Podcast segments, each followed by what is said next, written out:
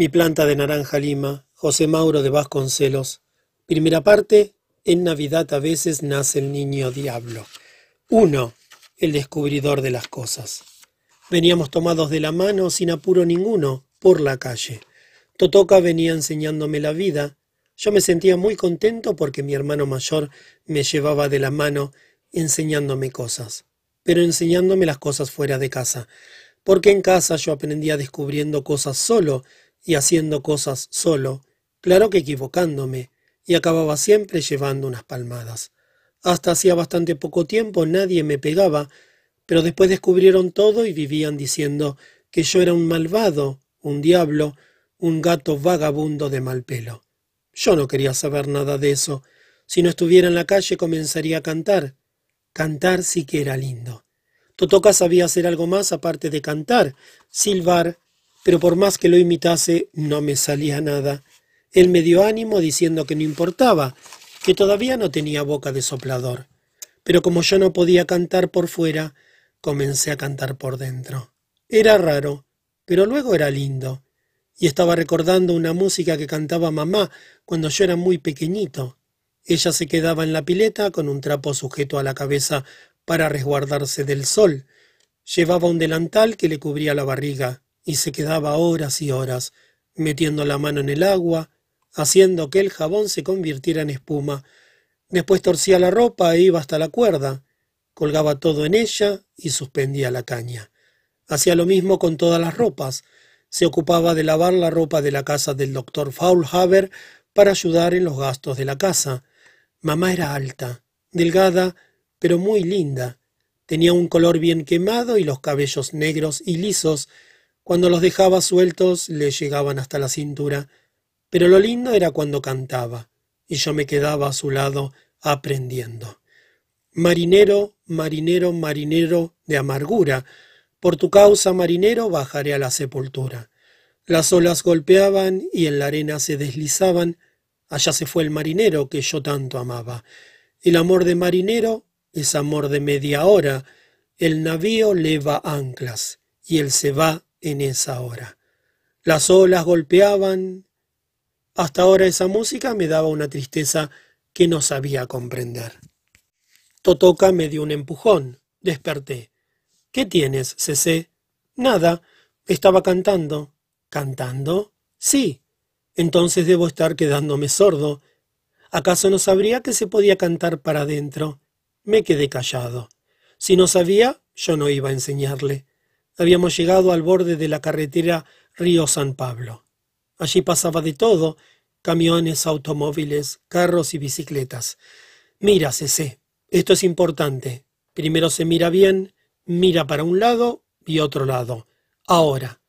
Cruzamos corriendo la carretera. ¿Tuviste miedo? Bastante que había tenido, pero dije que no, con la cabeza. Vamos a cruzar de nuevo, juntos. Después quiero ver si aprendiste. Volvimos. Ahora ya sabes cruzar solo. Nada de miedo, que ya estás siendo un hombrecito. Mi corazón se aceleró. Ahora vamos. Puse el pie, casi no respiraba. Esperé un poco y él dio la señal de que volviera. Para ser la primera vez estuviste muy bien, pero te olvidaste de algo. Tienes que mirar para los dos lados para ver si viene un coche. No siempre voy a estar aquí para darte la señal. A la vuelta vamos a practicar más. Ahora sigamos, que voy a mostrarte una cosa. Me tomó de la mano y seguimos de nuevo lentamente. Yo estaba impresionado con la conversación. Totoca, ¿qué pasa? ¿La edad de la razón pesa? ¿Qué tontería es esa? Tío Edmundo lo dijo. Dijo que yo era precoz y que enseguida iba a entrar en la edad de la razón. Y no siento ninguna diferencia. Tío Edmundo es un tonto. Vive metiéndote cosas en la cabeza. Él no es tonto, es sabio, y cuando yo crezca quiero ser sabio y poeta, y usar corbata demonio. Un día voy a fotografiarme con corbata demonio. ¿Por qué con corbata demonio? Porque nadie es poeta sin corbata demonio. Cuando Tío Edmundo me muestra retratos de poetas en una revista, todos tienen corbata demonio. Cese, deja de creerte todo lo que te dice. Tío Edmundo es medio tocado, medio mentiroso, entonces, ¿él es un hijo de puta? Mira que ya te ganaste bastantes palizas por decir malas palabras, Tío Edmundo no es eso. Yo dije tocado, medio loco. Pero dijiste que él era mentiroso. Una cosa no tiene nada que ver con la otra. Sí que tiene. El otro día papá conversando con don Severino, ese que juega las cartas con él, y dijo eso de don Labone, el hijo de puta del viejo miente como el diablo. Y nadie le pegó. La gente grande sí puede decirlo, no es malo. Hicimos una pausa. Tío Edmundo no es... ¿Qué, qué quiere decir tocado, Totoca? Él hizo girar el dedo en la cabeza. No, él no es eso. Es bueno, me enseña de todo y hasta hoy solamente me dio una palmada y no fue con fuerza. Totoca dio un salto. ¿Te dio una palmada? ¿Cuándo? Un día que yo estaba muy travieso y Gloria me mandó a casa de Didiña. Él quería leer el diario y no encontraba los anteojos. Los buscó furioso. Le preguntó a Didiña y nada. Los dos dieron vuelta al revés la casa. Entonces le dije que sabía dónde estaban y que si me daba una moneda para comprar bolitas, se lo decía. Buscó en su chaleco y tomó una moneda. Ve a buscarlos y te la doy. Fui hasta el cesto de la ropa sucia y los encontré. Entonces me insultó diciéndome Fuiste tú sin vergüenza. Me dio una palmada en la cola y me quitó la moneda. Totoca se rió. Te vas allá para que no te peguen en casa y te pegan ahí. Vamos rápido, si no nunca llegaremos. Yo continuaba pensando en tío Edmundo. Totoca, los chicos son jubilados. ¿Qué cosa? Tío Edmundo no hace nada y gana dinero. No trabaja y la municipalidad le paga todos los meses. ¿Y qué? Que los chicos tampoco hacen nada y comen, duermen y ganan dinero de los padres. Un jubilado es diferente, ese. Jubilado es el que trabajó mucho, se le puso el pelo blanco y camina despacio como tío Edmundo. Pero dejemos de pensar en cosas difíciles. Que te gusta aprender con él, vaya y pase. Pero conmigo, no. Haz como los otros chicos, hasta di malas palabras. Pero deja de llenarte la cabeza con cosas difíciles, si no, no salgo más contigo. Me quedé medio enojado y no quise conversar más. Tampoco tenía ganas de cantar. Ese pajarito que cantaba desde adentro había volado bien lejos. Nos detuvimos y Totoca señaló la casa. ¿Es esa ahí? ¿Te gusta? Era una casa común, blanca de ventanas azules, toda cerrada y silenciosa. Me gusta, pero ¿por qué tenemos que mudarnos acá? Siempre es bueno mudarse. Por la cerca nos quedamos observando unas plantas de mango de un lado y una de tamarindo de otro. Tú, que quieres saberlo todo, ¿no te diste cuenta del drama que hay en casa? Papá está sin empleo, ¿no es cierto? Hace más de seis meses que se peleó con Mr. Scottfield y lo dejaron en la calle. ¿No viste que Lala comenzó a trabajar en la fábrica? ¿No sabes que mamá va a trabajar al centro, en el molino inglés? Pues bien, bobo, todo eso es para juntar algún dinero y pagar el alquiler de la nueva casa. La otra hace ya como ocho meses que papá no la paga. Tú eres muy chico para saber cosas tristes como esta, pero yo voy a tener que acabar ayudando en la misa para ayudar en casa. Se quedó un rato en silencio. Totoca, ¿van a traer la pantera negra y las dos leonas? Claro que sí. Y el esclavo es quien tendrá que desmontar el gallinero.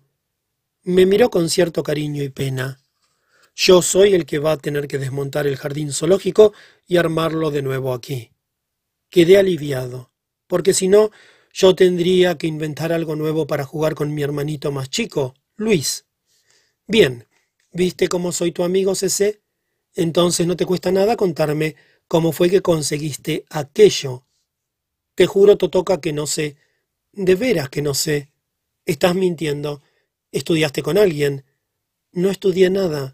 Nadie me enseñó. Solo que sea el diablo que, según Jandira, es mi padrino, el que me haya enseñado mientras yo dormía. Totoca estaba sorprendido.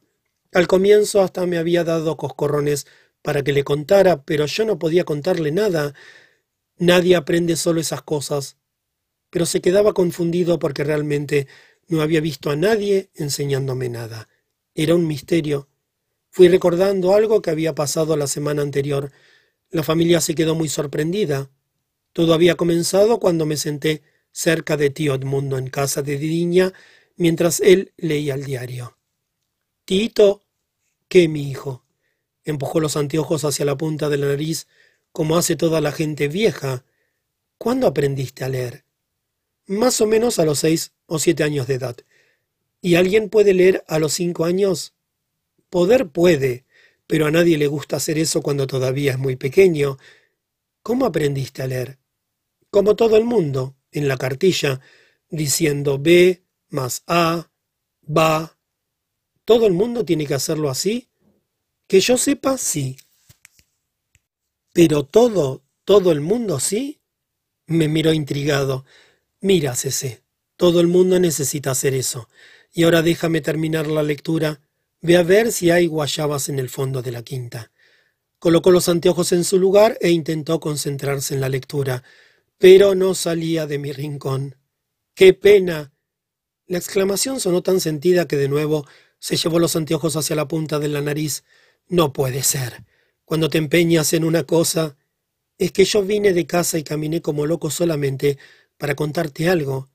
Entonces vamos, cuenta. No, así no. Primero quiero saber cuándo vas a cobrar la jubilación. Pasado mañana. Sonrió suavemente estudiándome. ¿Y cuándo es pasado mañana? El viernes. ¿Y el viernes no vas a querer traerme un rayo de luna del centro? Vamos despacio, Cece. ¿Qué es un rayo de luna? Es el caballito blanco que vi en el cine. Su dueño es Fred Thompson. Es un caballo amaestrado. ¿Quieres que te traiga un caballito de ruedas? No, quiero ese que tiene cabeza de madera con riendas, que la gente le pone un cabo y sale corriendo. Necesito entrenarme porque voy a trabajar después en el cine. Continuó riéndose. Comprendo. Y si te lo traigo, ¿qué gano yo? Te doy una cosa. ¿Un beso? No me gustan mucho los besos. ¿Un abrazo? Lo miré con mucha pena. Mi pajarito de adentro me dijo una cosa, y fui recordando otras que había escuchado muchas veces. Tío estaba separado de la mujer y tenía cinco hijos. Vivía tan solo y caminaba tan despacio, tan despacio. Quién sabe si no caminaba despacio porque tenía nostalgia de sus hijos. Ellos nunca venían a visitarlo. Rodeé la mesa y apreté con fuerza su cuello. Sentí su pelo blanco rozar mi frente con mucha suavidad. Esto no es por el caballito.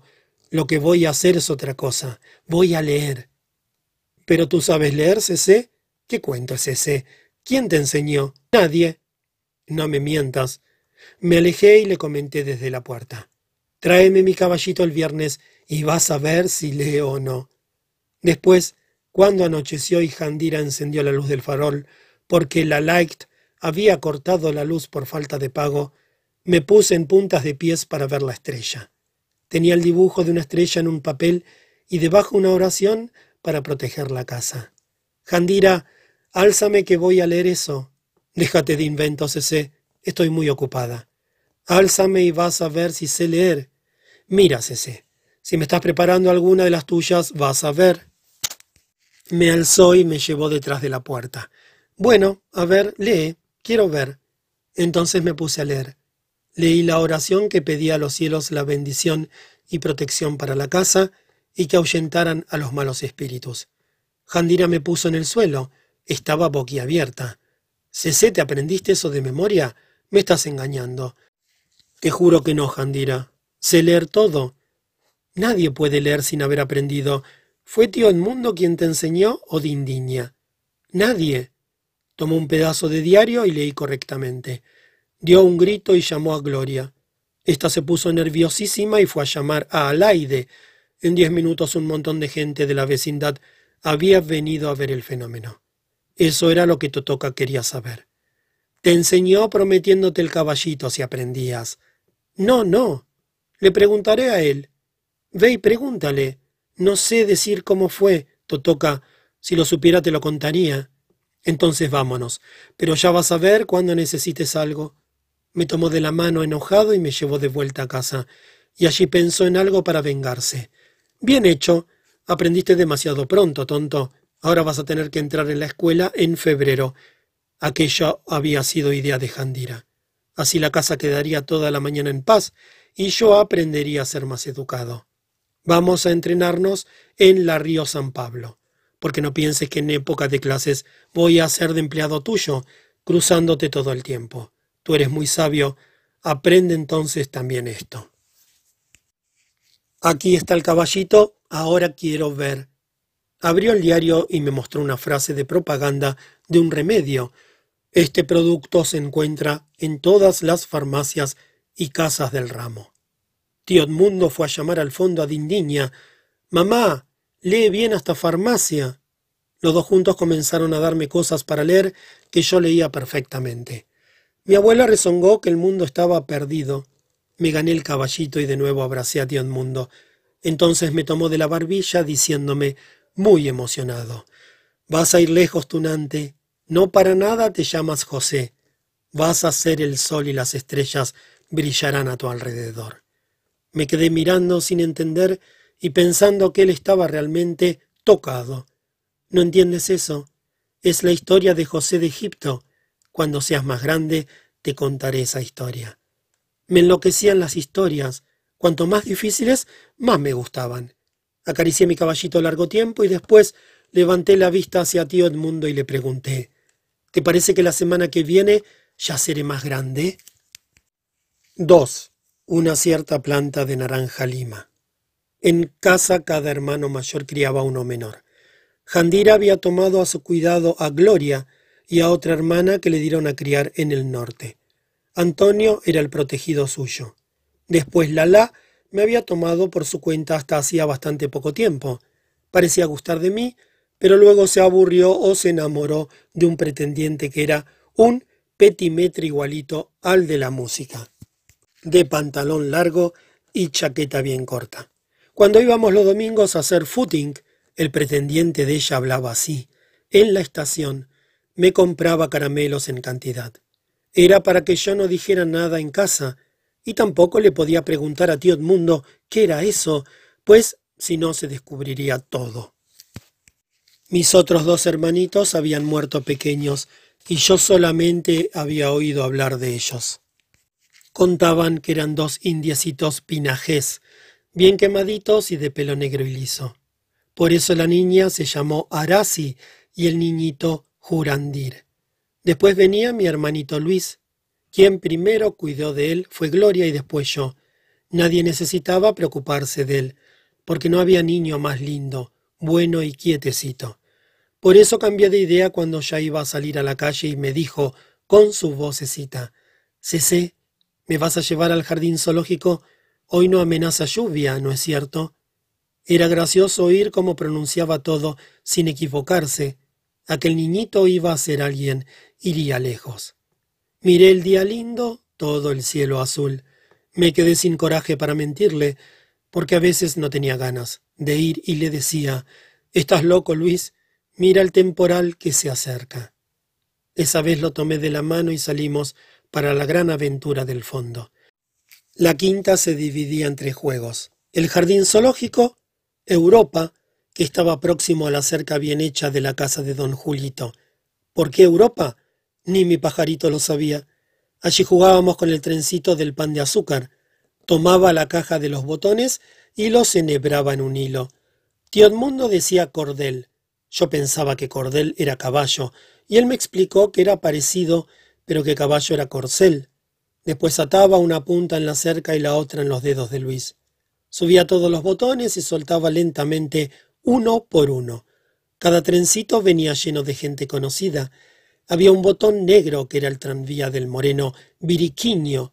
A veces se oía una voz de la otra quinta. ¿No estás arruinando mi cerca, Cecé?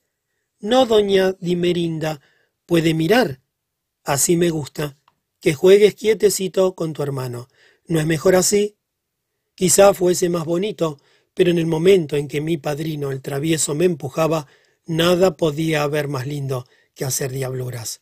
¿Usted me va a dar un almanaque para Navidad, como el año pasado? ¿Y qué hiciste con el que te di el año pasado? Está dentro. Puede ir a ver, doña Dimerinda. Está sobre la bolsa de pan. Ella se rió y me prometió que sí. Su marido trabajaba en el depósito de Chico Franco. El otro juego era Luciano. Luis al comienzo tenía mucho miedo de él y me pedía por favor, tirándome de los pantalones, que volviéramos. Pero Luciano era un amigo. Cuando me veía lanzaba fuertes chillidos. Tampoco Gloria lo quería y decía que los murciélagos son como los vampiros que chupan la sangre de los niños. No, Godoya, Luciano no es así. Es un amigo. Él me conoce. Con esa manía que tienes por los bichos y por hablar con las cosas. Costó mucho convencerla de que Luciano no era un bicho. Luciano era un avión que volaba por el campo, dos Afonsos. Mira, Luis. Y Luciano daba vueltas alrededor de nosotros, feliz, como si comprendiera de qué se hablaba, y realmente comprendía. Es un aeroplano. Está haciendo... Ahí me trababa. Necesitaba pedirle nuevamente a tío Edmundo que me repitiese esa palabra. No sabía si era acrobacia, acorbacia o arcobacia, pero era una de ellas. Y yo no quería enseñarle a mi hermano nada equivocado. Y ahora él quería ir al jardín zoológico. Llegamos junto al gallinero viejo. Adentro las dos gallinitas claras estaban picoteando.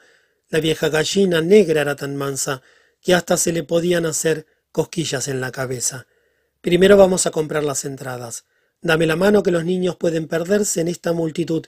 ¿Ves cómo está de lleno los domingos? Miraba y comenzaba a ver gente por todas partes y apretaba más mi mano. En la taquilla empiné hacia adelante la barriga y escupí para darme mayor importancia. Metí la mano en el bolsillo y pregunté a la vendedora ¿Hasta qué edad no pagan los niños? Hasta los cinco años. Entonces, una de adulto, por favor. Tomé dos hojitas de naranjo como billetes y fuimos entrando. Primero, hijo mío, vas a ver la belleza de las aves. Mira, papagayos, loros y ararás de todos los colores. Aquellas de plumas de diferentes colores son los ararás arco iris. Y él agrandaba los ojos extasiado. Caminábamos despacio, viéndolo todo. Tantas cosas que hasta vi que detrás de todo, Gloria y Lalá Estaban sentadas en un banco pelando naranjas. Los ojos de Lala me miraban de una manera... ¿Ya lo habrían descubierto? En ese caso, este jardín zoológico iría a terminar en grandes chinelazos en el trasero de alguien, y ese alguien únicamente podía ser yo. Y ahora se sé que vamos a visitar Nuevo Escupitajo y Pose. Vamos a pasar por las jaulas de los monos. Tío Edmundo siempre los llama simios, Compramos algunas bananas y las arrojamos a los animales. Sabíamos que eso estaba prohibido, pero como había tanta gente, los guardianes ni se daban cuenta. No te acerques mucho, porque te van a tirar las cáscaras de banana, muchachito. Lo que yo quería era ver enseguida a los leones. Ya vamos para allá. Miré de reojo hacia donde las dos simias comían naranjas. Desde la jaula de los leones podría escuchar la conversación. Ya llegamos. Señalé las dos leonas amarillas bien africanas. Cuando él quiso acariciar la cabeza de la pantera negra, ¡qué idea, muchachito! Esa pantera negra es el terror del zoológico. Vino a parar aquí porque le arrancó los brazos a dieciocho domadores y se los comió. Luis puso cara de miedo y sacó el brazo aterrado. ¿Vino del circo? Sí. ¿De qué circo, sé? Nunca me contaste eso antes. Pensé y pensé. ¿A quién conocía yo que tuviera nombre para circo? Ah, ya está. Había venido del circo Rotzenberg. Pero esa no es la panadería. Cada vez era más difícil engañarlo. Comenzaba a estar muy enterado. No, esa es otra. Y mejor sentémonos un poco a comer la merienda. Caminamos mucho. Nos sentamos y fingimos que comíamos. Pero mi oído estaba allá, escuchando las conversaciones. Uno debiera aprender de él, Lala. Mira, si no, la paciencia que tiene con el hermanito. Sí, pero el otro no hace lo que él hace. Eso ya es maldad, no travesura. Es cierto que tiene el diablo en el cuerpo, pero así todo es divertido. Nadie le tiene rabia en la calle, por más diabluras que haga. Aquí no pasa sin llevarse algunos chinelazos, hasta que aprenda. Arrojé una flecha de piedad a los ojos de Gloria ella siempre me había salvado y siempre le prometía que nunca más lo iba a hacer. Más tarde ahora no. Están jugando tan quietecitos. Ella ya lo sabía todo. Sabía que yo había saltado la cerca y entrado en los fondos de la quinta de doña Celina.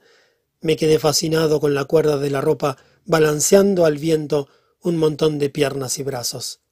El diablo me dijo entonces que podía saltar al mismo tiempo en todos los brazos y piernas. Estuve de acuerdo con él en que sería muy divertido. Busqué un pedazo de vidrio bien afilado, subí al naranjo y corté la cuerda con paciencia. Casi me caía cuando todo eso se vino abajo. Un grito y todo el mundo corrió. Vengan, por favor, que se cayó la cuerda. Pero una voz, no sé de dónde, gritó más alto. Fue ese demonio del chico de don Paulo. Lo vi trepando en el naranjo con un pedazo de vidrio. Cesé. ¿Qué pasa, Luis? Cuéntame, ¿cómo sabes tantas cosas del jardín zoológico? Uf, ya visité muchos en mi vida. Mentía. Todo lo que sabía era lo que me contara tío Edmundo, prometiendo llevarme allá algún día. Pero él andaba tan despacito, que cuando llegáramos seguro ya no existiría nada. Totoca había ido una vez con papá. El que más me gusta es el de la calle Barón de Drummond, en Villa Isabel. ¿Sabes quién fue el barón de Drummond? Por supuesto que no. Eres muy chico para saber estas cosas. El tal varón debió haber sido muy amigo de Dios, porque fue a él a quien ayudó Dios a crear el chogo do bicho y el jardín zoológico. Cuando seas mayor, las dos continuaban allá. Cuando yo sea mayor, ¿qué? Ay, qué chico preguntón. Cuando pase eso te voy a enseñar los animales y el número de cada uno, hasta el número 20. Desde ese hasta el número 25. Yo sé que hay vaca, toro, oso, venado y tigre. No sé muy bien el lugar de ellos, pero voy a aprenderlo para no enseñarte mal. Estaba cansándose del juego. Cesé, cántame, casita pequeñita. Aquí en el jardín zoológico hay mucha gente. No, la gente ya se está yendo. Es muy larga la letra. Voy a cantar solo la parte que te gusta, esa donde se habla de las cigarras. Saque pecho. Tú sabes de dónde vengo, de una casita que tengo. Queda allá junto a un huerto. Es una casita chiquita, en lo alto de una colina, y se ve el mar a lo lejos. Pasé por alto un montón de versos. Entre las palmeras altas cantan todas las cigarras. Al volverse de oro el sol, cerca se ve el horizonte, en el jardín canta una fuente, y en la fuente un ruiseñor. Ahí paré. Ellas continuaban firmes esperándome. Tuve una idea. Me quedaría allí cantando hasta que llegara la noche. Acabarían por cansarse. Pero que canté toda la canción, la repetí, canté Es tu afecto pasajero y hasta Ramona, las dos letras diferentes que sabía de Ramona, y nada. Entonces me entró la desesperación. Era mejor acabar con aquello. Fui a donde ellas se hallaban. Está bien, Lala, me puedes pegar. Me puse de espaldas y ofrecí el material. Apreté los dientes porque la mano de Lala tenía una fuerza de mil diablos en la chinela. Fue mamá quien tuvo la idea. Hoy todo el mundo va a ver la nueva casa. Totoca me llamó aparte y me avisó en un susurro. Si llegas a contar que ya conocemos la casa, te hago polvo. Pero yo ni siquiera había pensado en eso. Era un mundo de gente por la calle. Gloria me llevaba de la mano y tenía órdenes de no soltarme ni un minuto, y yo llevaba de la mano a Luis. ¿Cuándo tenemos que mudarnos, mamá? Mamá le respondió a Gloria con una cierta tristeza. Dos días después de Navidad hemos de comenzar a arreglar los trastos. Hablaba con voz cansada, cansada. Y yo sentía mucha pena por ella. Mamá había nacido trabajando desde los seis años de edad, cuando construyeron la fábrica, la habían puesto a trabajar allí. La sentaban encima de una mesa y tenía que quedarse allí limpiando y enjuagando las herramientas. Era tan chiquita que se mojaba encima de la mesa porque no podía bajar sola. Por eso nunca fue a la escuela ni aprendió a leer. Cuando le escuché esa historia me quedé tan triste que prometí que cuando fuese poeta y sabio le iba a leer todas mis poesías. Y la Navidad ya se anunciaba en tiendas y mercerías. En todos los vidrios de las puertas Ya habían dibujado a Papá Noel. Algunas personas compraban postales para que cuando llegase la hora no se llenasen demasiado las casas de comercio. Yo tenía una lejana esperanza de que esta vez el niño Dios naciera, pero que naciera para mí. A lo mejor, cuando llegara la edad de la razón, tal vez mejorase un poco. Aquí es. Todos quedaron encantados. La casa era un poco más chica. Mamá, ayudada por Totoca, desató el alambre que sostenía el portón y todo el mundo se lanzó hacia adelante. Gloria me soltó y olvidó que ya estaba haciéndose una señorita. Se precipitó en una carrera y abrazó a la mangueira. Esta es mía, yo la agarré primero. Antonio hizo lo mismo con la planta de tamarindo. No había quedado nada para mí. Casi llorando miré a Gloria. ¿Y yo, Gloria? Corrí al fondo. Debe de haber más árboles, tonto. Corrí, pero solo encontré el yuyo crecido, un montón de naranjos viejos y pinchudos. Al lado de la zanja había una pequeña planta de naranja lima. Estaba desconcertado. Todos estaban mirando las habitaciones y determinando para quién sería cada una. Tiré de la falda de Gloria. ¿No hay nada más? No sabes buscar bien. Espera, aquí voy a encontrarte un árbol. Al rato vino conmigo, examinó los naranjos, ¿No te gusta aquel? Es un lindo naranjo. No me gustaba ninguno, ni siquiera ese, ni aquel otro, ni ninguno. Todos tenían muchas espinas. Para quedarme con esos mamarrachos, antes prefiero la planta de naranja lima. ¿Cuál? Fuimos hacia donde estaba. Pero qué linda plantita de naranja lima. Mira, no tiene ni siquiera una espina, y tiene tanta personalidad que ya desde lejos se sabe que es naranja lima. Si yo tuviera tu estatura, no querría otra cosa. Pero yo quería un árbol grandote. Piensa bien, Cecé. Es muy pequeño todavía. Con el tiempo será un naranjo grandote. Así crecerán juntos. Los dos se van a entender como si fuesen dos hermanos. ¿Viste la rama que tiene? Es verdad que es la única, pero parece un caballito hecho para que montes en él. Me sentí al ser más desgraciado del mundo, Recordaba lo ocurrido con la botella de bebida que tenía la figura de los ángeles escoceses. Lala dijo, Ese soy yo. Gloria señaló otro para ella. Totoka eligió otro para él. ¿Y yo? Finalmente me tocó ser esa cabecita que había atrás, casi sin alas, el cuarto ángel escocés que ni siquiera era un ángel entero. Siempre tenía que ser el último. Cuando creciera iban a ver. Compraría una selva amazónica y todos los árboles que tocaran el cielo serían míos. Compraría un depósito de botellas llenas de ángeles y nadie tendría ni siquiera un trozo de ala. Me enojé.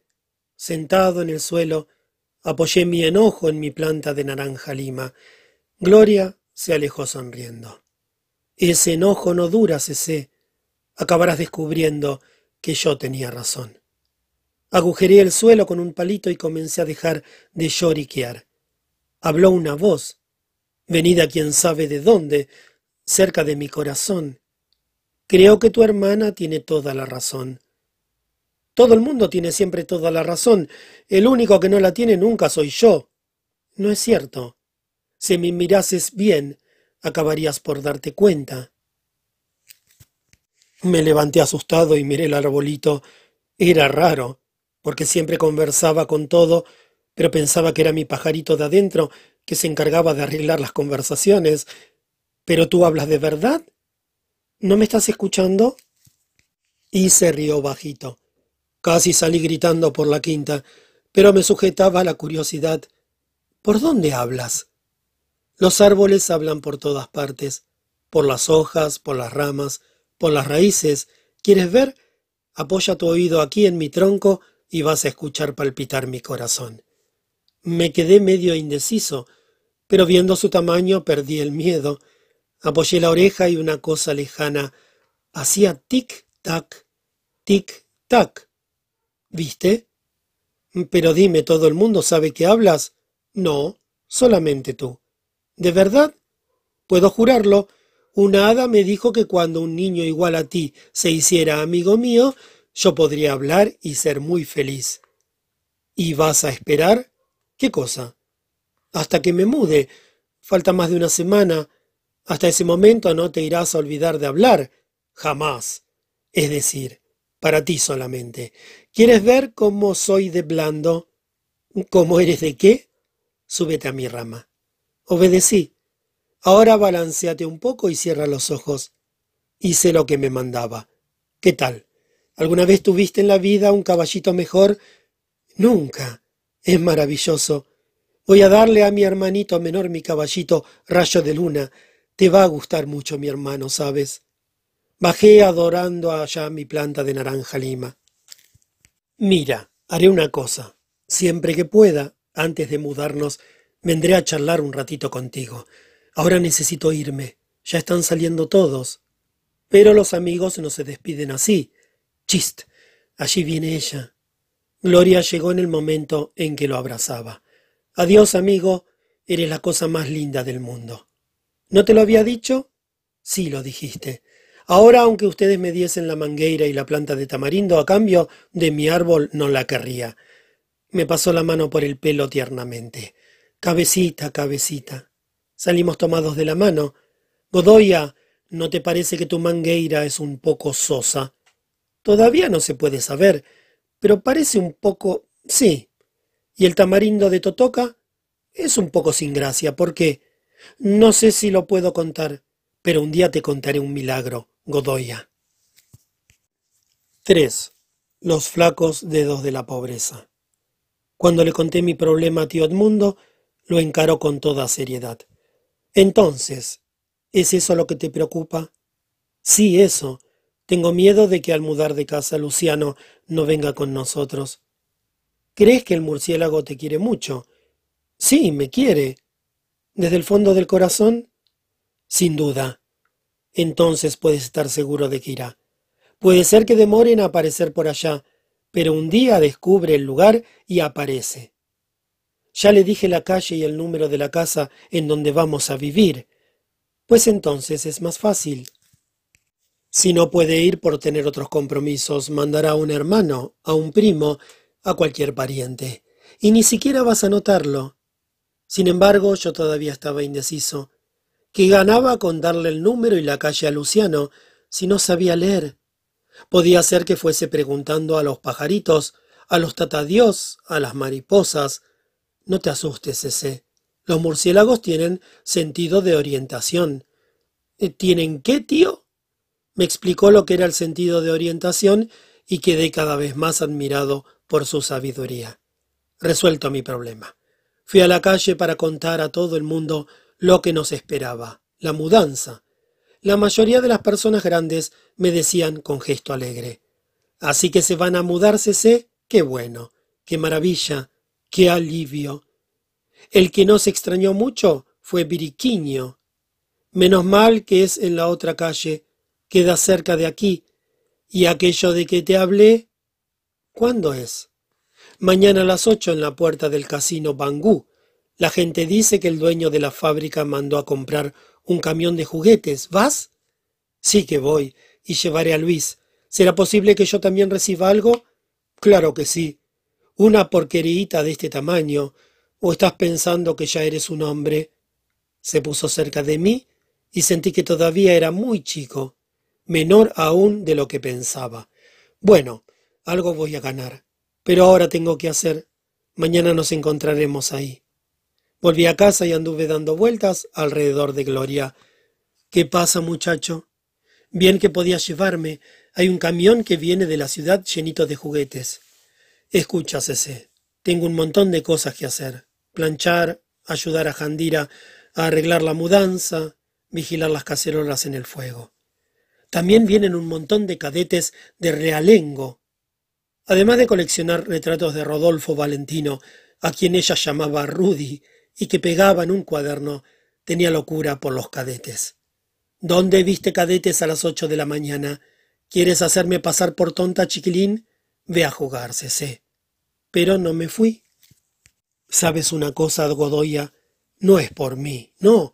Pasa que le prometí a Luis llevarlo allá. Es tan chiquito, un chico de esa edad solamente piensa en la Navidad. Sé, ya dije que no voy, y esas son mentiras. Lo que pasa es que tú quieres ir. Tienes mucho tiempo para recibir navidades en tu vida. ¿Y si me muero? ¿Morir sin haber recibido algo esta Navidad? No vas a morirte tan pronto, mi amigo. Vas a vivir dos veces más que tío el mundo o don Benedicto. Y ahora basta, ve a jugar. Pero no me fui. Me di maña para que ella a cada momento tropezara conmigo. Iba a la cómoda a buscar algo y se encontraba conmigo sentado en la mecedora pidiendo con la mirada, porque pedir con la mirada tenía mucho efecto sobre ella. Iba a buscar agua con la pileta y yo estaba sentado en el umbral de la puerta mirando. Iba al dormitorio a buscar piezas de ropa para lavar. Allí estaba sentado en la cama con las manos en el mentón mirando, hasta que no aguantó más. Bueno, basta, Cece. Ya dije que no y no. Por amor de Dios, no termines con mi paciencia. Ve a jugar. Pero no me fui. Es decir, pensé que no me iba, porque ella me agarró, me llevó afuera y me depositó en el fondo. Después entró en la casa y cerró la puerta de la cocina y de la sala. No me rendí. Me fui sentando delante de cada ventana por la que ella iba a pasar, porque ahora comenzaba a limpiar la casa y a arreglar las camas. Se encontraba conmigo, espiándola, y cerraba la ventana. Acabó cerrando toda la casa para no verme. Mujer de los mil diablos, parda de mal pelo, ojalá que nunca te cases con un cadete, ojalá que te cases con un soldado raso de esos que no tienen ni un centavo para lustrarse las polainas. Cuando vi que realmente estaba perdiendo el tiempo, salí furioso y gané de nuevo el mundo de la calle. En la calle descubrí a Nardiño que jugaba con una cosa. Estaba en cuclillas, totalmente distraído. Me acerqué. Había hecho un carrito con una caja de fósforos y le había atado un abejorro tan grande como nunca lo había visto. ¡Caramba! Es grande, ¿no? Te lo cambio. ¿Por qué? Si quieres fotos. ¿Cuántas? Dos. ¡Qué gracia! Un bicho de estos me das solamente dos fotos. Como esos hay montones en la casa de tío Edmundo. Por tres todavía te lo cambio. Te doy tres, pero no puedes elegir. Así no. Por lo menos quiero elegir dos. Bueno. Le di una de Laura Laplante, que tenía repetida muchas veces, y él eligió una de Hot Gibson y otra de Patsy Ruth Miller. Guardé en mi bolsillo el abejorro y me fui. Rápido, Luis, Gloria fue a comprar pan y Jandira está leyendo en la mecedora. Salimos escurriéndonos por el corredor y lo ayudé a desaguar. Haz bastante que en la calle no se puede de día. Luego en la pileta le lavé la cara y después de lavar también la mía volvimos al dormitorio. Lo vestí sin hacer ruido. Le calcé los zapatitos. Porquería de calcetines. No servían más que para complicarlo todo. Abotoné su saquito azul y busqué el peine, pero su pelo no se asentaba. Había que hacer algo. No contaba con nada en ningún rincón, ni brillantina ni aceite. Fui a la cocina y volví con un poco de grasa en la punta de los dedos. Restregué la grasa en la palma de la mano y la olí primero. No tiene olor. Acomodé los cabellos de Luis y comencé a peinarlos. Entonces su cabeza quedó linda, llena de rulos, parecía un San Juan con un carnerito sobre las espaldas. Ahora, te quedas ahí parado para no arrugarte. Me voy a vestir. Mientras me ponía los pantalones y la camisa blanca, miraba a mi hermano. Qué lindo era. No había otro más lindo en Bangú. Me calcé las zapatillas de tenis que tenían que durar hasta que fuese al colegio el año siguiente. Continué mirando a Luis. Lindo y arregladito como estaba hasta podría ser confundido con el niño Jesús, más crecidito. Apuesto a que va a ganar montones de regalos cuando lo miraran. Me estremecí. Gloria acababa de volver y colocaba el pan sobre la mesa. Los días que había pan, el papel hacía ese ruido. Salimos tomados de las manos y nos pusimos delante de ella. ¿No está lindo, Godoya? Yo lo arreglé. En vez de enojarse, se recostó en la puerta y miró hacia arriba. Cuando bajó la cabeza tenía los ojos llenos de lágrimas. También tú estás lindo. Oh, Cece. Se arrodilló y apoyó mi cabeza sobre su pecho. Dios mío, ¿por qué la vida tendrá que ser tan dura para algunos. Se contuvo y comenzó a arreglarnos prolijamente. Te dije que no podría llevarlo, Cecé. Realmente no puedo. Tengo tanto que hacer. Primero vamos a tomar café mientras pienso alguna cosa. Aunque quisiese, ya no habría tiempo para que me vistiera. Puso nuestro tazón de café y cortó el pan. Continuaba mirándonos, afligida. Tanto trabajo para ganarse unas porquerías de juguetes ordinarios. Claro que tampoco pueden dar cosas muy buenas para tantos pobres como hay. Hizo una pausa y continuó. Tal vez sea la única oportunidad. No puedo impedir que ustedes vayan, pero Dios mío, son muy chiquitos. Yo lo llevo a él con cuidado. Lo llevaré de la mano todo el tiempo, Godoya. Ni siquiera es necesario cruzar la carretera Río San Pablo. Aún así es peligroso. No lo es, y yo tengo sentido de orientación. Se rió dentro de su tristeza. ¿Quién te enseñó eso ahora? Tío Edmundo. Dijo que Luciano lo tenía y si Luciano, que es menor que yo, lo tiene, yo lo tengo más. Voy a hablar con Jandira. Es perder el tiempo. Ella nos deja. Jandira solamente vive leyendo novelas y pensando en sus admiradores. No le importa. Vamos a hacer lo siguiente. Terminen con el café y nos vamos luego al portón. Si pasa gente conocida que va para ese lado, le pido que los acompañe. No quise comer el pan para no demorar. Fuimos hacia el portón. No pasaba nadie, solamente el tiempo. Pero acabó pasando. Por allá venía don Pasión, el cartero. Saludó a Gloria, se quitó la gorra y se ofreció a acompañarnos. Gloria besó a Luis y después a mí. Conmovida preguntó sonriendo, ¿y aquel asunto del soldado raso y las polainas? Son mentiras. No fue de corazón. Te vas a casar con un mayor de aviación lleno de estrellitas en el hombro.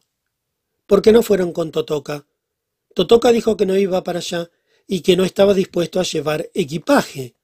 Salimos. Don Pasión nos mandaba ir adelante e iba a entregar las cartas en las casas. Después apuraba el paso y nos alcanzaba. Volví a repetir la acción enseguida. Cuando llegamos a la carretera Río San Pablo, nos dijo sonriente Hijos míos, estoy muy apurado. Ustedes están retrasando mi trabajo. Ahora vayan por ahí, que no hay ningún peligro. Salió deprisa con el paquete de cartas y papeles debajo del brazo. Pensé rabioso. Cobarde. Abandonar a dos criaturas en la carretera después de haberle prometido a Gloria que nos llevaba.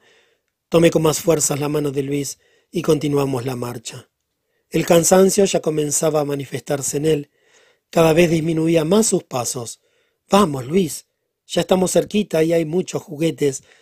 Caminaba un poco más rápidamente y volvía a retrasarse.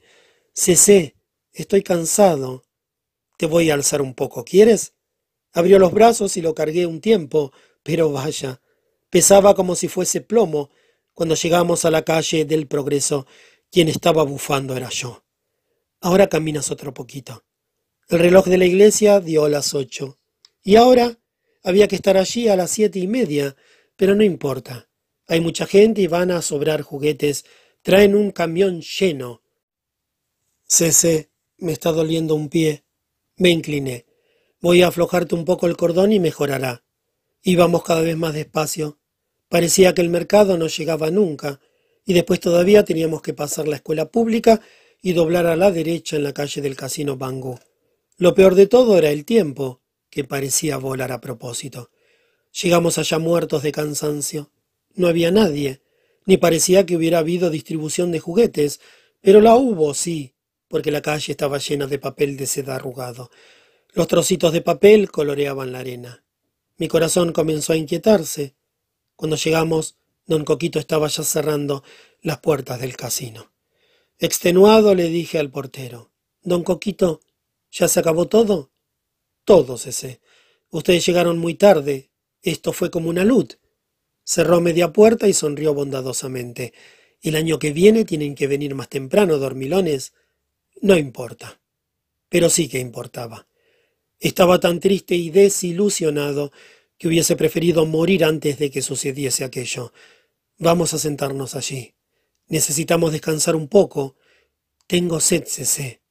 Cuando pasemos por lo de don Rosenberg, pedimos un vaso de agua. Alcanza para los dos. Solamente en ese momento descubrió toda la tragedia. Ni habló. Me miró haciendo pucheros y con los ojos perdidos. No importa, Luis, ¿sabes? Voy a pedirle a Totoca que le cambie la cola a mi caballito rayo de luna para dártelo como regalo de Papá Noel. Pero continuó lloriqueando. No, no hagas eso. Tú eres un rey. Papá dijo que te bautizó Luis porque era nombre de rey, y un rey no puede llorar en la calle, frente a los demás, ¿sabes? Apoyé su cabeza en mi pecho y me quedé alisándole el cabello enrulado. Cuando sea grande, voy a comprar un coche bonito como el de don Manuel Valadares. Ese del portugués, ¿te acuerdas? Ese que pasó una vez delante de nosotros en la estación cuando estábamos saludando al Mangarativa. Bueno, voy a comprar un cochazo lindo lleno de regalos y solo para ti. Pero no llores, que un rey no llora. Mi pecho explotó con enorme amargura. Juro que lo voy a comprar, aunque tenga que matar y robar. No era mi pajarito el que me comentaba eso allá dentro. Debía ser el corazón. Solamente eso podía ser. ¿Por qué el niño Jesús no me quería? Él amaba hasta al buey y al burrito del pesebre, pero a mí no. Y él se vengaba porque yo era ahijado del diablo, se vengaba de mí dejando a mi hermano sin su regalo. Pero Luis no merecía eso porque era un ángel. Ningún angelito del cielo podía ser mejor que él. Y las lágrimas brotaron cobardemente de mis ojos.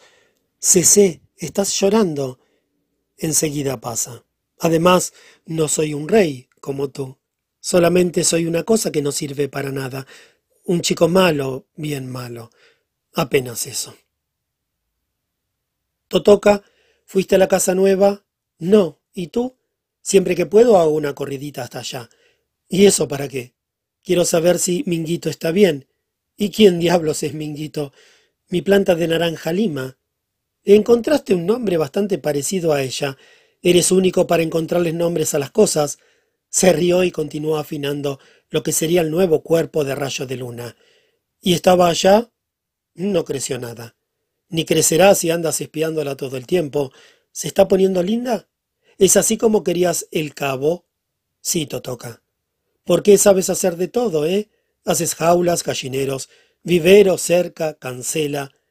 Eso es porque no todo el mundo nació para ser poeta de corbata demonio, pero si realmente quisieras aprenderías. Me parece que no. Para eso es necesario tener inclinación.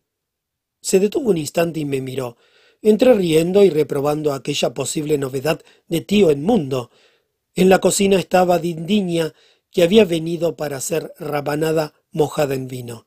Era la cena de Nochebuena. Le comenté a Totoca. Y mira, hay gente que ni siquiera tiene eso.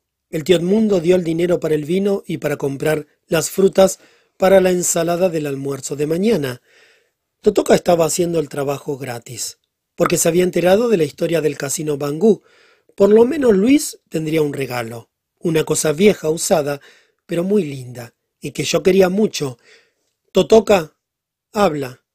¿Y no voy a recibir nada, nada de Papá Noel? Pienso que no. Hablando seriamente, ¿crees que soy tan malo como dice todo el mundo? Malo, malo no. Lo que pasa es que tienes el diablo en la sangre. Cuando llega la noche, querría tanto no tenerlo. Me gustaría tanto que antes de morir por lo menos una vez naciese para mí el niño Jesús en vez del niño diablo. ¿Quién sabe si a lo mejor el año que viene? ¿Por qué no aprendes y haces como yo? ¿Y qué haces? No espero nada. Así no me decepciono. Ni siquiera el niño Jesús es eso tan bueno que todo el mundo dice, eso que el Padre cuenta y que el catecismo dice. Hizo una pausa, y quedó indeciso entre contar el resto de lo que pensaba o no, ¿Cómo es entonces? Bueno, vamos a decir que fuiste muy travieso, que no merecías un regalo. Pero Luis, Luis es un ángel. Y Gloria, también. Y yo, bueno, a veces tomas mis cosas, pero eres muy bueno. Y Lala, pega muy fuerte, pero es buena. Un día me va a coser mi corbata de moño. ¿Y Jandira? Jandira tiene ese modo, pero no es mala. ¿Y mamá? Mamá es muy buena. Cuando me pega lo hace con pena y despacito. ¿Y papá? Ah, él no sé. Nunca tiene suerte.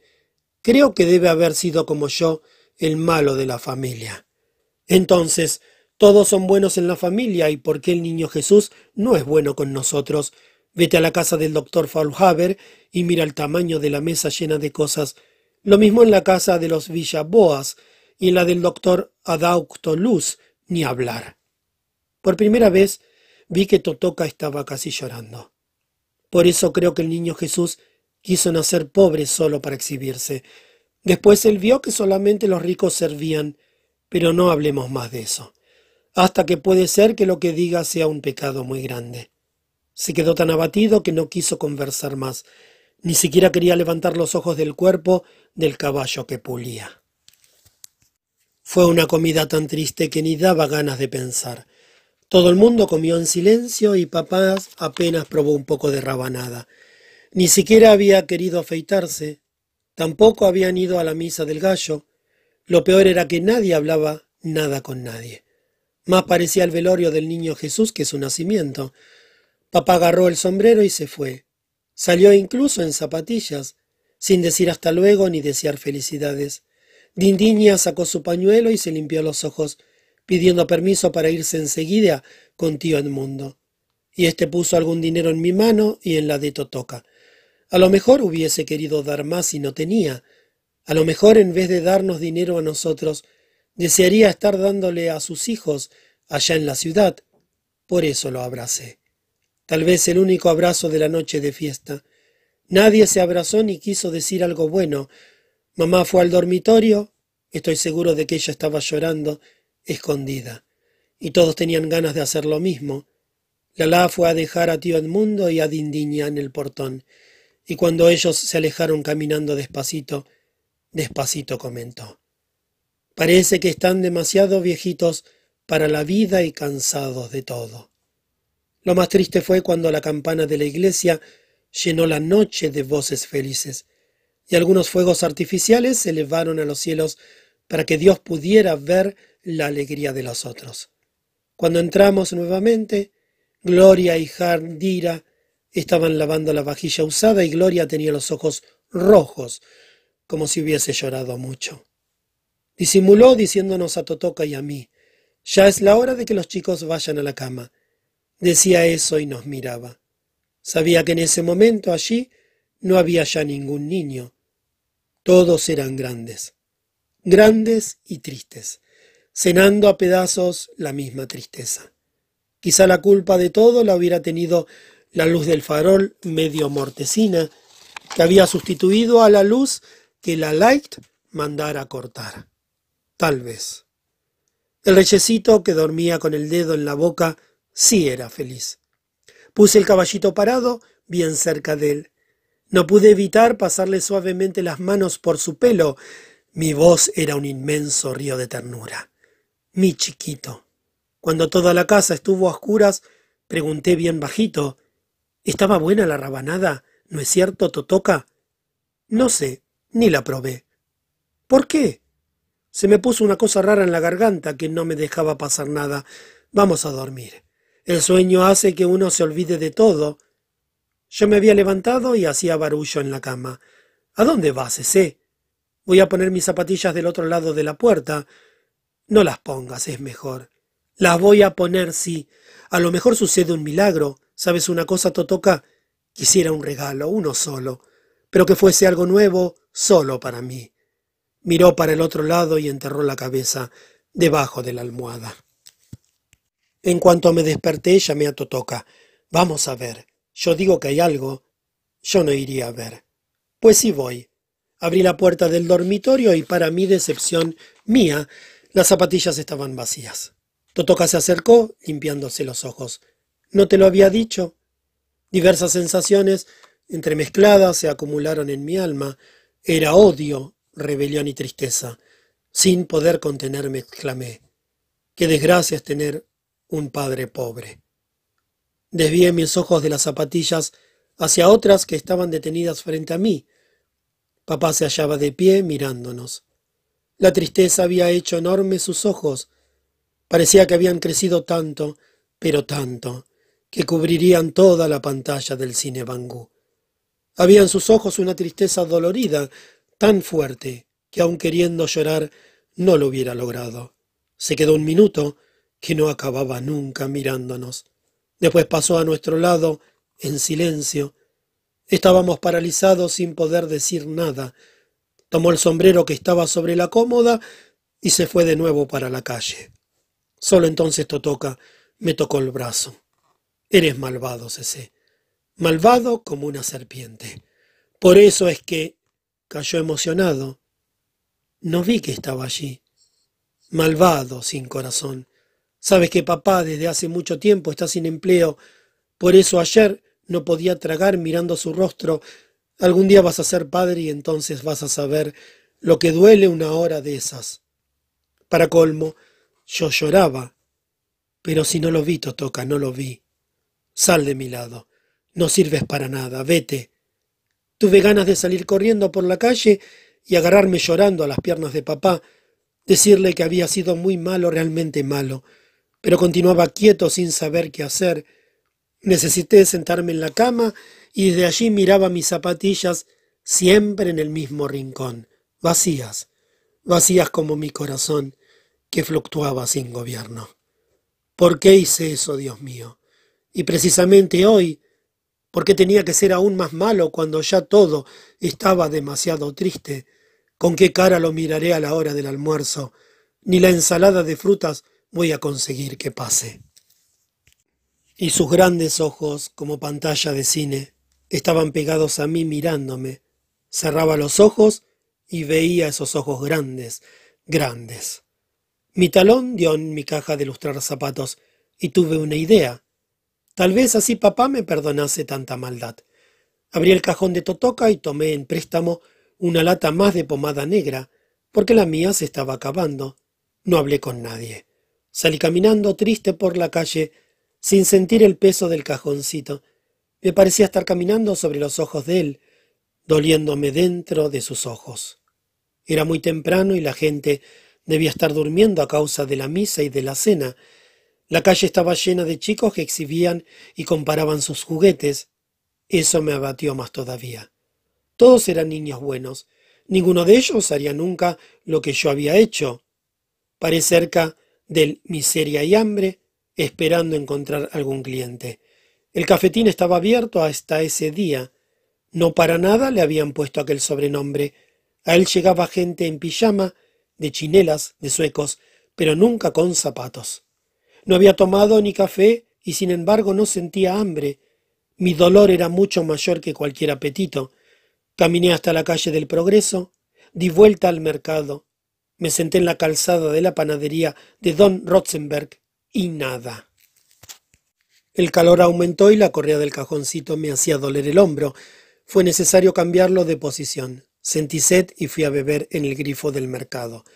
Me senté en el umbral de la escuela pública, que en breve habría de recibirme. Dejé el cajoncito en el suelo y me desanimé. Recosté la cabeza en las rodillas, como un muñeco, y así me quedé sin ganas de nada. Después escondí la cara entre las rodillas, cubriéndolas con mis brazos. Era mejor morir antes que volver a casa sin lo que pretendía. Un pie golpeó mi cajón y una voz conocida y amiga me llamó. ¡Eh, ilustrador! El que duerme no gana dinero. Levanté la cara sin creerlo. Era don Coquito, el portero del casino. Puso un pie y primero le pasé la franela. Después mojé el zapato y lo sequé y luego comencé a pasar la pomada con todo cuidado. Por favor, ¿puede levantar un poco el pantalón? Obedeció mi pedido. ¿Lustrando hoy, Cese? Nunca necesité tanto como hoy. ¿Y qué tal fue la Nochebuena? Regular. Golpeé con el cepillo en el cajón y cambió de pie. Repetí la maniobra y entonces comencé a lustrar.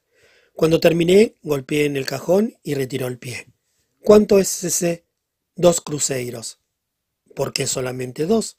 Todos cobran cuatro. Solamente cuando sea un buen ilustrador podré cobrar tanto. Por ahora no. Sacó cinco cruceros y me los dio. ¿No quiere pagarme después? No trabajé nada hasta ahora. Quédate con el vuelto, por ser Navidad. Hasta luego. Felices fiestas, don Cojito. Quizá había venido a hacerse lustrar los zapatos por lo que sucediera tres días antes. Sentir el dinero en el bolsillo me dio cierto ánimo, que no duró mucho, ya eran más de las dos de la tarde, la gente charlaba por las calles y nada, nadie ni para sacarles el polvo y soltar unas monedas. Me puse cerca de un poste de la río San Pablo y de vez en cuando soltaba mi voz finita. Se lustra, patrón, lústrese para ayudar a la Navidad de los pobres. Un coche de rico se detuvo cerca. Aproveché para gritar sin ninguna esperanza. Deme una manita, doctor, aunque solo sea para ayudar a la Navidad de los pobres. La señora bien vestida y los niños sentados atrás se quedaron mirándome mirando. La señora se conmovió. Pobrecito tan chico y tan pobrecito. Dale algo, Arturo. El hombre me examinó con desconfianza. Ese es un pícaro y de los bien vivos. Está aprovechándose de su edad y del día. Aunque así sea, yo le voy a dar. Ven acá, chiquito. Abrió la cartera y estiró la mano por la ventanilla. No, señora, gracias. No estoy mintiendo. Solamente quien lo necesita mucho trabaja en Navidad. Tomé mi cajoncito, lo colgué en mi hombro y me fui caminando despacito. Ese día no sentía fuerzas ni para tener rabia. Pero la puerta del coche se abrió y un niño echó a correr detrás de mí. Toma, te manda decir mi mamá que no cree que seas un mentiroso. Me puso otros cinco cruceros en el bolsillo y ni esperó que le agradeciera. Solamente escuché el rugido del motor que se alejaba. Ya habían pasado cuatro horas y yo continuaba con los ojos de papá, martirizándome. Busqué el camino de vuelta. Diez cruceros no alcanzaban, pero en todo caso podría ser el que el miseria y hambre me hiciese un precio más barato o me permitiera pagar el resto otro día. En el rincón de una cerca me llamó la atención una cosa. Era una media negra y rota de mujer. Me incliné y la recogí. Arrollé mi mano en ella y quedó finita. Guardé la media en el cajón pensando, hará una linda cobra. Pero me enojé conmigo mismo. Otro día. Hoy de ninguna manera. Llegué cerca de la casa de los Villaboas, la casa tenía un gran jardín y el piso todo de cemento. Sergito andaba por entre las plantas con una hermosa bicicleta. Apoyé la cara en la reja para espiar. Era toda roja y con rayas amarillas y azules. El metal deslumbraba de tan brillante. Sergito me vio y se puso a hacer demostraciones. Corría, hacía curvas, daba frenadas que llegaban a chirriar. Entonces se me acercó. ¿Te gusta? Es la bicicleta más linda del mundo. Acércate más al portón, que la vas a ver mejor. Sergito era de la misma edad y grado que Totoca. Sentía vergüenza de mis pies descalzos, porque él usaba zapatos de charol, medias blancas y ligas de elástico rojo. En el brillo de los zapatos se reflejaba todo. Hasta los ojos de papá comenzaron a mirarme desde ese brillo. Tragué en seco. ¿Qué te pasa, Cece? ¿Estás raro? Nada. De cerca todavía es más bonita. ¿Te la regalaron por la Navidad? Sí. Bajó de la bicicleta para conversar mejor y abrió el portón. Tuve muchísimos regalos.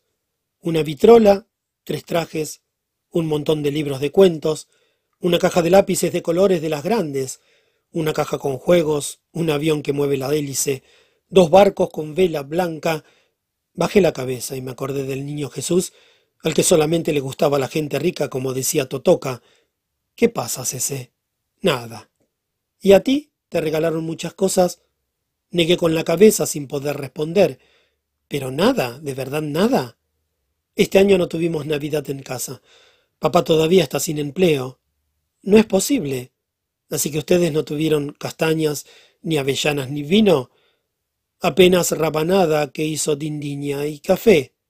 Sergito se quedó pensativo. Cece, si yo te convido, ¿aceptas?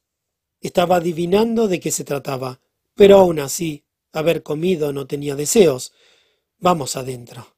Mamá te hace un plato. Hay tantas cosas, tantos dulces. No me arriesgaba. Había sido muy maltratado en esos días. Más de una vez había escuchado ¿No te dije que no me traigas mocosos de la calle a casa? No, muchas gracias. Está bien. ¿Y si te pido que mamá haga un paquete de castañas y otras cosas para que se los lleves a tu hermanito. ¿Lo llevas? No puedo. Tengo que terminar de trabajar. Recién en ese momento Sergito descubrió mi cajoncito de lustrar sobre el que me había sentado. Pero nadie se lustra en Navidad.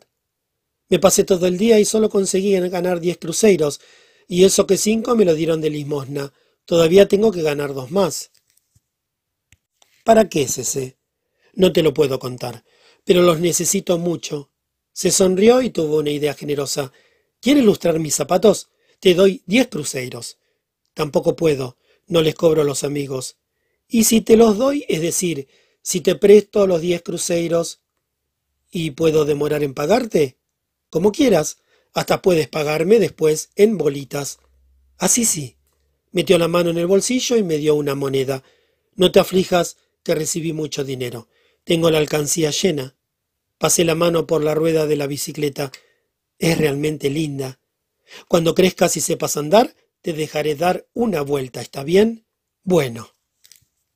Me lancé en una carrera enloquecida hasta el cafetín de miseria y hambre, sangoloteando el cajón de lustrar. Entré como un huracán, con miedo de que fuesen a cerrar ya. Señor, tiene todavía de aquellos cigarrillos caros. Tomó dos paquetes cuando vio el dinero en la palma de mi mano. Esto no es para ti, ¿verdad, Cc? Una voz dijo atrás. ¡Qué idea! Un chico de esa edad. Sin darse vuelta le contestó, porque usted no conoce a este cliente, es capaz de cualquier cosa. Es para papá. Sentía una enorme felicidad haciendo rodar las monedas en la palma de la mano. ¿Ese o este? Tú sabrás. Pasé todo el día trabajando para comprarle a papá este regalo de Navidad. ¿De veras, Cecé? ¿Y él qué te regaló? Nada, pobre. Todavía está sin empleo. Usted ya sabe. Se emocionó y nadie habló en el bar. ¿Cuál le gustaría más si fuese para usted? Los dos son lindos y a cualquier padre le gustaría recibir un regalo así. Envuélvame este, por favor. Hizo el paquete, pero estaba medio raro cuando me lo entregó, como si quisiera decirme algo y no pudiera. Le entregué el dinero y sonreí. Gracias, ese. Que tengas felices fiestas. Corrí de nuevo hasta llegar a casa. También había llegado la noche, solamente en la cocina estaba encendida la luz del farol. Habían salido todos, pero papá estaba sentado a la mesa mirando la pared vacía.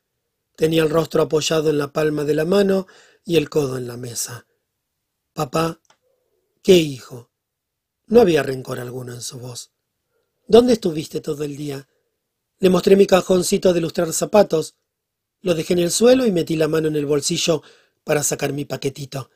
Mira, papá, compré una cosa linda para ti.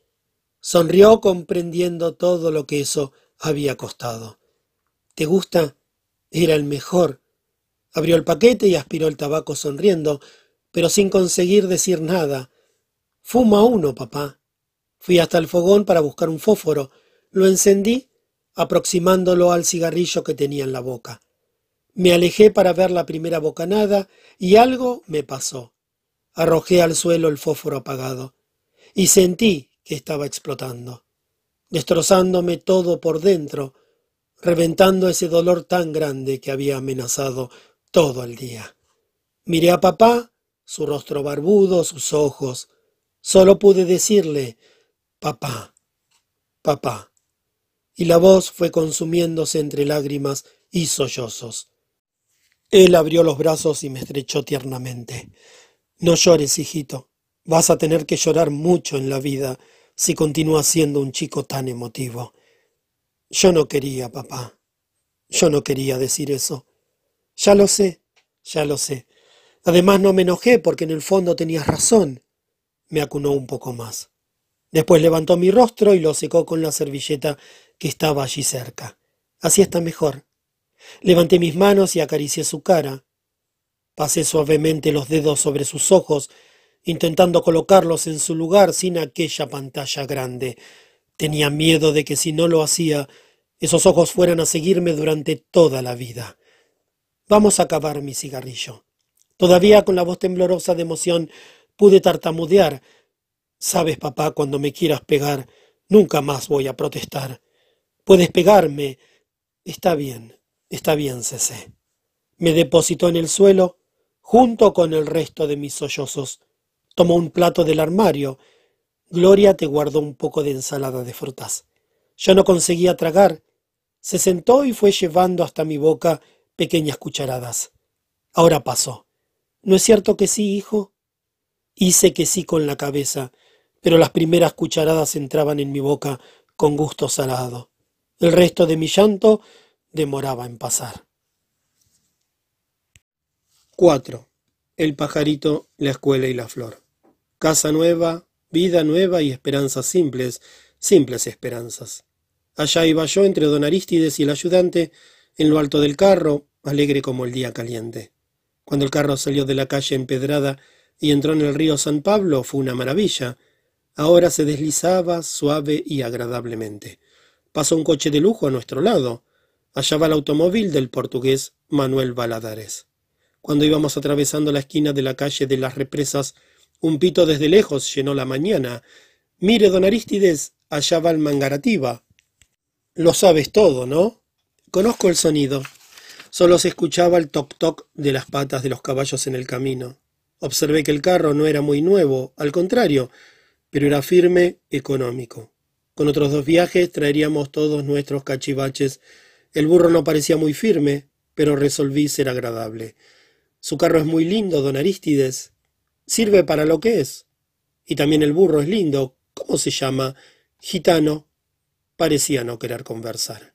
Hoy es un día muy feliz para mí. La primera vez que ando en carro. Encontré el automóvil del portugués y escuché al mangarativa. Silencio. Nada. Don Arístides, ¿el mangarativa es el tren más importante del Brasil? No, pero es el más importante de esta línea.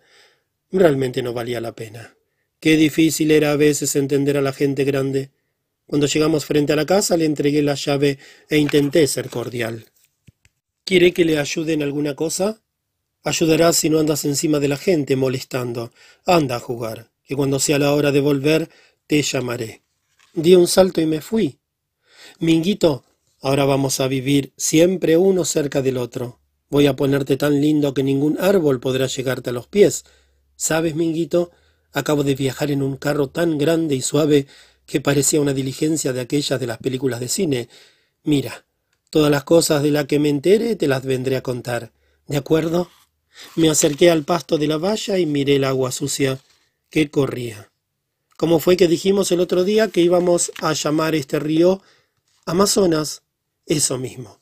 Amazonas. Allá abajo debe estar lleno de canoas de indios salvajes. ¿No es cierto, Minguito? Ni me lo digas. Solamente puede estar así, lleno de canoas e indios. No bien comenzaba la conversación y ya estaba don Aristides cerrando la casa y llamándome. ¿Te quedas o vienes con nosotros? Voy a quedarme. Mamá y mis hermanas ya deben venir por la calle. Y me quedé mirando cada cosa de cada rincón. Al comienzo, por etiqueta, o porque quería impresionar a los vecinos, me portaba bien, pero una tarde rellené una media negra de mujer. La envolví en un hilo y corté la punta del pie. Después, donde había estado el pie, puse un hilo bien largo de barrilete y lo até. De lejos, empujando despacito, parecía una cobra y en la oscuridad iba a tener gran éxito. De noche, cada uno cuidaba de su vida. Parecía que la casa nueva hubiera cambiado el espíritu de todos. En la familia reinaba una alegría como desde hacía mucho tiempo no la había. Me quedé quietecito en el portal, esperando. La calle vivía de la poca iluminación de los postes y las cercas de altos crotons sombraban los rincones. Seguramente que algunos estarían haciendo guardia en la fábrica, y eso que no eran más de las ocho. Difícilmente eran las nueve. Pensé un momento en la fábrica. No me gustaba. Su sirena triste en las mañanas se hacía más desagradable a las cinco de la tarde. La fábrica era un dragón que devoraba gente todo el día y vomitaba a su personal de noche, muy cansado. Y menos me gustaba, porque Mr. Scottfield se había portado mal con papá. Listo. Por allá venía una mujer. Traía una sombrilla debajo del brazo y una cartera colgando de la mano. Se alcanzaba a escuchar el ruido de los suecos golpeando la calle con sus tacones. Corrí a esconderme en el portal y probé el hilo que arrastraba la cobra. Ella obedeció. Estaba perfecta. Entonces me escondí bien escondidito detrás de la sombra de la cerca y me quedé con el hilo entre los dedos. Los suecos venían acercándose, más cerca, más cerca todavía, y ¡zas! Comencé a tirar de la cobra que se deslizó despacio en medio de la calle. Solo que yo no esperaba aquello. La mujer dio un grito tan grande que despertó a toda la calle. Largó la bolsa y la sombrilla para arriba y se apretó la barriga sin dejar de gritar. Socorro, socorro, una cobra, amigos, ayúdenme. Las puertas se abrieron y solté todo. Corrí hacia la casa, entré en la cocina, destapé rápidamente el cesto de la ropa sucia y me metí dentro, cubriendo de nuevo el cesto con la tapa. Mi corazón latía asustado y continuaba escuchando los gritos de la mujer. ¡Ay, Dios mío! Voy a perder a mi hijo de seis meses. En ese momento no solamente estaba asustado, sino que comencé a temblar. Los vecinos la llevaron para adentro y los sollozos y las quejas continuaban. No puedo más, no puedo más, y una cobra con el miedo que les tengo. Tome un poco de agua de flor de naranjo, cálmese, quédese tranquila, que los hombres fueron detrás de la cobra armados con palos, machetes y un farol para alumbrarse. Qué lío de los mil diablos por causa de una cobrita sin importancia, pero lo peor de todo es que la gente de casa también había ido a mirar. Jandira, mamá y Lala. Pero si no es una cobra, amigos, apenas es una media vieja de mujer. En mi miedo había olvidado tirar de la cobra. Estaba frito. Atrás de la cobra venía el hilo y el hilo entraba en nuestra casa. Tres voces conocidas hablaron al mismo tiempo. Fue él. Ya no se trataba de la casa de una cobra. Miraron debajo de las camas. Nada. Pasaron cerca de mí y yo ni respiré. Fueron al lado de afuera para mirar la casa. Jandira tuvo una idea. Me parece que ya sé dónde está. Levantó la tapa del cesto y fui levantado por las orejas y llevado hasta el comedor. Mamá me pegó duro esa vez. El zapato cantó y tuve que gritar para disminuir el dolor y que ella dejara de castigarme. Pestecita, tú no sabes qué duro es cargar un hijo de seis meses en la barriga. Lala comentó irónica. Ya estaba demorando mucho en estrenar la calle. Y ahora la cama, sin vergüenza, Salí frotándome el traste y me acosté de bruces. Fue una suerte que papá hubiese ido a jugar a las cartas. Me quedé en la oscuridad tragándome el resto del llanto y pensando que la cama era la mejor cosa del mundo para curarse de una zurra. Al día siguiente me levanté temprano. Tenía dos cosas muy importantes que hacer. Primero, espiar un poco como quien no quiere. Si la cobra todavía estaba por allá, la agarraría para esconderla dentro de la camisa Todavía podría usarla en otra parte, pero no estaba. Iba a ser difícil encontrar otra media que diese una cobra tan buena como aquella. Me volví de espaldas y me fui caminando a casa de Dindiña. Necesitaba hablar con tío Edmundo. Entré allá sabiendo que todavía era temprano para su vida de jubilado. Por lo tanto, no habría salido para jugar a la quiniela, hacer su fiestecita, como él decía, y comprar los diarios. Y así fue. Estaba en la sala haciendo un nuevo solitario. La bendición, Titito, no respondió. Estaba haciéndose el sordo. En casa todos decían que a él le gustaba hacer así cuando no le interesaba la conversación. Conmigo no lo hacía. Además, cómo me gustaba la palabra además. Conmigo nunca era demasiado sordo. Le tironeé la manga de la camisa y, como siempre, me parecieron lindos los tirantes de ajedrez blanco y negro. Ah, eres tú. Estaba haciendo como si no me hubiera visto. ¿Cómo es el nombre de ese solitario tío? Es el del reloj. Es lindo. Y yo ya conocía todas las cartas de la baraja. La única que no me gustaba mucho era la sota. No sé por qué. Tenía aspecto de sirviente del rey. ¿Sabes, tío? Vine a conversar una cosa contigo. Estoy terminando. En cuanto acabe, conversaremos. Pero enseguidita mezcló todas las cartas. ¿No salió? No. Hizo un montoncito con las cartas y las dejó a un lado. Bien se sé si tu asunto es un asunto de dinero, restregó los dedos. No tengo un céntimo. ¿Ni una monedita para bolitas? Se sonrió. Una monedita puede ser. ¿Quién sabe? Iba a meter la mano en el bolsillo, pero lo interrumpí. Estoy haciendo una broma, tío. No es nada de eso. Entonces, ¿de qué se trata?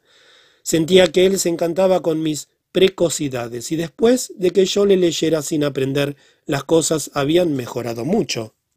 Quiero saber una cosa muy importante. ¿Eres capaz de cantar sin estar cantando? No entiendo bien. Ah, sí, y canté una estrofa de casita pequeñita. Pero estás cantando, ¿no es verdad? Ahí está la cosa. Yo puedo hacer todo eso por dentro sin cantar por fuera. Rió de mi simplicidad, pero no sabía a dónde quería llegar.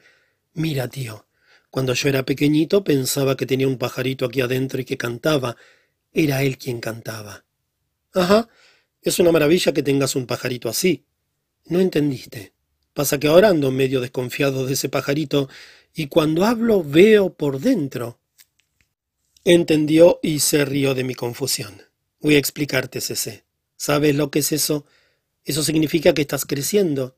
Y creciendo, esa cosa que dices que habla y ve se llama pensamiento. El pensamiento es lo que hace aquello que una vez yo dije que tendrías muy pronto. La edad de la razón es muy bueno que te acuerdes. Entonces sucede una maravilla. El pensamiento crece, crece y toma por su cuenta toda nuestra cabeza y nuestro corazón. Vive en nuestros ojos y en todos los momentos de nuestra vida. Ya sé. ¿Y el pajarito? El pajarito fue hecho por Dios para ayudar a las criaturas a descubrir las cosas.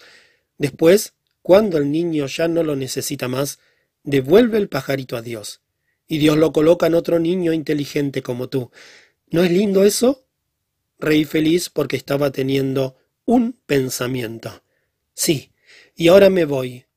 ¿Y la monedita? Hoy no. Voy a estar muy ocupado. Salí por la calle pensando en todo, pero estaba recordando una cosa que me ponía muy triste.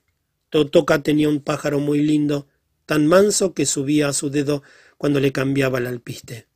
Podía hasta dejar la puerta abierta que no se escapaba, un día Totoca se olvidó de él y lo dejó al sol, y el sol caliente lo mató. Me acordaba de Totoca con él en la mano y llorando, llorando con el pajarito muerto apoyado en el rostro, y decía, nunca más, nunca más voy a tener preso a un pajarito. Yo estaba con él y le dije, Totoca, yo tampoco voy a tener a ningún preso. Llegué a casa y fui derecho a ver a Minguito. Xururuca, vine a hacer una cosa. ¿Qué? ¿Vamos a esperar un poco? Vamos. Me senté y recosté mi cabeza en su tronquito. ¿Qué es lo que vamos a esperar, Cecé? Que pase una nube bien linda por el cielo. ¿Para qué? Voy a soltar a mi pajarito. Sí, voy a soltarlo, ya no lo preciso más. Nos quedamos mirando el cielo. ¿Es esa, Minguito? La nube venía caminando muy despacio, bien grande como si fuese una hoja blanca toda recortada. Es aquella, Minguito. Me levanté emocionado y abrí mi camisa. Sentí que él iba saliendo de mi pecho flaco. Vuela, vuela, pajarito mío, bien alto. Súbete hasta pararte en el dedo de Dios. Dios te va a llevar hasta otro niño y vas a cantarle lindo, como siempre cantaste para mí. Adiós, mi pajarito lindo. Sentí un interminable vacío interior. Mírasese, se posó en el dedo de la nube. Ya lo vi. Recosté mi cabeza en el corazón de Minguito y me quedé mirando la nube que seguía su camino. Nunca fui malo con él. Di vuelta mi cara contra su rama. Suruca, ¿qué pasa? ¿Es feo si me pongo a llorar? Nunca es feo llorar, bobo. ¿Por qué? No sé. Todavía no me acostumbré. Parece como si aquí adentro mi jaula hubiese quedado vacía. Gloria me había llamado muy temprano. Déjame ver las uñas. Le mostré las manos y ella aprobó. Ahora las orejas. Uy, cesé. Me llevó hasta la pileta, mojó un trapo con jabón y fue restregando mi suciedad. Nunca vi a una persona decir que es un guerrero pinajé y vivir siempre sucio. Anda calzándote mientras busco una ropita decente para ti. Fue a mi cajón y revolvió. Revolvió más, y cuanto más revolvía, menos encontraba. Todos mis pantaloncitos estaban rotos, agujereados, remendados o surcidos. No se necesitaba ni contarlo a nadie. Solamente viendo este cajón la gente descubriría enseguida el niño terrible que eres. Ponte este que es el menos malo. Y nos dirigimos hacia el descubrimiento maravilloso que yo iba a hacer. Llegamos cerca de la escuela donde un montón de personas habían llevado a sus niños para inscribirlos. No vayas a hacer un papel triste ni a olvidarte de nada, Cece. Nos sentamos en una sala llena de chicos y todos se miraban unos a otros hasta que llegó nuestro turno y entramos en el escritorio de la directora. ¿Es su hermanito? Sí, señora. Mamá no pudo venir porque trabaja en la ciudad. Ella me miró bastante y sus ojos parecían grandes y negros porque los anteojos eran muy gruesos. Lo gracioso es que tenía bigotes de hombre, por eso seguramente era la directora. ¿No es muy pequeño el niño? Es muy delgadito para la edad, pero ya sabe leer. ¿Qué edad tienes, niño? El día 26 de febrero cumplí seis años. Sí, señora. Muy bien. Vamos a hacer la ficha. Primero los datos familiares. Gloria dio el nombre de papá. Cuando tuvo que dar el de mamá, ella dijo solamente Estefanía de Vasconcelos. Yo no aguanté y solté mi corrección. Estefanía Pinajé de Vasconcelos. ¿Cómo? Gloria se puso un poco colorada. ¿Es Pinajé? Mamá es hija de indios. Me puse todo orgulloso porque yo debía ser el único que tenía nombre de indio en esa escuela. Después Gloria firmó un papel y quedó de pie indecisa. ¿Alguna otra cosa, muchacha? Quisiera saber sobre los uniformes. Usted sabe, papá está sin empleo y somos bastante pobres. Y eso quedó comprobado cuando me mandó que diese una vuelta para ver mi tamaño y número y acabó viendo mis remiendos. Escribió un número en un papel y nos mandó adentro a buscar a doña Eulalia. También doña Eulalia se admiró por mi tamaño y aún el uniforme más pequeño que tenía me hacía aparecer un pollito emplumado. El único es este, pero es grande. ¡Qué niño menudito! Lo llevo y lo corto. Salí todo contento con mis dos uniformes de regalo. Imagínense la cara de Minguito cuando me viese con ropa nueva y de alumno. Con el pasar de los días yo le contaba todo, cómo era, cómo no era. Tocan una campana grande, pero no tanto como la de la iglesia, ¿sabes, no? Todo el mundo entra en el patio grande y busca el lugar que tiene su maestra. Entonces ella viene y hace que formemos una fila de cuatro y vamos todos como si fuésemos carneritos adentro de la clase. Uno se sienta en un banco que tiene una tapa que abre y cierra y allí lo guarda todo. Voy a tener que aprender un montón de himnos porque la profesora dijo que para ser un buen brasileño y patriota uno tiene que saber el himno de nuestra tierra. Cuando lo aprenda te lo canto, ¿sabes? Minguito. Y vinieron las novedades y las peleas, los descubrimientos de un mundo donde todo era nuevo. Nenita, ¿a dónde llevas esa flor? Ella era limpita y traía en la mano el libro y el cuaderno forrados. Usaba dos trencitas. Se la llevo a mi maestra. ¿Por qué? Porque a ella le gustaban las flores, y toda alumna aplicada le lleva una flor a su maestra. Los niños también pueden llevarle si a su profesora le gusta, sí. ¿De veras? Sí. Nadie le había llevado ni siquiera una flor a mi maestra Cecilia Paim. Debía ser porque ella era fea. Si no hubiese tenido esa mancha en el ojo, no habría sido tan fea.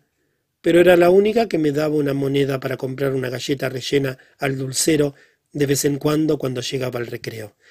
Comencé a reparar en las otras clases, todos los floreros sobre la mesa tenían flores, Solo el florero de la mía continuaba vacío. Mi aventura mayor fue aquella. ¿Sabes una cosa, Minguito? Hoy agarré un murciélago. ¿Ese famoso Luciano que decías que iba a venir a vivir aquí en los fondos? No, bobo, un murciélago de caminar. Uno agarra los coches que pasan despacio cerca de la escuela y se pega en la rueda trasera, y así viaja, que es una belleza.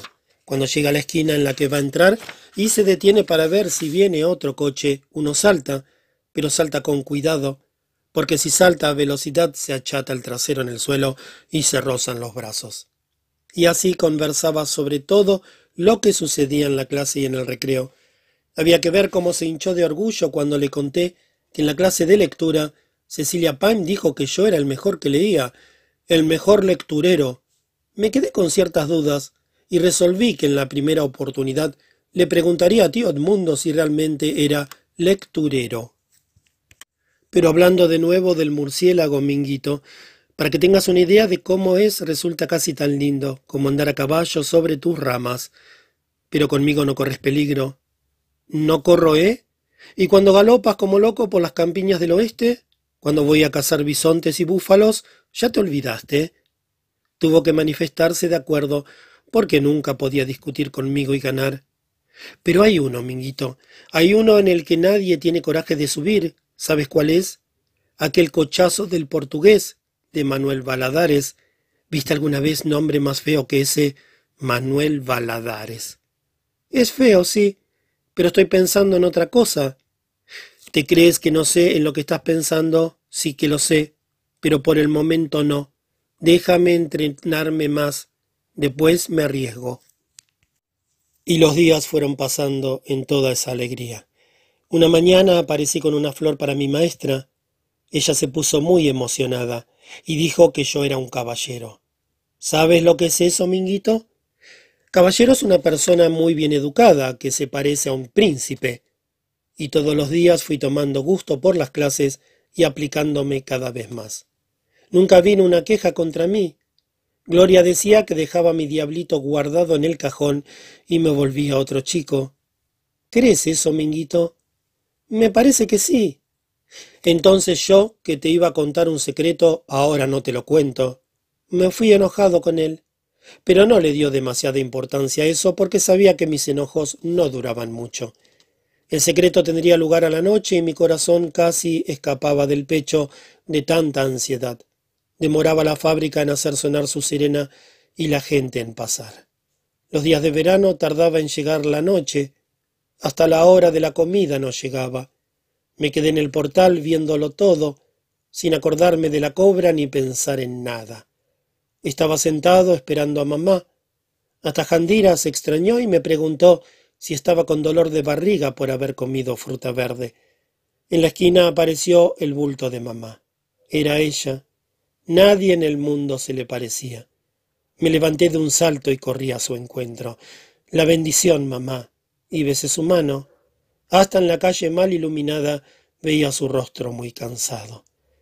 ¿Trabajaste mucho hoy, mamá? Mucho, hijito. Hacía tanto calor dentro del telar que nadie aguantaba. Dame la bolsa, estás muy cansada. Comencé a llevar la bolsa con la marmita vacía adentro. Muchas picardías hoy. Poquito, mamá. ¿Por qué viniste a esperarme? Ella había comenzado a adivinar. Mamá, ¿me quieres por lo menos un poquito? Te quiero como a los otros. ¿Por qué? Mamá, ¿conoces a Nardito, el que es sobrino de Patachueca? Se rió. Ya lo recuerdo. ¿Sabes una cosa, mamá? La mamá de él le hizo un traje muy lindo. Es verde con unas listitas blancas. Tiene un chaleco que se abotona en el cuello pero le quedó chico y él no tiene ningún hermano pequeño para que lo aproveche y dice que lo quería vender. ¿Me lo compras? Ay, hijo, las cosas están difíciles.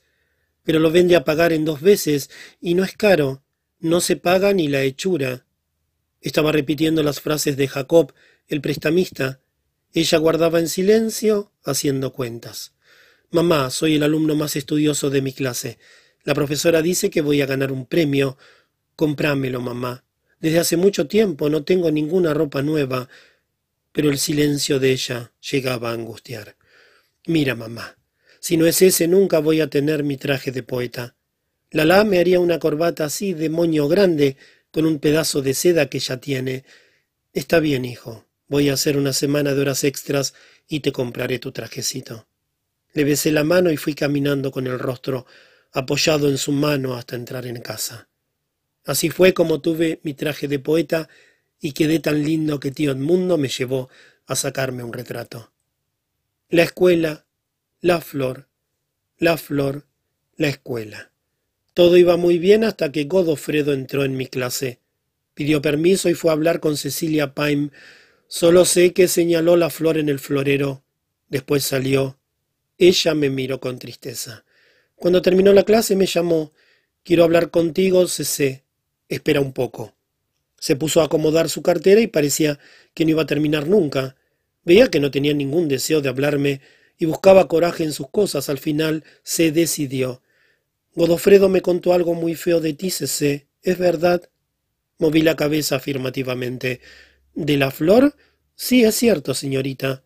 ¿Cómo lo haces? Me levanto más temprano y paso por el jardín de la casa de Sergio. Cuando el portón está apenas entornado, entro rápido y robo una flor. Hay tantas allá que no hacen falta. Sí, pero eso no está bien. No debes volver a hacer eso nunca más. No es un robo, pero es un hurto. No lo sé, señorita. ¿Acaso el mundo no es de Dios?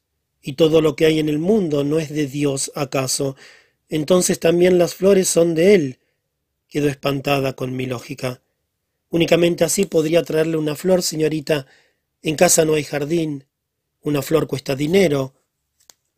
Y yo no quería que su escritorio estuviese siempre con el florero vacío. Ella tragó en seco. ¿Acaso de vez en cuando usted no me regala un dinerito para comprarme una galleta rellena? Te lo daría todos los días, pero desapareces. No podría aceptar ese dinero todos los días. ¿Por qué? Porque hay otros niños pobres que tampoco traen merienda. Sacó el pañuelo de la cartera y se lo pasó disimuladamente por los ojos. Señorita, ¿usted no ve a Lechucita? ¿Quién es? Esa negrita de mi tamaño, esa a la que la madre le sujeta el cabello en rulitos y se los ata con piolín. Ah, ya sé, Dorotilia. Ella misma, señorita. Dorotilia es más pobre que yo y las otras chicas no quieren jugar con ella porque es negrita y muy pobre. Por eso ella se queda siempre en un rincón. Yo divido con ella mi masita, esa que usted me regala. Entonces se quedó con el pañuelo en la nariz durante mucho tiempo. De vez en cuando usted podría darle ese dinero a ella en vez de dármelo a mí. La mamá lava la ropa y tiene once hijos, todos chiquitos todavía.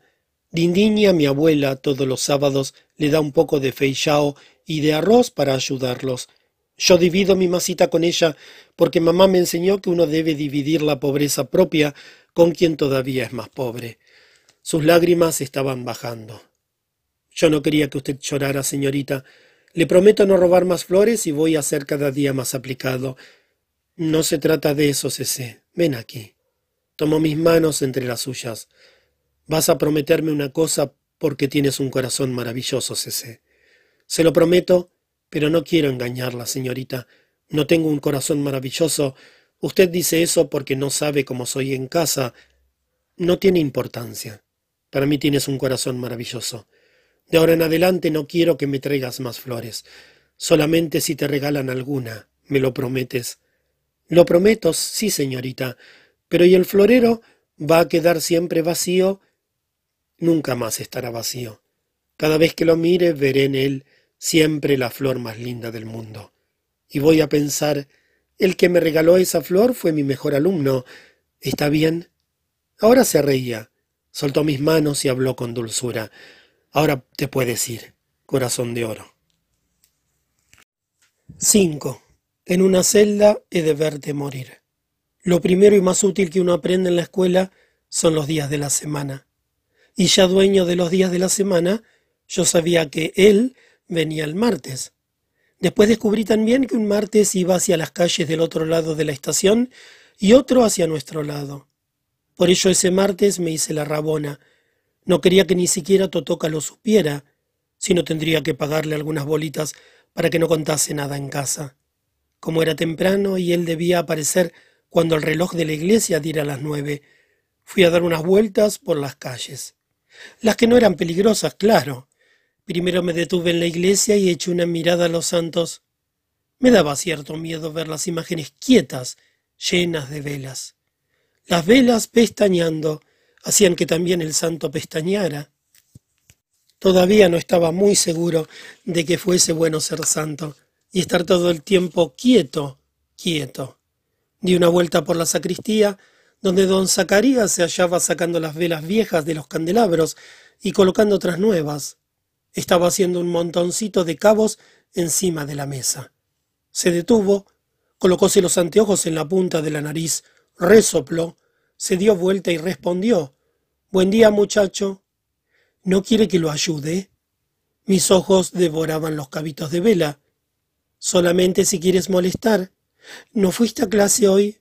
Sí fui, pero la profesora no vino. Estaba con dolores de dientes. Ah. Nuevamente se dio vuelta y se colocó otra vez los anteojos sobre la punta de la nariz. ¿Qué edad tienes, muchacho? Cinco. No, seis años. Seis no, en realidad cinco. ¿En qué quedamos? ¿Cinco o seis? Pensé en la escuela y mentí. Seis. Pues con seis años ya estás en buena edad para comenzar el catequismo. ¿Yo puedo? ¿Por qué no? Solamente tienes que venir todos los jueves a las tres de la tarde. ¿Quieres venir? Depende. Si usted me da los cabitos de vela, vengo. ¿Y para qué los quieres? El diablo me había musitado una cosa. Nuevamente mentí. Es para encerar el hilo de mi barrilete, para que quede más fuerte. Entonces llévatelos. Reuní los pedacitos y los metí en medio de la bolsa, junto con los cuadernos y las bolitas, deliraba de alegría. Muchas gracias, don Zacarías. Escucha bien, el jueves. Salí volando, como era temprano me daba tiempo para hacer aquello. Corrí hacia enfrente del casino y cuando no venía nadie, crucé la calle y pasé lo más rápido posible los pedacitos de cera por la calzada.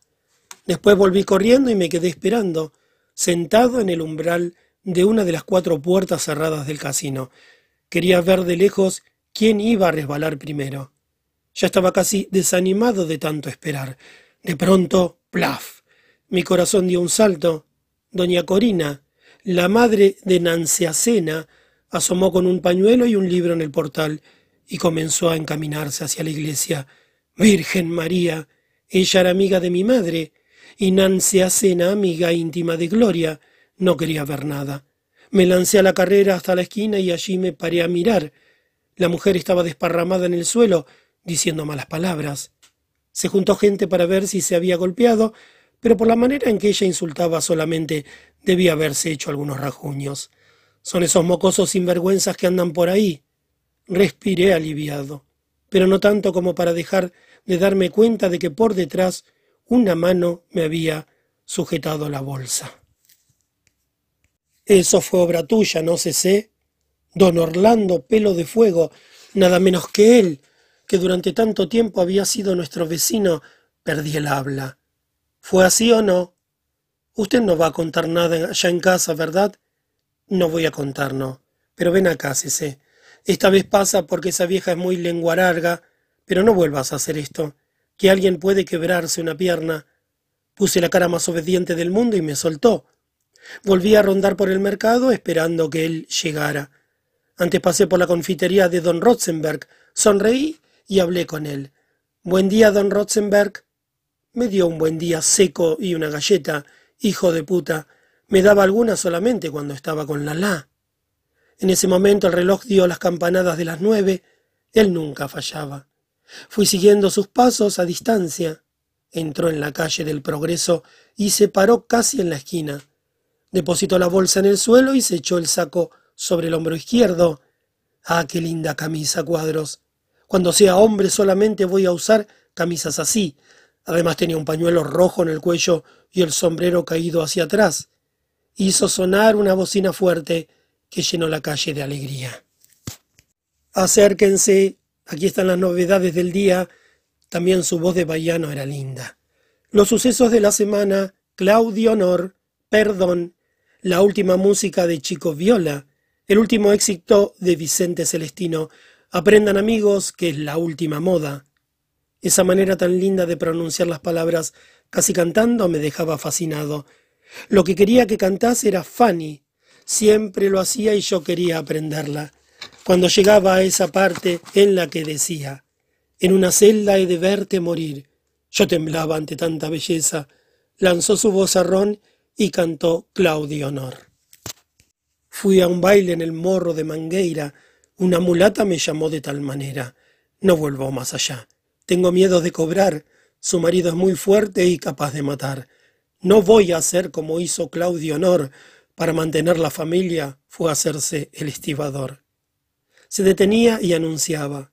Folletos de todos los precios, desde centavos hasta cuatrocientos reis, sesenta canciones nuevas, los últimos tangos. Ahí llegó mi felicidad. Fanny. Aprovechaste que ella estaba solita y sin tiempo de llamar a una vecina la apuñalaste sin dolor ni compasión. Su voz volvíase suave, dulce, tierna, como para destrozar el corazón más duro. A la pobre Fanny, pobre Fanny, que tenía buen corazón.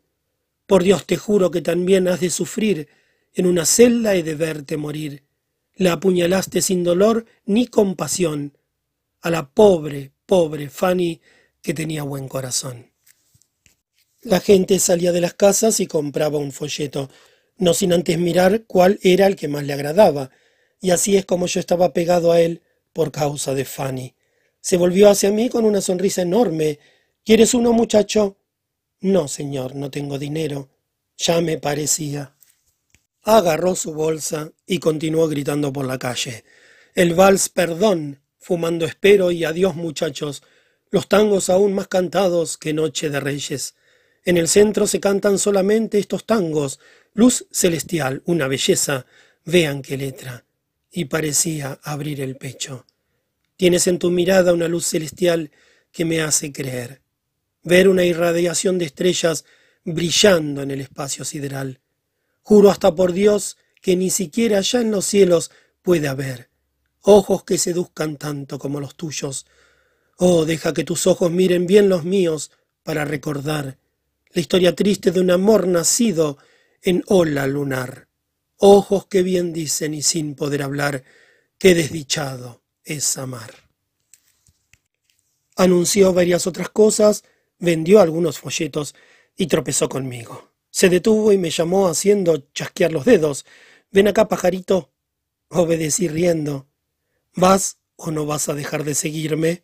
No, señor, nadie en el mundo canta tan lindo como usted. Se sintió medio lisonjeado y un tanto desarmado. Vi que comenzaba a ganar la partida. Ya me estás pareciendo piojo de cobra. Es que quería ver si usted cantaba mejor que Vicente Celestino y Chico Viola, y sí que canta mejor. Una amplia sonrisa se dibujó en su cara. ¿Y tú ya los escuchaste, pajarito? Sí, señor en el gramófono que hay en la casa del hijo del doctor Adauto Luz. Entonces es porque el gramófono era viejo o la aguja estaba arruinada. No, señor, era nuevecita, acababa de llegar. De verdad que usted canta mucho mejor. Eso es lo que pasa. Estuve pensando una cosa. A ver. Yo lo sigo todo el rato. Bien. Usted me enseña cuánto cuesta cada folleto. Entonces usted canta y yo vendo el folleto. A todo el mundo le gusta comprarle a un chico. No es mala idea, pajarito. Pero dime una cosa, vas porque quieres. Yo no puedo pagarte nada. Pero si yo no quiero nada, entonces ¿por qué? Porque me gusta cantar, me gusta aprender, y me parece que Fanny es lo más lindo del mundo, y si al final usted vende mucho, mucho, entonces me da un folleto viejo que nadie quiera comprar, y se lo llevo a mi hermana. Se quitó el sombrero y se rascó la cabeza, en la cual los cabellos le raleaban. Tengo una hermana muy joven llamada Gloria, y se lo llevaría a ella, solamente para eso. No fue muy difícil convencer a Gloria, pero cesé una vez por semana y las clases. Le mostré mi cuaderno y todos mis deberes, que estaban bien hechos y limpios. Las notas eran espléndidas. E hice lo mismo con el cuaderno de aritmética, y en lectura yo soy el mejor, Godoya, pero ella no se decidía. Lo que estamos estudiando todavía va a repetirse durante varios meses, hasta que esa caterva de burros aprenda. Correrá el tiempo. Se rió. Qué expresión se sé. Pero si es así, Gloria, aprendo mucho más cantando. ¿Quieres ver cuántas cosas nuevas aprendí? Teotmundo me enseñó. Mira, estibador, celestial, sideral y desdichado. Y encima de eso te traigo un folleto por semana y te enseño las cosas más lindas del mundo. Bueno, pero eso sí, ¿qué le diremos a papá cuando note que todos los martes faltas a almorzar? No se dará cuenta. Cuando él te pregunte, le mientes diciéndole que fui a almorzar con Dindiña, que fui a llevarle un recado a Nancy a cena y que me quedé allá para almorzar. Virgen María, Menos mal que aquella vieja no sabía lo que yo había hecho. Acabó estando de acuerdo, convencida de que era una manera de que no inventara travesuras y por lo mismo no me llevase muchas zurras. Además sería lindo quedarnos debajo de los naranjos los miércoles enseñándole a cantar. No veía la hora de que llegara el martes. Ya iba a esperar a don Ariobaldo a la estación. Si no perdía el tren, llegaría a las ocho y media.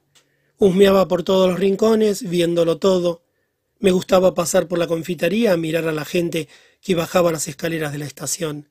Ese sí que era un buen lugar para limpiar zapatos.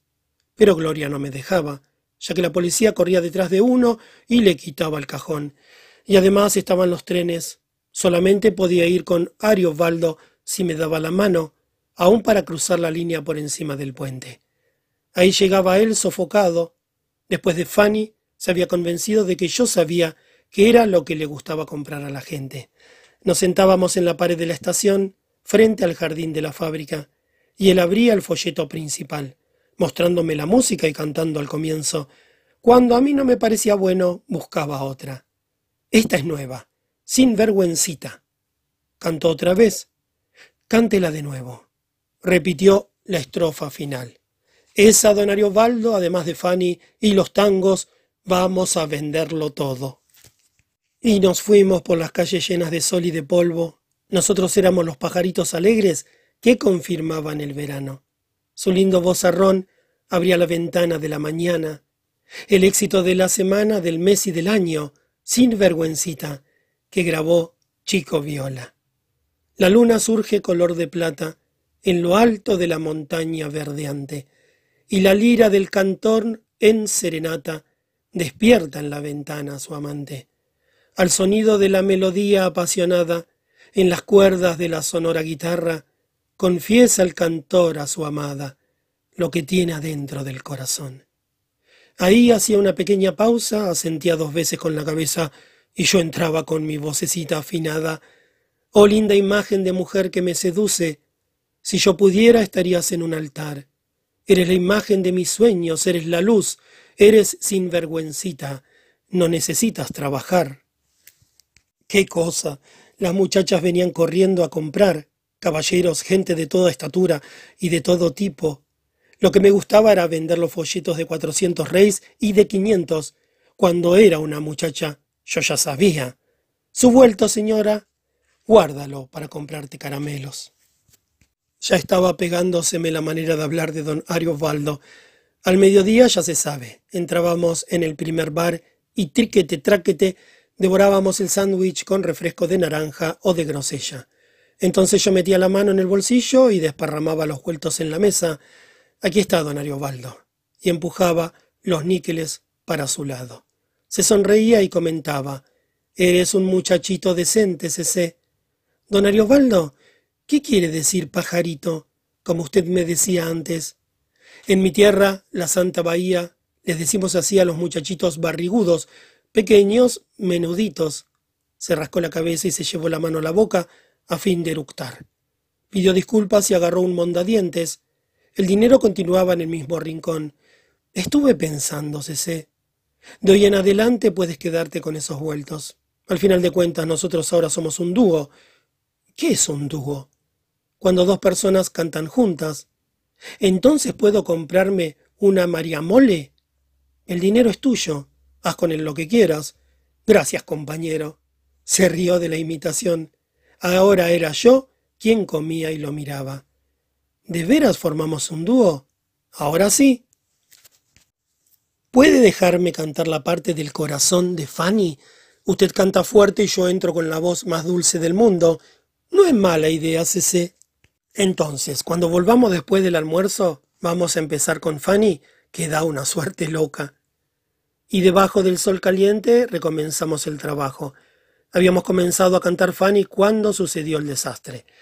Doña María de la Peña se acercó muy beata debajo de la sombrilla, con la cara blanca de polvo de arroz. Se quedó parada escuchando a nuestra Fanny. Don Ariobaldo adivinó la tragedia y me susurró que continuase cantando al mismo tiempo que caminábamos. ¿Qué va? Estaba tan fascinado con el corazón de Fanny que ni noté qué pasaba. Doña María de la Peña cerró la sombrilla y se quedó con la puntera golpeando en la de su zapato. Cuando acabé frunció la cara, muerta de rabia, y exclamó Muy bonito, muy bonito que una criatura cante una inmoralidad así. Señora, mi trabajo no tiene nada de inmoral. Cualquier trabajo honesto es un buen trabajo, y no me avergüenzo, ¿sabe? Nunca había don Ariobaldo tan encrespado ella quería pelear, entonces vería. ¿Esa criatura es su hijo? No, señora, infelizmente. Su sobrino, pariente suyo, no es nada mío. ¿Qué edad tiene? Seis años. Dudó mirando mi tamaño, pero continuó. No tiene vergüenza explotar así a una criatura. No estoy explotando a nadie, señora. Él canta conmigo porque quiere y le gusta, o yo, además, le pago, ¿no es cierto? Dije que sí con la cabeza. La pelea me estaba pareciendo de lo más linda, pero mis deseos eran darle un cabezazo en la barriga a ella y verla desparramarse por el suelo. ¡Bum! Pues sepa que voy a tomar medidas. Voy a hablar con el padre. Voy a hablar en el juzgado de menores. Voy a llegar hasta la policía. En ese punto enmudeció y sus ojos asustados se desorbitaron. Don Ariobaldo había sacado su enorme cuchillo y se lo acercaba. Parecía que ella fuera a tener un síncope. Entonces vaya, doña, pero vaya enseguida. Yo soy muy bueno, pero tengo la manía de cortar la lengua a las brujas charlatanas que se meten en la vida ajena. Se apartó, dura como una escoba, y ya lejos se dio vuelta para apuntarle con la sombrilla. Ya va a ver. Quítese de mi vista, bruja de Croxoxó. Abrió la sombrilla y fue desapareciendo en la calle muy tiesa. Por la tarde don Ariovaldo contaba las ganancias. Ya está todo, Cese. Tenías razón, me da suerte. Me acordé de doña María de la Peña. ¿Irá a hacer algo? No va a hacer nada, Cese. A lo sumo irá a conversar con el cura, que le aconsejará. Es mejor dejar todo como está doña María. Esa gente del norte no es para hacer bromas. Metió el dinero en el bolsillo y apretó la bolsa. Después, como hacía siempre, introdujo la mano en el bolsillo del pantalón y agarró un folleto doblado. Este es el de tu hermanita Gloria. Se desperezó. Fue un día extraordinario. Nos quedamos descansando unos minutos. Don Ariobaldo, ¿qué pasa? ¿Qué quiere decir bruja de Croxoxo? ¿Qué sé yo, hijo? Lo inventé en un momento de rabia. Largó una alegre carcajada. ¿Y usted la iba a acuchillar? No, fue solo para asustarla. Si la hubiese acuchillado, ¿qué saldría? ¿Tripa o estopa de muñeca? Se rió y me rascó la cabeza con afecto. ¿Sabes una cosa, Cece? Me parece que lo que en realidad saldría es mierda. Los dos nos reímos. Pero no tengas miedo. No soy un tipo de matar a nadie, ni siquiera a una gallina. Le tengo tanto miedo a mi mujer que hasta me pega con el palo de la escoba. Nos levantamos y se fue hacia la estación. Apretó mi mano y dijo, para mayor seguridad vamos a pasar un par de veces sin volver por aquella calle. Apretó mi mano con más fuerza. Hasta el martes que viene, compañero. Moví la cabeza afirmativamente mientras él subía uno a uno los peldaños de la escalera. Desde arriba gritó, Eres un ángel, Cecé. Le dije adiós con la mano y comencé a reírme. Ángel, es porque él no sabe. Segunda parte. Fue cuando apareció el niño Dios en toda su tristeza. Capítulo primero. El murciélago. Corre ese que vas a perder el colegio. Estaba sentado a la mesa, tomando mi tazón de café y pan seco y masticando todo sin ningún apuro. Como siempre apoyaba los codos en la mesa y me quedaba mirando la hojita pegada en la pared. Gloria se ponía nerviosa y sofocada. No veía la hora en que me fuera para hacerse cargo de toda la mañana, en paz para cumplir cada uno de los trabajos de la casa. Anda, diablito, ni te peinaste. Debías hacer como Totoca, que siempre está listo a la hora necesaria. Y venía de la sala con un peine y peinaba mis pelos rubios. También este gato pelado no tiene ni qué peinarle. Me levantaba de la silla y me examinaba todo. Si la blusa estaba limpia, lo mismo que los pantalones. Ahora vámonos, ese. Totoca y yo nos poníamos a la espalda nuestras carteras con los libros, los cuadernos y el lápiz. Nada de comida. Eso quedaba para los otros chicos. Gloria apretó el fondo de mi cartera, sintió el volumen de la bolsita con bolitas y sonrió. En la mano llevábamos las zapatillas de tenis para calzarlas cuando llegásemos al mercado, cerca de la escuela. Apenas alcanzábamos la calle, Totoca comenzaba a correr, dejándome caminar solito lentamente, y entonces empezaba a despertarse mi diablo artero. Me gustaba que mi hermano se adelantara, para poder reinar a gusto. Me fascinaba la carretera Río San Pablo. Murciélago, sin duda el murciélago. Treparme a la parte trasera de los automóviles y sentir el camino desapareciendo a tal velocidad que el viento me castigaba corriendo y silbando. Aquello era lo mejor del mundo. Todos nosotros lo hacíamos. Totoca me había enseñado, con mil recomendaciones, que me asegurara bien, porque los otros coches que venían atrás eran un peligro. De a poco aprendí a perder el miedo, y el sentido de la aventura me instigaba a buscar los murciélagos más difíciles. Yo era tan experto que hasta había aprovechado ya el coche de don Ladislao. Solamente me faltaba el hermoso automóvil del portugués. Coche lindo, bien cuidado era aquel. Los neumáticos siempre nuevos, y todo de metal tan reluciente que lo reflejaba a uno. La bocina daba gusto, era un mugido ronco, como si fuese el de una vaca en el campo. Y él pasaba estirado, dueño de toda esa belleza, con la cara más severa del mundo. Nadie se atrevía a trepar sobre su rueda trasera. Decían que pegaba, mataba y amenazaba con capar al intruso antes de matarlo. Ningún chico de la escuela se atrevía o se había atrevido hasta ahora. Cuando yo estaba conversando sobre eso con Minguito, él habló. ¿Nadie de veras ese? Seguro, nadie. Ninguno tiene coraje. Sentí que Minguito se estaba riendo, casi adivinando lo que yo pensaba en ese momento. Y vos estás loco por hacerlo, ¿no? Estar estoy, pero me parece que... ¿Qué es lo que pensás? Ahí el que se había reído era yo. A ver, de sí. Sos curioso como el diablo. Siempre acabás contándome todo, ¿no aguantás? ¿Sabes una cosa, Minguito? Yo salgo de casa a las siete, ¿no? Cuando llego a la esquina son las siete y cinco. Bueno, a las siete y diez el portugués detiene el coche en la esquina del boliche del miseria y hambre y se compra un paquete de cigarrillos. Un día de estos yo cobro coraje, espero hasta que él suba al coche y ¡zas! No tenés coraje para eso. ¿Que no tengo? Ya vas a ver, Minguito. Ahora mi corazón estaba a los altos. El coche parado, él bajando. El desafío de Minguito se mezclaba a mi miedo y mi coraje, no quería ir, pero la pequeña vanidad empujaba mis pasos. Di vuelta al bar y me quedé medio escondido contra la pared. Aproveché para meter las zapatillas dentro de la cartera. El corazón saltaba tan fuerte que tenía miedo de que sus golpes se escuchasen dentro del bar. Él salió sin haberme notado siquiera. Oí que la puerta se abría. Ahora o nunca, Minguito. De un salto estaba pegado a la rueda con todas las fuerzas que me había dado el miedo. Sabía que hasta la escuela la distancia era enorme.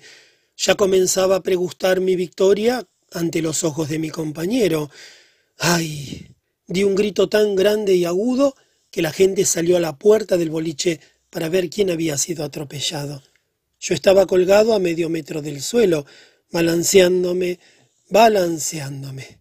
Mis orejas ardían como brasas. Algo había fallado en mis planes.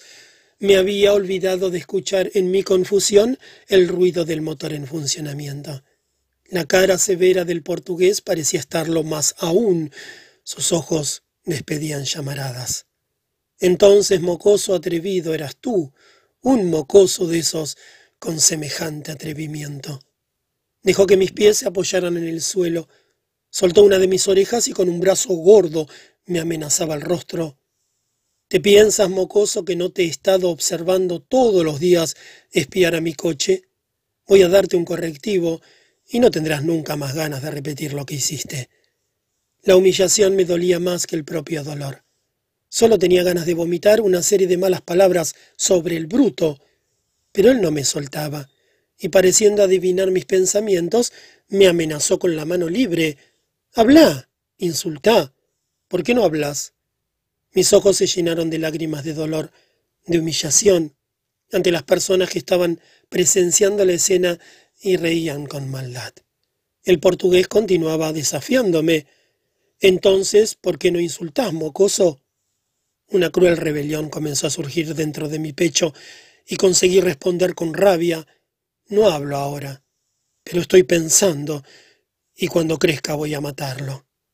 Él lanzó una carcajada que fue acompañada por los espectadores. Pues crece, mocoso. Acá te espero. Pero antes voy a darte una lección. Soltó rápidamente mi oreja y me puso sobre sus rodillas.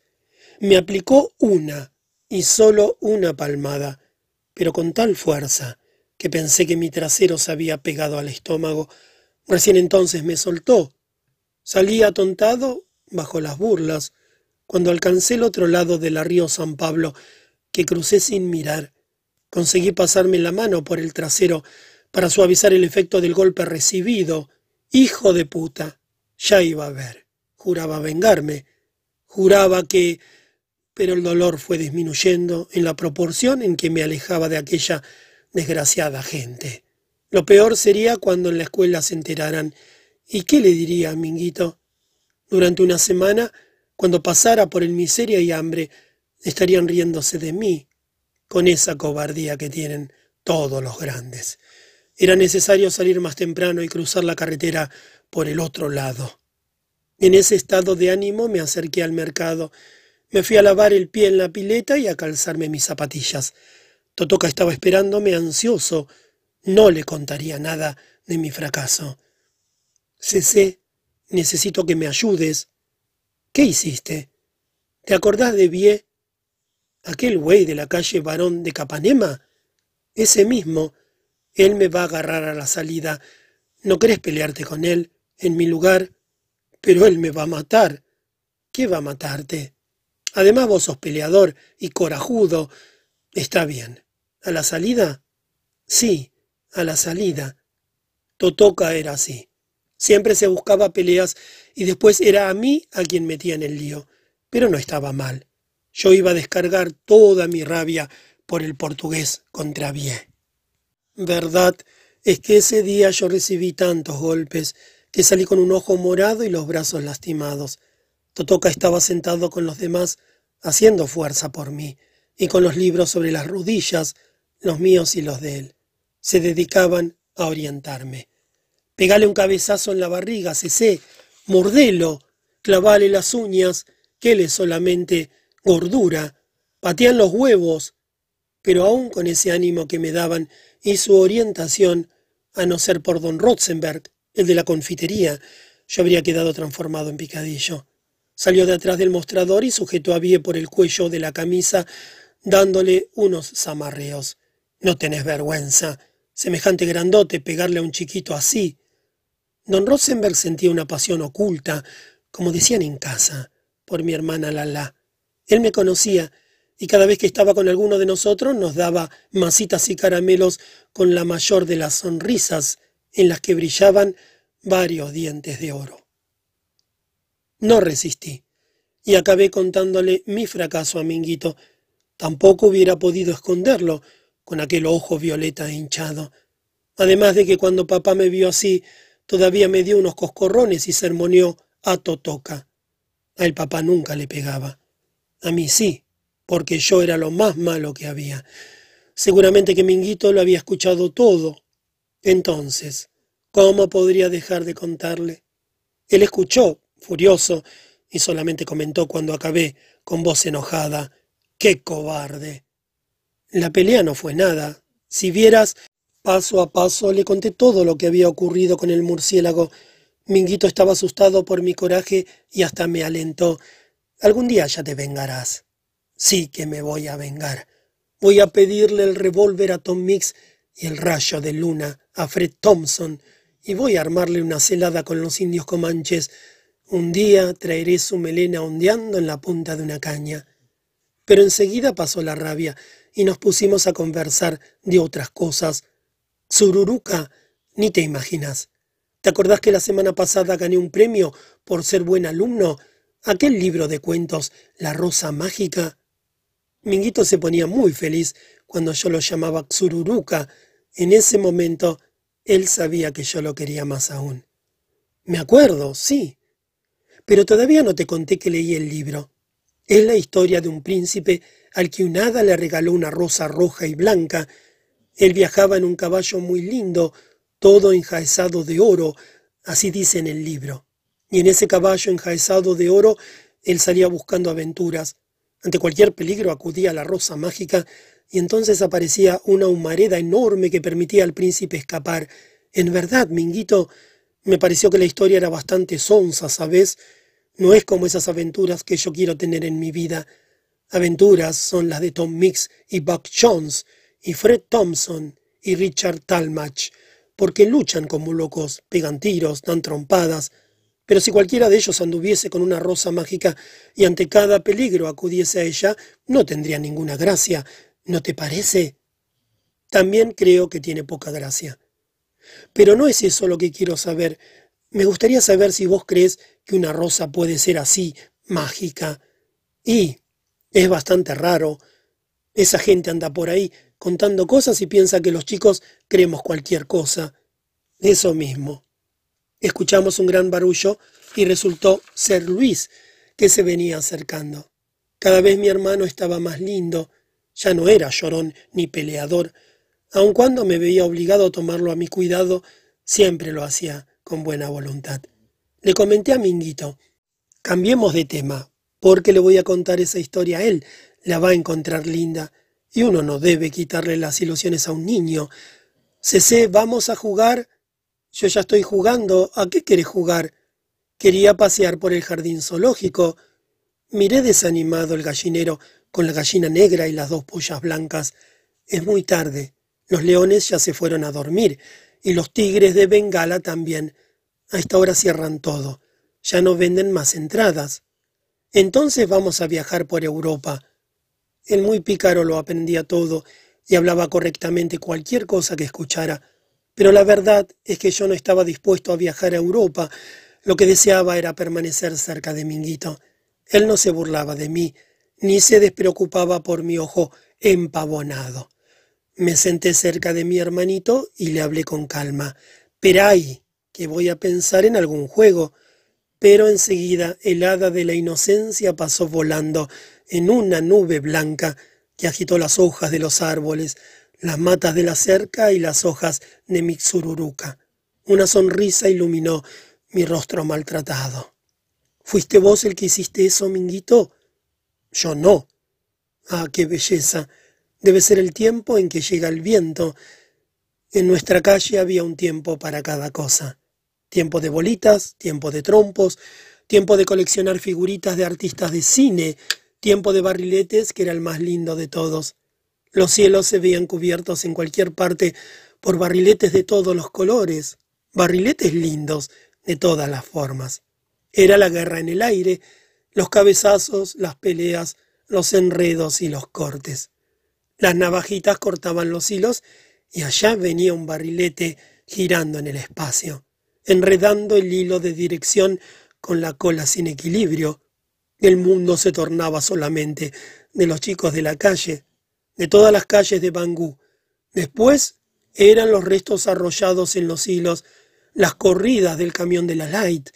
Los hombres venían furiosos a arrancar los barriletes muertos, confundiendo los hilos. El viento, el viento. Con el viento vinieron las ideas. Vamos a jugar a la cacería, Luis. Yo no puedo montar a caballo. Enseguida vas a crecer y podrás. Quédate sentadito ahí y anda aprendiendo cómo es. De repente, Minguito se convirtió en el más lindo caballo del mundo. El viento aumentó y el pasto medio ralo se transformó en una planicie inmensa, verde. Mi ropa de cowboy estaba enjaezada de oro, relampagueaba en mi pecho la estrella de sheriff. Vamos, caballito, vamos, corre, corre, sas, sas, sas. Ya estaba reunido con Tom Mix y Fred Thompson, Buck Jones no había querido venir esta vez y Richard Talmach trabajaba en otra película. Vamos, caballito, vamos, corre, corre. Allá vienen los amigos apaches llenando de polvo el camino. Sas, sas, sas. La caballada de los indios estaba metiendo un ruido bárbaro. Corre, corre, caballito. La planicie está llena de bisontes y búfalos. Vamos a tirar. Gente. Sas, sas, sas. Pum, pum, pum, fiu, fiu, fiu. Las flechas silbaban. El viento, la galopada, la carrera loca, las nubes de polvo y la voz de Luis casi gritando, cesé, cesé. Fui deteniendo el caballo lentamente y salté sofocado por la proeza. ¿Qué pasa? ¿Algún búfalo fue por tu lado? No, vamos a jugar a otra cosa. Hay muchos indios y me dan miedo. Pero esos indios son los apaches. Todos son amigos. Pero estoy con miedo. Hay demasiados indios. Capítulo segundo. La conquista. Los primeros días yo salía un poco más temprano, para no correr el peligro de encontrar al portugués parado con su coche comprando cigarrillos. Además tenía buen cuidado de caminar por la orilla de la calle, del lado contrario, casi cubierto por la sombra de las cercas de plantas que unían el frente de cada casa. Y apenas llegaba a la río San Pablo cortaba camino y seguía con las zapatillas de tenis en la mano, casi pegándome al gran muro de la fábrica, todo ese cuidado con el pasar de los días fue tornándose inútil. La memoria de la calle es corta, y a poco nadie se acordaba de una más de las travesuras del chico de don Pablo, porque así era como me conocían en los momentos de acusación. Fue el chico de don Pablo, fue ese condenado chico de don Pablo, fue ese chico de don Pablo. Una vez hasta inventaron una cosa horrible, cuando el Bangú recibió una paliza del Andaraí, comentaron burlándose. El Bangú cobró más que ese chico de don Pablo. Nota del traductor. Bangú y Andaraí hace referencia a dos clubes de fútbol de la zona. Fin de la nota. A veces veía el maldito coche detenido en la esquina y retrasaba el paso para no tener que ver pasar al portugués, al cual iba a matar tan pronto creciera, con su gran empaque de dueño del coche más lindo del mundo y de Bangú. Por entonces desapareció durante algunos días. ¡Qué alivio! Seguramente habría viajado lejos o estaría de vacaciones. Volví a caminar hacia la escuela con el corazón sosegado y ya medio inseguro sobre si valía la pena matar a ese hombre más tarde. Una cosa era segura, cada vez que iba a trepar a un coche de menor importancia, ya no sentía el entusiasmo de antes y mis orejas comenzaban a arder penosamente. Mientras tanto, la vida de la gente y de la calle se desarrollaba normalmente. Había llegado el tiempo de la cometa y calle para que te quiero. El cielo azulado se estrellaba de día con las estrellas más bonitas y coloridas. En el tiempo del viento dejaba de lado un poco a Minguito, o solamente lo buscaba cuando me ponían en penitencia después de una buena soba. Entonces no intentaba escapar, porque una paliza cerca de otra dolía mucho. En esos momentos me iba con el rey Luis a adornar, a enjaezar, término que me gustaba mucho, mi planta de naranja lima. Para colmo Minguito había dado un gran estirón y pronto, muy pronto, estaría dando flores y frutos para mí. Los otros naranjos demoraban mucho. Mi planta de naranja lima era precoz, como tío Edmundo decía de mí. Después él me explicó lo que eso significaba, era cuando las cosas sucedían mucho antes de que otras ocurrieran. Finalmente me parece que no supo explicarlo muy bien. Lo que quería decir simplemente era que algo se adelanta. Entonces yo tomaba trozos de cordón, sobras de hilos y agujereaba un montón de tapitas de botellas para ir a enjazar a Minguito. Había que ver lo lindo que quedaba. El viento golpeándolas hacía chocar una tapita con otra, y parecía que estaba usando las espuelas de plata de Fred Thompson cuando montaba su caballo rayo de luna. El mundo de la escuela también era muy bueno. Yo sabía todos los himnos nacionales de memoria, el más grande de todos, que era el verdadero, los otros himnos nacionales de la bandera y el himno nacional de La libertad, libertad, abre las alas sobre nosotros. A mí, y creo que también a Tom Mix, era el que más me gustaba. Cuando iba a caballo, sin estar en guerra ni en cacerías, me pedía respetuosamente Vamos, guerrero Pinajé, canta el himno de la libertad. Mi voz, bastante fina, llenaba las enormes planicies, con mucha más belleza que cuando cantaba con don Ariovaldo, trabajando los martes de ayudante de cantor. Los martes hacía la rabona en el colegio, como de costumbre, para esperar el tren que traía mi amigo Ariobaldo. Él ya bajaba las escaleras mostrando en las manos los folletos para vender en las calles. Todavía traía dos bolsas llenas, que eran la reserva. Casi siempre vendía todo, y eso nos daba una gran alegría a los dos. En los recreos, cuando alcanzaba el tiempo, hasta jugábamos a las bolitas. Yo era lo que se llama un experto, tenía una puntería segura y casi nunca dejaba de volver a casa con la bolsita donde sangoloteaban las bolitas, muchas veces hasta triplicadas. Lo más conmovedor era mi maestra, doña Cecilia Paim. Ya le podían contar que era el chico más diablo del mundo, que no lo creía, como tampoco creería que nadie consiguiera decir más palabrotas que yo. Que ningún chico me igualaba en travesuras, eso no lo hubiera aceptado nunca. En la escuela yo era un ángel, Jamás me habían reprendido y me transformé en el mimado de las maestras por ser uno de los niños más pequeños que hasta entonces apareciera por allí. Doña Cecilia Paim conocía de lejos nuestra pobreza y a la hora de la merienda, cuando veía que todo el mundo estaba comiendo, se emocionaba y siempre me llamaba aparte para mandarme comprar una galleta rellena en lo del dulcero. Sentía tanto cariño por mí que me parece que yo me portaba bien solo para que no se decepcionara. De repente la cosa sucedió. Yo venía despacio, como siempre, por la carretera Río San Pablo cuando el coche enorme del portugués pasó bien cerquita de mí. La bocina sonó tres veces y vi que el monstruo me miraba sonriéndose. Aquello me hizo renacer la rabia y el deseo de matarlo cuando fuese grande. Puse cara seria y en mi orgullo fingí ignorarlo. Es como te digo, Minguito, todo el santo día parece que espera que yo pase para venir tocando la bocina. Tres veces la toca. Ayer hasta me dijo adiós con la mano. ¿Y tú?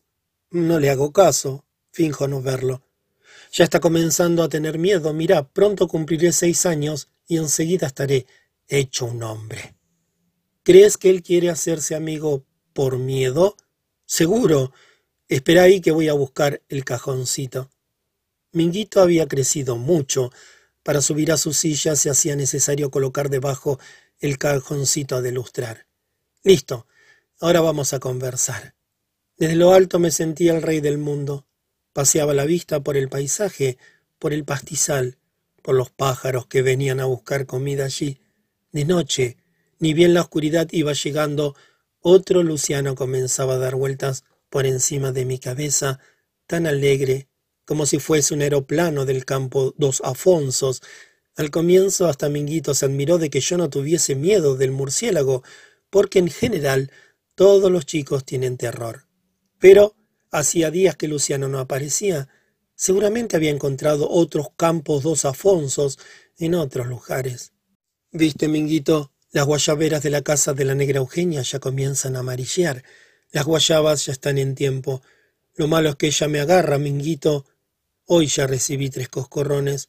Estoy aquí porque me pusieron en penitencia. Pero el diablo me dio la mano para descender y me empujó hasta la cerca de las plantas. El vientecito de la tarde comenzó a traer o inventar el olor de las guayabas hasta mi nariz. Mira aquí, Aparta un gajito ahí, escucha que no haya ruido, y el diablo hablando. Anda, tonto, ¿no ves que no hay nadie? A esta hora ella debe haber ido a la despensa de la japonesa. Don Benedicto, nada. Él está casi ciego y sordo, no ve nada. Te da tiempo a escapar si te descubre. Seguí la cerca hasta el zanjón y me decidí. Antes le indiqué por señas a Minguito que no hiciera barullo. En ese momento mi corazón se había acelerado. La negra Eugenia no era para jugar. Tenía una lengua que solo Dios sabía. Venía paso a paso, sin respirar, cuando su vozarrón partió desde la ventana de la cocina. ¿Qué es eso, chico? Ni siquiera tuve la idea de mentir diciéndole que había ido a buscar una pelota. Me lancé a la carrera y listo, salté dentro del zanjón. Más allá adentro me esperaba otra cosa, un dolor tan grande que casi me hizo gritar. Pero si lo hacía recibiría doble castigo, primero por haber huido de la penitencia, segundo porque estaba robando guayabas en casa del vecino. Acababa de clavarme un trozo de vidrio en el pie izquierdo. Todavía atontado por el dolor, me arranqué el trozo de vidrio. Gemía bajito y veía mezclarse la sangre con el agua sucia del zanjón. ¿Y ahora? Con los ojos llenos de lágrimas conseguí sacarme el vidrio incrustado, pero no sabía cómo detener la sangre. Apretaba con fuerza el tobillo para disminuir el dolor. Tenía que aguantar firme. Estaba acercándose la noche y con ella vendrían papá, mamá y Lala. Cualquiera que me encontrase así me pegaría, y hasta podría ser que cada uno de ellos me pegara sucesivamente una zurra. Subí desorientado y me fui a sentar saltando en un solo pie debajo de mi naranjo lima. Me dolía todavía más, pero ya me habían pasado las ganas de vomitar. Mirá, Minguito. Minguito se horrorizó. Era como yo, no le gustaba ver sangre. ¿Qué hacer, Dios mío? Totó casi que me ayudaría, pero ¿dónde estaría esas horas? Quedaba Gloria, debería estar en la cocina. Era la única a quien no le gustaba que me pegaran tanto. Podía ser que me tirara las orejas o que me pusiera en penitencia de nuevo, pero había que intentarlo. Me arrastré hasta la puerta de la cocina, estudiando la manera de desarmar a Gloria. Estaba bordando una toalla. Me quedé sin saber qué hacer y esa vez Dios me ayudó. Me miró y vio que estaba con la cabeza baja. Resolvió no decir nada, porque me encontraba en penitencia. Mis ojos se hallaban llenos de lágrimas, y gimoteé. Tropecé con los ojos de Gloria, que me miraban. Sus manos habían dejado de bordar. ¿Qué pasa, Cecé? Nada, Godoya. ¿Por qué nadie me quiere? Eres muy travieso. Hoy ya me pegaron tres veces, Godoya, y no lo merecías. No es eso. Es como si nadie me quisiera y aprovechan para pegarme por cualquier cosa. Gloria comenzó a sentir conmoverse su corazón de quince años. Yo me daba cuenta. Creo que lo mejor es que mañana me atropellen en la río San Pablo y quede todo golpeado. Entonces las lágrimas bajaron en torrentes de mis ojos. No digas tonterías, ese. Yo te quiero mucho. No me quieres, no. Si me quisieras, no dejarías que me lleve otra paliza hoy. Ya está oscureciendo y no va a haber tiempo de que hagas alguna otra travesura, como para que te castiguen. Ya la hice. Soltó el bordado y se acercó a mí. Casi dio un grito al ver el charco de sangre en que estaba mi pie. Dios mío, Gum, ¿qué ha sido? Estaba ganada la partida. Cuando ella me llamaba Gum, era porque estaba salvado. Me alzó y me sentó en la silla. Rápidamente tomó una palangana de agua con sal y se arrodilló a mis pies. Va a doler mucho, Cecé. Ya está doliendo mucho. Mi Dios, tienes un corte casi como de tres dedos. ¿Cómo te hiciste eso, Cecé? Pero no se lo cuentes a nadie, por favor, Godoya. Te prometo portarme bien. No dejes que nadie me pegue tanto. Está bien, no lo contaré. ¿Cómo vamos a hacer? Todo el mundo va a ver tu pie vendado, y mañana no podrás ir a la escuela. Lo descubrirán todo. Sí que voy a la escuela. Me calzo los zapatos hasta la esquina. Después es mucho más fácil. Necesitas acostarte y quedarte con el pie bien estirado, si no será imposible que puedas caminar mañana. Me ayudó a ir a saltos hasta la cama. Voy a traerte alguna cosa para que comas antes de que lleguen los otros. Cuando volvió con la comida, no aguanté más y le di un beso. Eso era algo muy raro en mí. Cuando todos llegaron a comer, mamá se dio cuenta de que yo no estaba. ¿Dónde está Cecé? Se acostó desde temprano que se queja de dolor de cabeza. Escuchaba extasiado, olvidando hasta el ardor de la herida, me gustaba ser el centro de la conversación. Entonces Gloria resolvió asumir mi defensa. Lo hizo con una voz quejosa y al mismo tiempo acusadora. Todo el mundo le pega. Hoy estaba todo molido. Tres palizas son demasiado. Pero es un bandido. Se queda quieto solamente cuando se lo castiga. ¿Vas a decir que no le pegas tan bien? Difícilmente, cuando mucho le tiro de las orejas. Se hizo el silencio y Gloria continuó defendiéndome. Al final de cuentas, aún no cumplió los seis años. Es travieso, pero no es más que una criatura. Aquella conversación fue una felicidad para mí. Gloria, angustiada, estaba arreglándome, ayudándome a calzarme las zapatillas. ¿Podrás ir? Aguanto, sí. ¿No vas a hacer ningún disparate en la río San Pablo?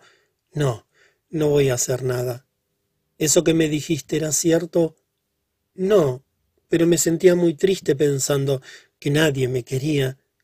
Pasó sus manos por mis rizos rubios y me dejó ir. Yo pensaba en lo duro que sería llegar hasta la carretera, que cuando me calzara los zapatos el dolor mejoraría, pero cuando el pie tocó directamente el suelo tuve que ir apoyándome despacito en el muro de la fábrica. De esa manera no llegaría nunca. Allí sucedió la cosa. La bocina sonó tres veces. Desgraciado. No basta que uno estuviera muriéndose de dolor, que todavía venía a burlarse. El coche paró bien junto a mí. Sacó el cuerpo afuera y preguntó Eh, muchachito, ¿te lastimaste el pie? Tuve ganas de decirle que eso no le importaba a nadie, pero como él no me había llamado mocoso, no respondí, y continué caminando unos cinco metros. Puso el coche en funcionamiento, pasó delante de mí y paró casi pegándose al muro, un poco fuera de la carretera, cortándome el paso. Entonces abrió la puerta y bajó. Su enorme figura me apabullaba. ¿Te está doliendo mucho, muchachito? No era posible que la persona que me pegara usara ahora una voz tan dulce y casi amiga. Se acercó más a mí y sin que nadie lo esperase, arrodilló su cuerpo gordo y me miró cara a cara. Tenía una sonrisa tan suave que parecía desparramar cariño. Por lo visto te golpeaste mucho, ¿no? ¿Cómo fue? Resoplé un poco antes de responderle un pedazo de vidrio. ¿Fue profundo? Le di el tamaño del tajo con los dedos. Ah, eso es grave. ¿Y por qué no te quedaste en casa? Por lo que veo vas a la escuela, ¿no? Nadie sabe en casa que me lastimé. Si lo descubren, encima me pegan para que aprenda a no lastimarme. Ven, que voy a llevarte. No, señor, gracias. ¿Pero por qué? En la escuela todo el mundo sabe lo que pasó. Pero tú no puedes caminar así. Bajé la cabeza reconociendo la verdad y sintiendo que, con un poco más, mi orgullo se esfumaría. Él me levantó la cabeza, tomándome el mentón. Vamos a olvidar ciertas cosas. ¿Ya anduviste en coche? Nunca. No, señor. Entonces te llevo. No puedo. Nosotros somos enemigos. Aunque sea así, no me importa. Si tienes vergüenza, te dejo un poco antes de llegar a la escuela. ¿Estamos? Estaba tan emocionado que ni respondí. Solo dije que sí con la cabeza. Me alzó, abrió la puerta y me puso en el asiento con cuidado. Dio vuelta y tomó su lugar. Antes de encender el motor, me sonrió de nuevo. Así está mejor. Se ve. La sensación maravillosa del suave coche en marcha dando leves saltos, me hizo cerrar los ojos y comenzar a soñar. Aquello era más suave y lindo que el caballo rayo de luna de Fred Thompson, pero no demoré mucho porque al abrir los ojos estábamos casi llegando a la escuela. Veía la multitud de alumnos penetrando por la puerta principal. Asustado me resbalé del asiento y me escondí. Le dije nervioso Usted prometió que se detendría antes de llegar a la escuela. Cambié de idea ese pie no puede quedar así. Puedes enfermarte de tétanos. No pude ni preguntar qué palabra tan linda y difícil era esa. También sabía que sería inútil decir que no quería ir. El automóvil tomó por la calle de las casitas y volví a la posición anterior. Tú me pareces un hombrecito valiente. Ahora vamos a ver si lo pruebas. Paró frente a la farmacia y enseguida me llevó alzado. Cuando el doctor Adaucto Luz nos atendió me horroricé. Era el médico del personal de la fábrica y conocía muy bien a papá. Mi susto aumentó cuando me miró y preguntó Tú eres hijo de Paulo Vasconcelos, ¿no es cierto? ¿Ya encontró algún trabajo? Tuve que contestar, aunque me diese mucha vergüenza por el portugués, que papá estaba sin empleo. Está esperando, le prometieron muchas cosas. Bueno, vamos a ver de qué se trata. Desató los trapos pegados a la herida e hizo un mmm que impresionaba. Comencé a hacer un gesto de llanto. pero el portugués vino por detrás a socorrerme. Me sentaron encima de una mesa llena de sábanas blancas, un montón de instrumentos aparecieron. Y yo comencé a temblar, y no temblaba más porque el portugués apoyó mi espalda sobre su pecho y me sujetaba los hombros con fuerza y al mismo tiempo con cariño. No va a doler mucho. Cuando acabe todo te llevaré a tomar un refresco y a comer galletas. Si no lloras te compro caramelos con figuritas de artistas. Entonces me inventé el mayor coraje del mundo. Las lágrimas bajaban y yo dejé hacer todo. Me dieron algunos puntos y hasta una inyección antitetánica. Aguanté hasta las ganas de vomitar. El portugués me agarraba con fuerza, como si quisiera que un poco del dolor le pasara a él. Con su pañuelo me enjuagaba los cabellos y el rostro, mojados por el sudor. Parecía que aquello no iba a terminar nunca, pero acabó al fin. Cuando me llevó al coche venía contento. Me compró todo lo que me había prometido, solo que yo no tenía ganas de nada. Parecía que me habían arrancado el alma por los pies. Ahora no puedes ir a la escuela, muchachito. Estábamos en el coche y yo me sentaba bien cerca de él, rozando su brazo, casi complicando sus maniobras. Te voy a llevar cerca de tu casa. Inventa cualquier cosa. Puede decir que te golpeaste en el recreo y que la maestra te mandó a la farmacia. Lo miré con gratitud. Eres un hombrecito valiente, muchachito. Le sonreí, lleno de dolor, pero dentro de ese dolor acababa de descubrir algo muy importante. El portugués se había transformado ahora en la persona que yo más quería en el mundo. 4. Dos palizas memorables. Dobla aquí. Ahora cortás con el cuchillo el papel, bien por el doblez. El ruido suave del filo del cuchillo dividía el papel. Ahora pega bien finito, dejando este margen. Así. Yo estaba al lado de Totoca, aprendiendo a hacer un globo. Después que todo estuvo pegado, Totoca prendió el globo por la punta de arriba, con un sujetador de ropa, en una varilla. Solo cuando está bien seco se le hace la abertura. ¿Aprendiste, burrito? Sí, aprendí. Nos quedamos sentados en el umbral de la puerta de la cocina, mirando cómo el globo de colores demoraba en secarse. Totoca, compenetrado de su calidad de maestro, iba explicando. Globo mandarina, uno debe hacerlo solamente después de mucha práctica. Al principio debes hacerlo apenas de dos gajos, que es más fácil. Totoca, si yo hago solito un globo, ¿tú le haces la abertura? Depende. Ya estaba él queriendo sacar provecho. Meter mano en mis bolitas o en mi colección de fotos de artistas de cine, que nadie comprendía cómo crecía tanto. Caramba, Totoca, cuando me pides algo, yo hasta peleo por ti. Bueno, la primera vez te la hago gratis, y si no aprendes, las otras veces lo haré si me das algo a cambio. De acuerdo. En aquel momento yo hubiera jurado que iba a aprender tan bien que nunca más pondría las manos en mis globos. Desde entonces, la idea de mi globo no me salió ya de la cabeza. Tenía que ser mi globo. Imaginaba la sorpresa del Portuga cuando le contara mi proeza, la admiración de Xururuca cuando viese el globo balanceándose en mis manos. Dominado por la idea me llené los bolsillos de bolitas y algunas figuras repetidas y gané el mundo de la calle. Iba a venderlas lo más barato posible para poder comprar por lo menos dos hojas de papel de seda. A ver, gente, cinco bolitas por diez centavos, nuevas como si fuesen del negocio, y nada. Diez figuritas por diez centavos, ustedes no podrán comprarlas ni en la tienda de Doña Lota. Nada. Toda la mocosada estaba completamente sin dinero.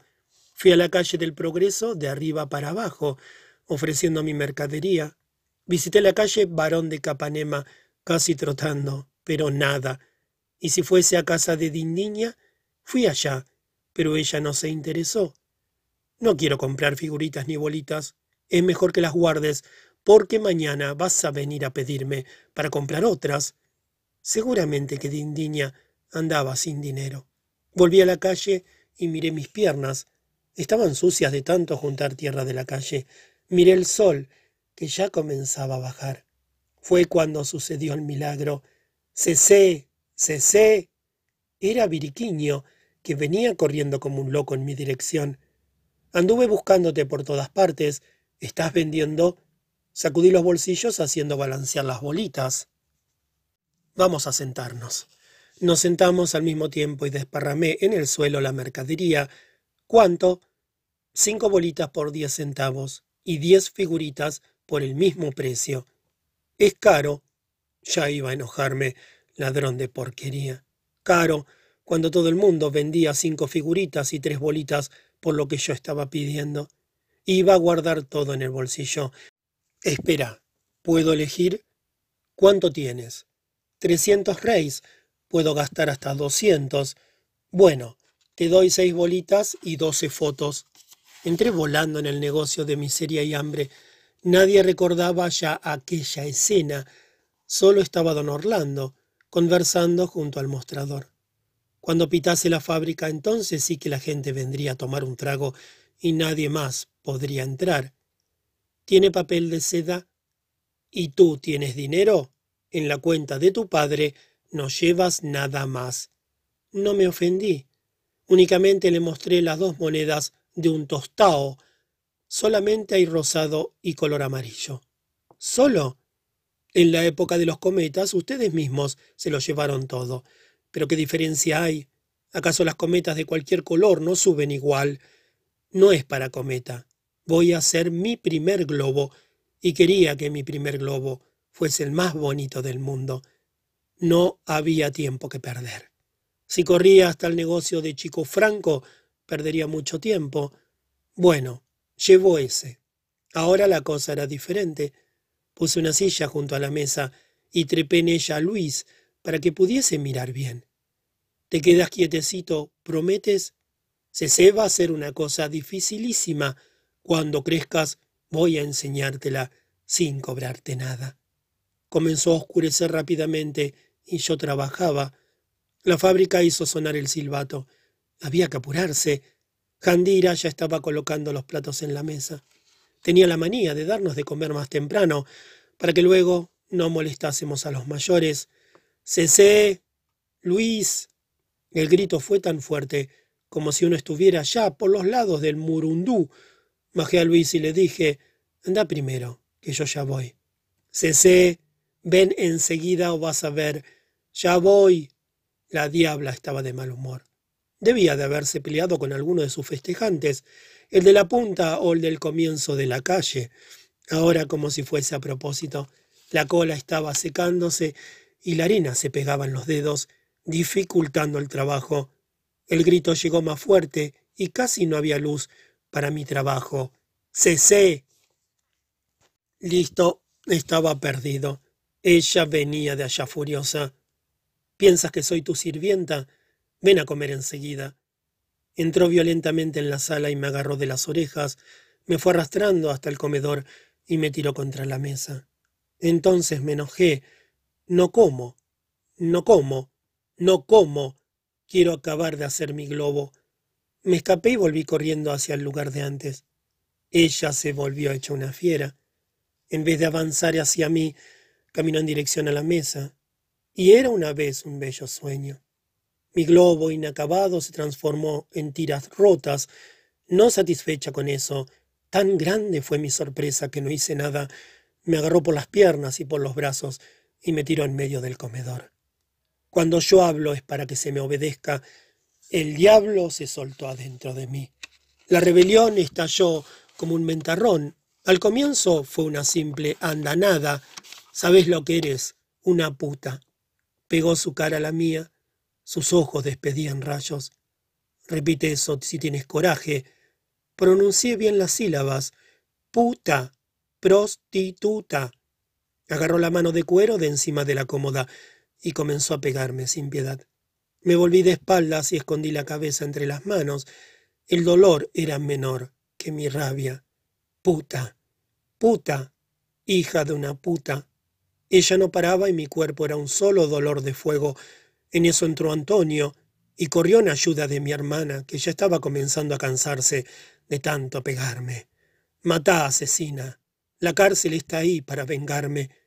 Y ella pegaba, pegaba hasta el punto de que yo había caído de rodillas, apoyándome en la cómoda. Puta, hija de puta. Totoca me levantó y me puso de frente. Cállate la boca, Cecé.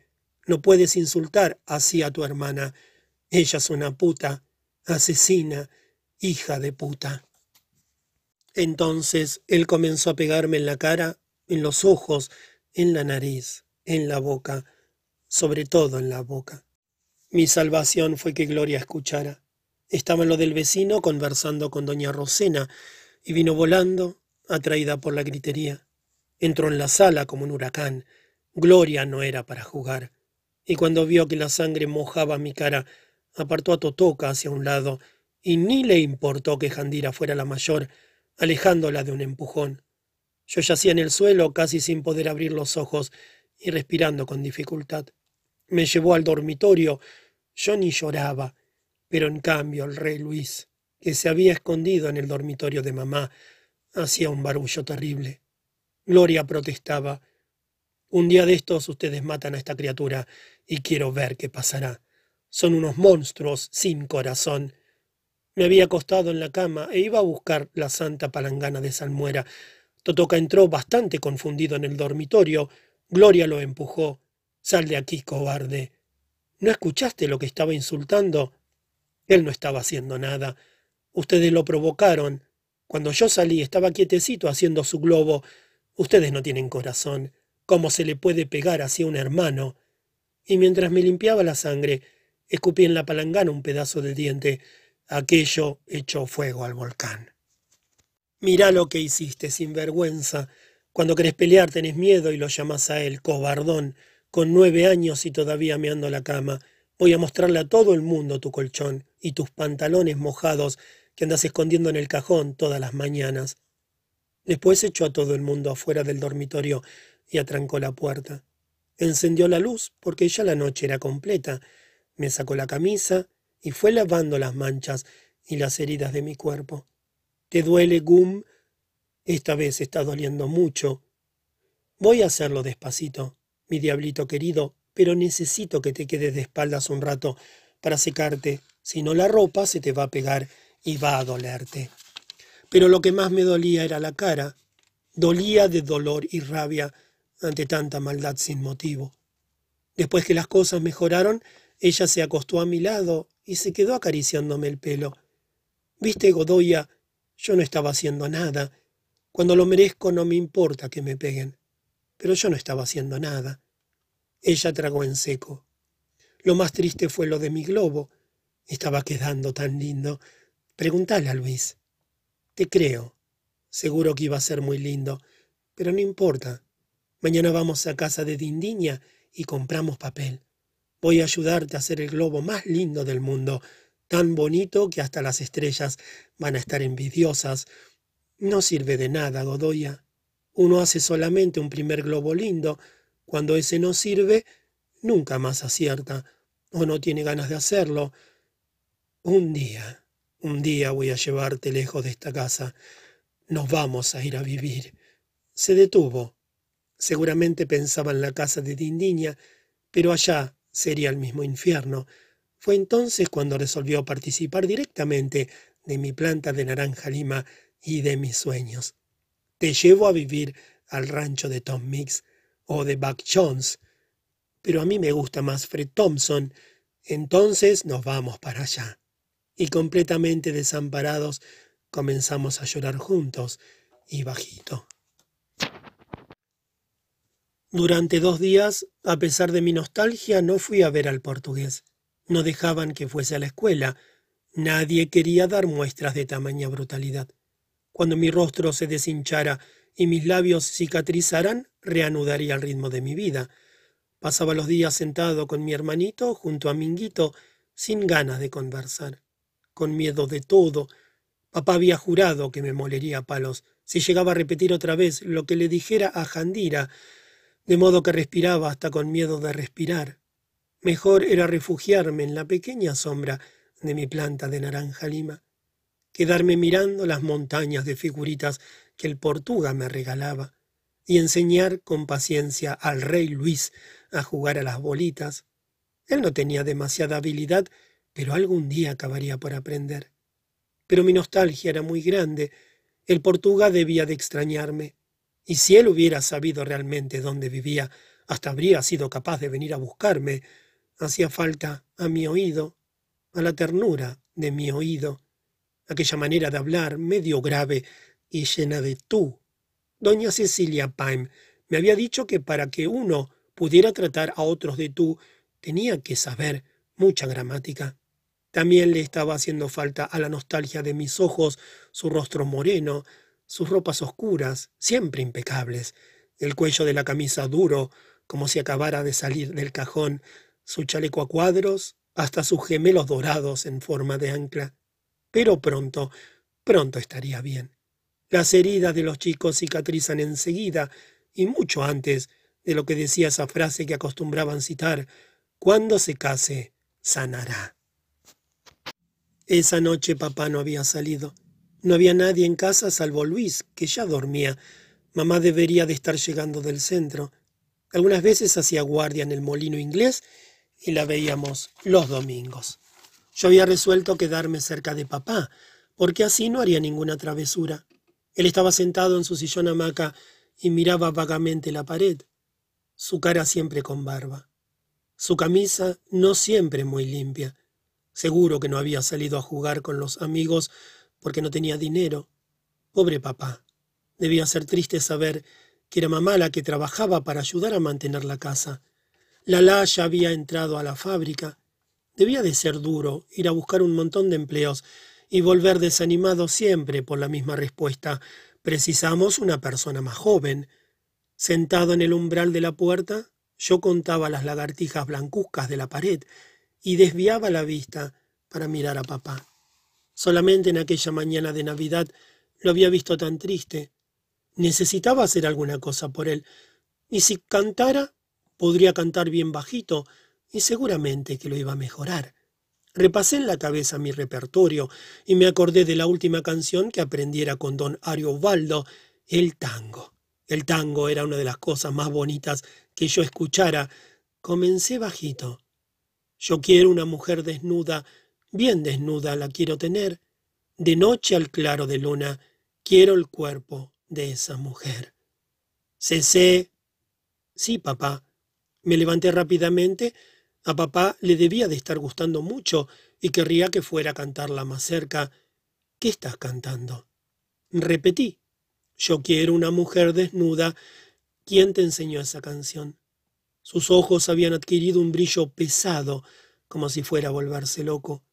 Fue don Ariobaldo, ya dije que no quería que anduvieras en su compañía.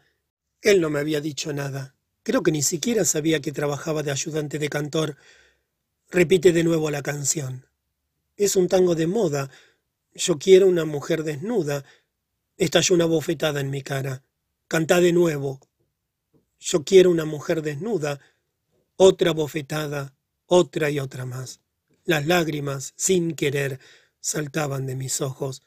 Vamos, continúa cantando. Yo quiero una mujer desnuda. Mi rostro casi no se podía mover. Era arrojado a uno y otro lado. Mis ojos se abrían y volvían a cerrarse bajo el impacto de las bofetadas. No sabía si tenía que parar o que obedecer. Pero en mi dolor había resuelto una cosa. Sería la última paliza que soportaría. La última, aunque para eso tuviera que morir. Cuando paró un poco y mandó que cantara, no canté, lo miré con un desprecio enorme y le dije, asesino, matame de una vez. La cárcel está ahí para vengarme.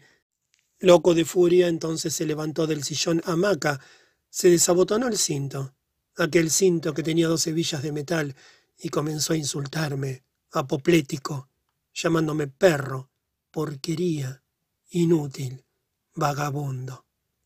El cinto silbaba con una fuerza terrible sobre mí. Parecía que tenía mil dedos que me acertaban en cualquier parte del cuerpo, y me fui cayendo, encogiéndome en un rinconcito de la pared. Estaba seguro de que me iba a matar. Aún pude escuchar la voz de Gloria, que entraba para salvarme. Gloria, la única de pelo rubio como yo, Gloria, a la que nadie tocaba. Sujetó la mano de papá y paró el golpe. Papá, papá, por amor de Dios, pegame a mí, pero no le pegues más a esta criatura. Arrojó el cinto sobre la mesa y se pasó las manos por el rostro. Lloraba por él y por mí. Perdí la cabeza. Pensé que se estaba burlando de mí, que me faltaba el respeto. Al levantarme Gloria del suelo me desmayé. Cuando volví a darme cuenta de las cosas, ardía en fiebre.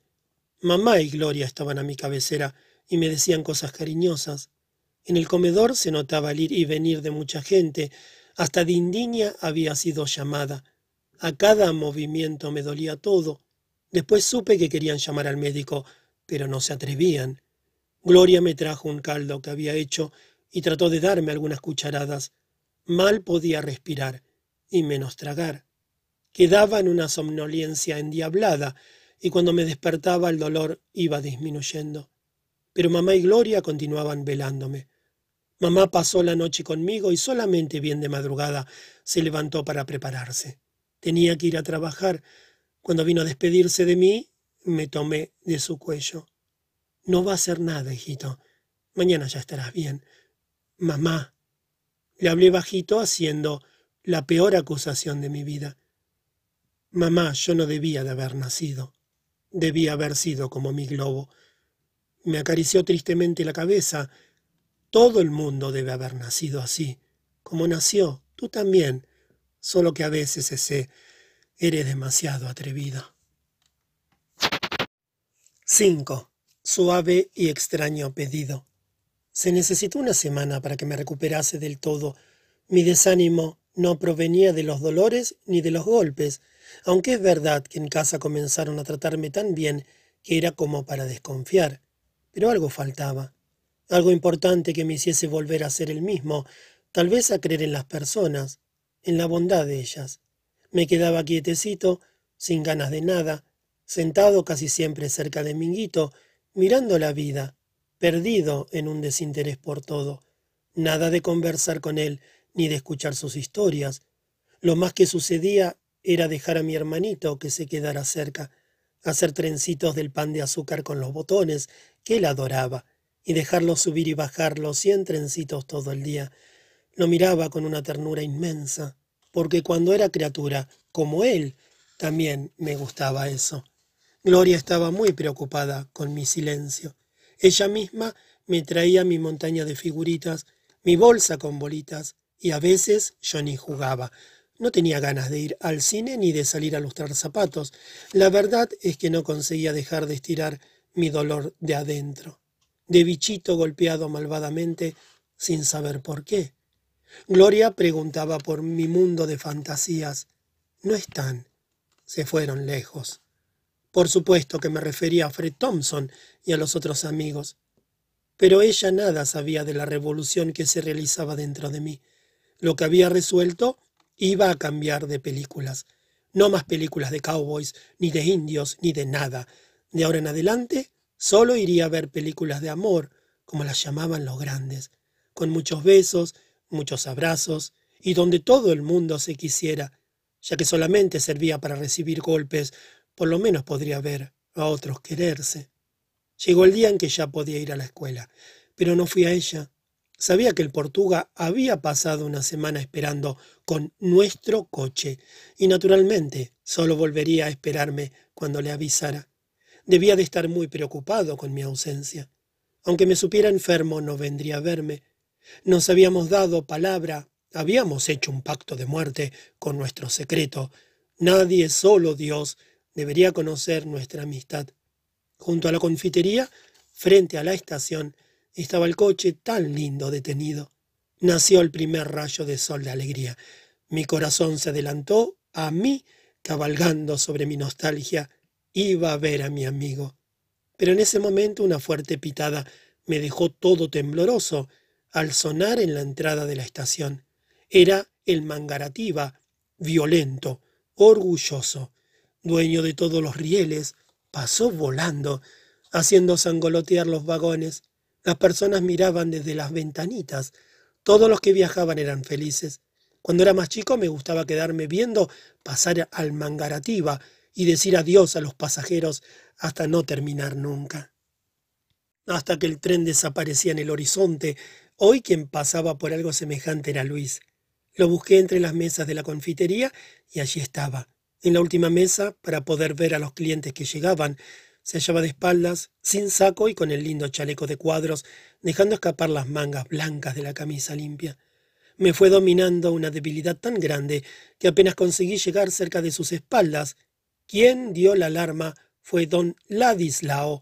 Portuga, mira quién está ahí. Se dio vuelta despacio y su rostro se abrió en una sonrisa de felicidad. Abrió los brazos y me apretó largamente. Mi corazón estaba diciéndome que vendrías hoy. Después me miró un cierto tiempo. Entonces, fugitivo, ¿dónde estuviste todo este tiempo? Estuve muy enfermo. Empujó una silla. Siéntate. Chasqueó los dedos, llamando al mozo, que ya sabía lo que me gustaba. Pero cuando trajo el refresco y las galletas, ni los toqué, Apoyé la cabeza sobre los brazos y así me quedé, sintiéndome débil y triste. ¿No quieres? Como no respondiera, el portugal levantó mi cara, me mordía los labios con fuerza y mis ojos estaban inundados. ¿Pero qué es eso, muchacho? Cuéntale a tu amigo. No puedo, aquí no puedo. Don Ladislao estaba balanceando la cabeza negativamente, como si no comprendiera nada resolví decir algo. Portuga, ¿es verdad que el coche todavía es nuestro coche? Sí. ¿Todavía tienes dudas? ¿Sería capaz de llevarme a dar un paseo? Se asustó con el pedido. Si quieres, vamos ya.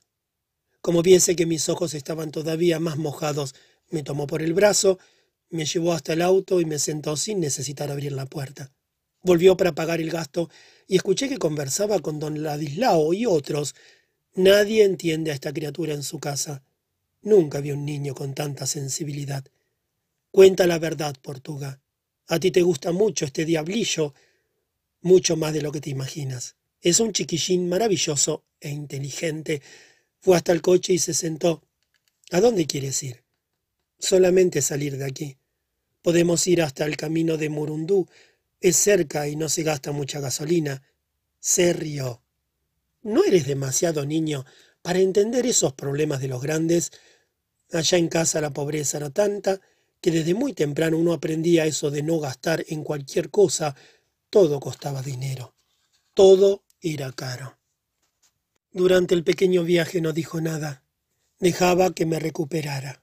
Pero cuando todo se fue perdiendo y el camino iba transformándose en una maravilla de verdes pastos, paró el coche, me miró y sonrió con esa bondad que colmaba lo que faltaba de bondad en el resto del mundo.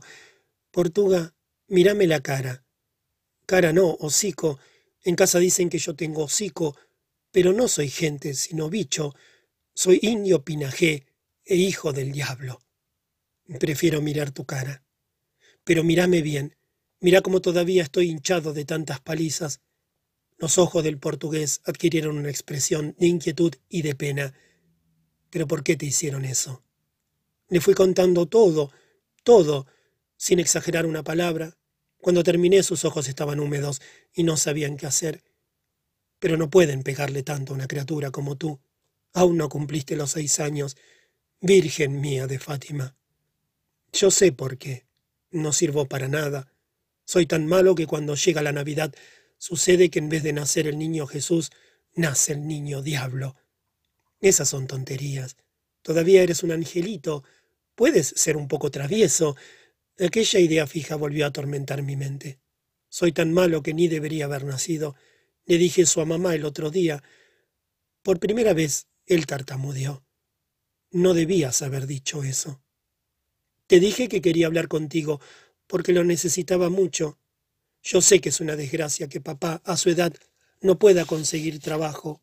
Sé que eso debe doler mucho. Mamá tiene que salir de madrugada a trabajar para ayudar a mantener la casa. Trabaja en los telares del molino inglés. Ella usa una faja porque fue a levantar una caja pesada y se le hizo una hernia.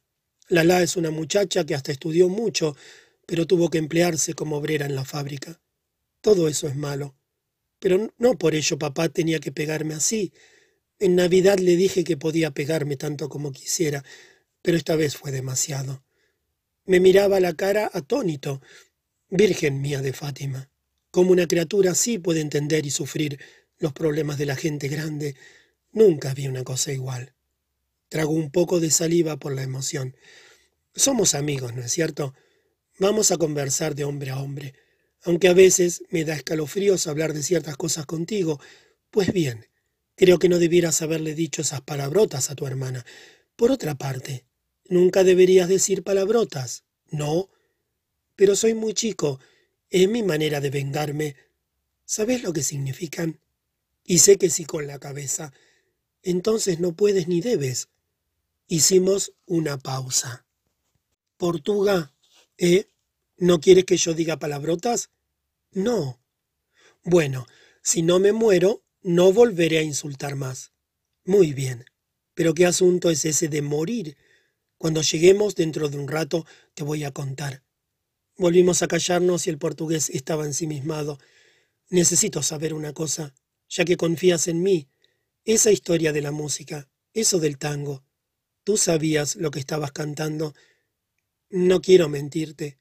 Yo no lo sabía bien, pero lo aprendí porque aprendo todo, porque la música es muy linda.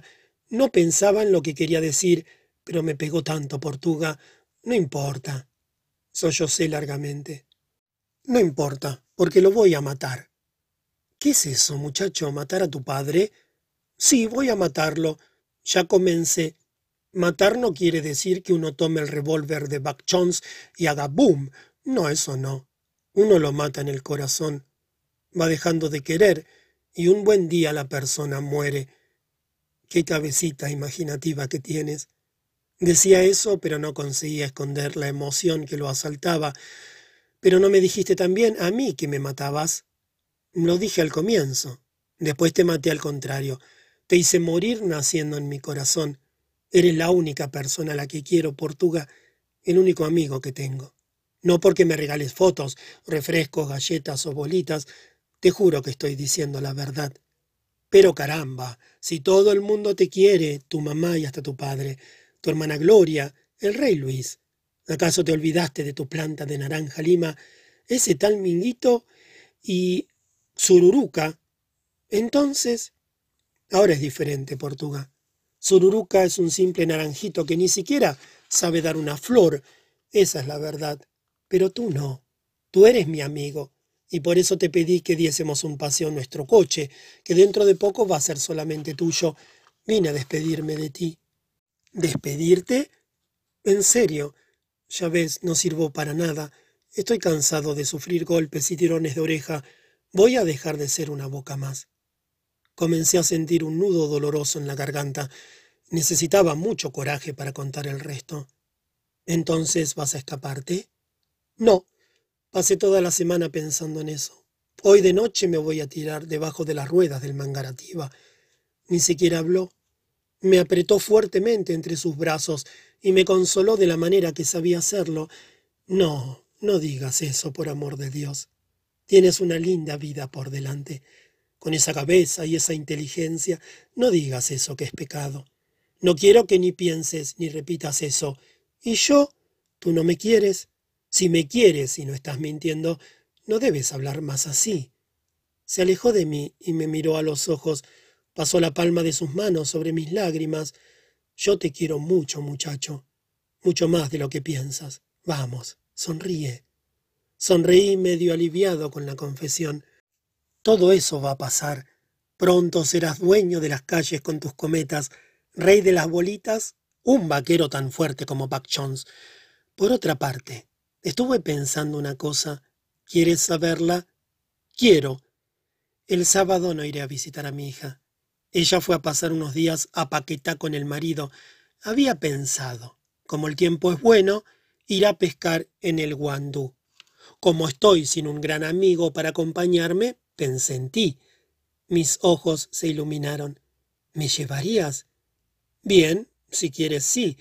No tienes ninguna obligación. La respuesta fue recostar mi cara en su cara afeitada y lo apreté en mis brazos, rodeando con ellos su cuello.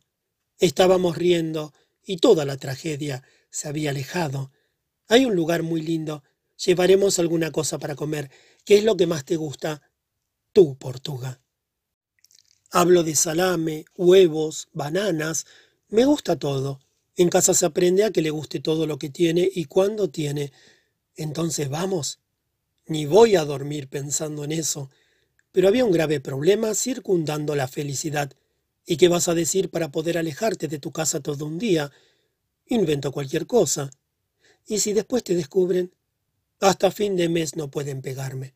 Se lo prometieron a Gloria, y Gloria es una fiera, es la única gata barcina que se parece a mí. ¿Verdad? Sí, solamente me podrán golpear después de un mes, cuando me recupere. Encendió el motor y recomenzó la marcha de regreso. Quiere decir que aquello no se habla más. ¿Aquello? ¿Qué cosa? Lo del mangarativa. Voy a demorar un tiempo más para hacer eso. Me parece bien. Después supe por don Ladislao que a pesar de mi promesa el Portuga regresó a su casa luego que el mangarativa pasó de regreso bien entrada la noche. Habíamos viajado por lindos caminos. La carretera no era ancha ni asfaltada, ni empedrada, pero en compensación los árboles y los pastos eran una belleza. Y eso para no hablar del sol y del cielo alegre, tan azul. Una vez Dindini había dicho que la alegría es un sol brillante dentro del corazón, porque el sol lo iluminaba todo de felicidad. Si eso era verdad, Dentro de mi pecho un sol lo embellecía todo. Volvimos a conversar sobre ciertas cosas mientras el coche se deslizaba sin ningún apuro. Hasta parecía que él también quería escuchar la conversación. Es cierto, cuando estás conmigo eres una seda y muy buenito. Dices que tu maestra, ¿cómo se llamaba? Doña Cecilia Paim. ¿Sabes que ella tiene una manchita blanca en uno de los ojos? Se rió. Pues doña Cecilia Paim según me dijiste, no creería en nada de lo que haces fuera de las clases.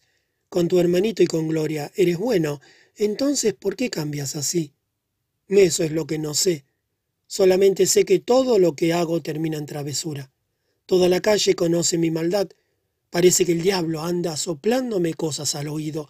Si no fuera así, no inventaría tanta travesura. ¿Cómo? dice el tío Edmundo. ¿Sabes lo que hice una vez con tío Edmundo? ¿Nunca te lo conté? No, no me lo contaste.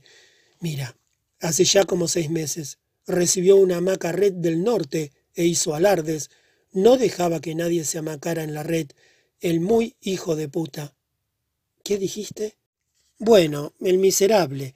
Cuando terminaba de dormir, la desarmaba y la llevaba debajo del brazo, como si uno le fuera a sacar un pedazo. Un día fui a casa de Dindiña y ella no me vio entrar. Debía de estar con los anteojos en la punta de la nariz, leyendo los avisos. Di vuelta a la casa. Miré las guayaberas y nada. En eso vi a tío roncando en la red armada entre la cerca y un tronco de naranjo. Roncaba como un cerdo, con la boca medio blanda y abierta. El diario había caído al suelo. Entonces el diablo me dijo una cosa y vi que tenía una caja con fósforos dentro del bolsillo. Rompí una tira de papel sin hacer ruido. Junté las otras hojas del diario y les prendí fuego. Cuando aparecieron las llamas bien debajo de él, hice una pausa y pregunté seriamente, Portuga, ¿puedo decir traste? Bueno, pero es medio palabrota y no se debe hablar así. ¿Y cómo puede decir uno cuando quiere hablar del traste? Nalgas. ¿Cómo? ¿Debo aprender esa palabra difícil? Nalgas. Bueno, cuando comenzó a quemarse debajo de las nalgas de su traste, corrí al portón, me escapé y me quedé mirando lo que pasaba por un agujerito de la cerca. Fue un alarido infernal. El viejo dio un salto y levantó la hamaca. Dindiña corrió y encima le pegó un reto. Estoy cansada de decirte que no debes acostarte en la red mientras estás fumando. Y viendo el diario quemado, todavía protestó porque no lo había leído. El portugués se reía con ganas y yo estaba contento al verlo tan alegre. ¿No te agarraron? Ni me descubrieron. Eso se lo conté solamente a Xururuca. Si me agarraban seguro que me cortaban los huevos. ¿Cortaban el qué? Bueno, me capaban. Volvió a reír y nos quedamos mirando la carretera. Soplaba una polvareda amarilla por todos los rincones por los que el coche pasaba, pero estaba pensando una cosa. Portuga, no me mentiste, ¿no? ¿Sobre qué, bandido? Mirá que nunca escuché decir a nadie, le dieron una patada en las nalgas. ¿Tú sí lo escuchaste? Nuevamente se echó a reír. Eres tremendo. Tampoco yo lo oí nunca. Pero dejemos eso. Olvidemos las nalgas y usa, en cambio, la palabra trasero. Dejemos esta conversación, o si no acabaré sin saber qué responderte. Mira el paisaje, que cada vez estará más poblado de árboles grandes. El río está cada vez más cerca. Dio vuelta a la derecha y tomó un atajo. El coche andando, andando, fue a parar en un descampado. Solamente había un árbol grande, lleno de enormes raíces. Aplaudí por tanta felicidad. Qué lindo, qué lugar más lindo. Cuando me encuentre con Buck Jones, le voy a decir que las campiñas y planicies suyas no le llegan a los pies a las nuestras. Me acarició la cabeza. Así te quiero ver siempre, viviendo los buenos sueños y no con embustes en la cabeza. Bajamos del coche y le ayudé a descargar las cosas hasta la sombra de los árboles. ¿Vienes siempre solo aquí, Portuga? Casi siempre, ¿ves? También tengo un árbol. ¿Cómo se llama, Portuga? Quien tiene un árbol así de grande ha de bautizarlo. Él pensó, sonrió y pensó. Es un secreto mío, pero te lo voy a decir. Se llama Reina Carlota. ¿Y ella habla contigo? Hablar no habla, porque una reina nunca habla directamente con sus súbditos, pero yo siempre la trato de majestad. ¿Qué quiere decir súbditos? Forman el pueblo que obedece a lo que manda la reina y yo voy a ser súbdito tuyo. Soltó una carcajada tan fuerte que levantó viento en la hierba. No, porque no soy rey y no mando nada. Yo siempre te pediré las cosas. Pero tú podrías ser rey. Tienes todo para hacerlo. Todo rey es gordo como tú, el rey de copas, el de espadas, el de bastos y el de oros. Todos los reyes de la baraja son lindos como tú, Portuga. Vamos, vamos con el trabajo si no, con esta conversación tan larga no pescaremos nada. Tomó una caña de pescar, una lata en la que tenía un montón de gusanos, se quitó los zapatos y el chaleco. Sin el chaleco resultaba todavía más gordo, señaló el río. Hasta allí puede jugar, porque el río es poco hondo. Para el otro lado no, porque es muy profundo. Ahora voy a quedarme aquí pescando. Si quieres quedarte conmigo, no puedes hablar, porque de lo contrario los peces huyen. Lo dejé sentado allá y me fui a explorar. Descubrí cosas. Qué lindo era aquel pedazo de río. Me mojé los pies y vi cantidad de sapitos de aquí para allá en el agua. Quedé mirando la arena, las piedras y las hojas que eran empujadas por la corriente. Me acordé de Gloria. Déjame, fuente, decía, la flor al llorar.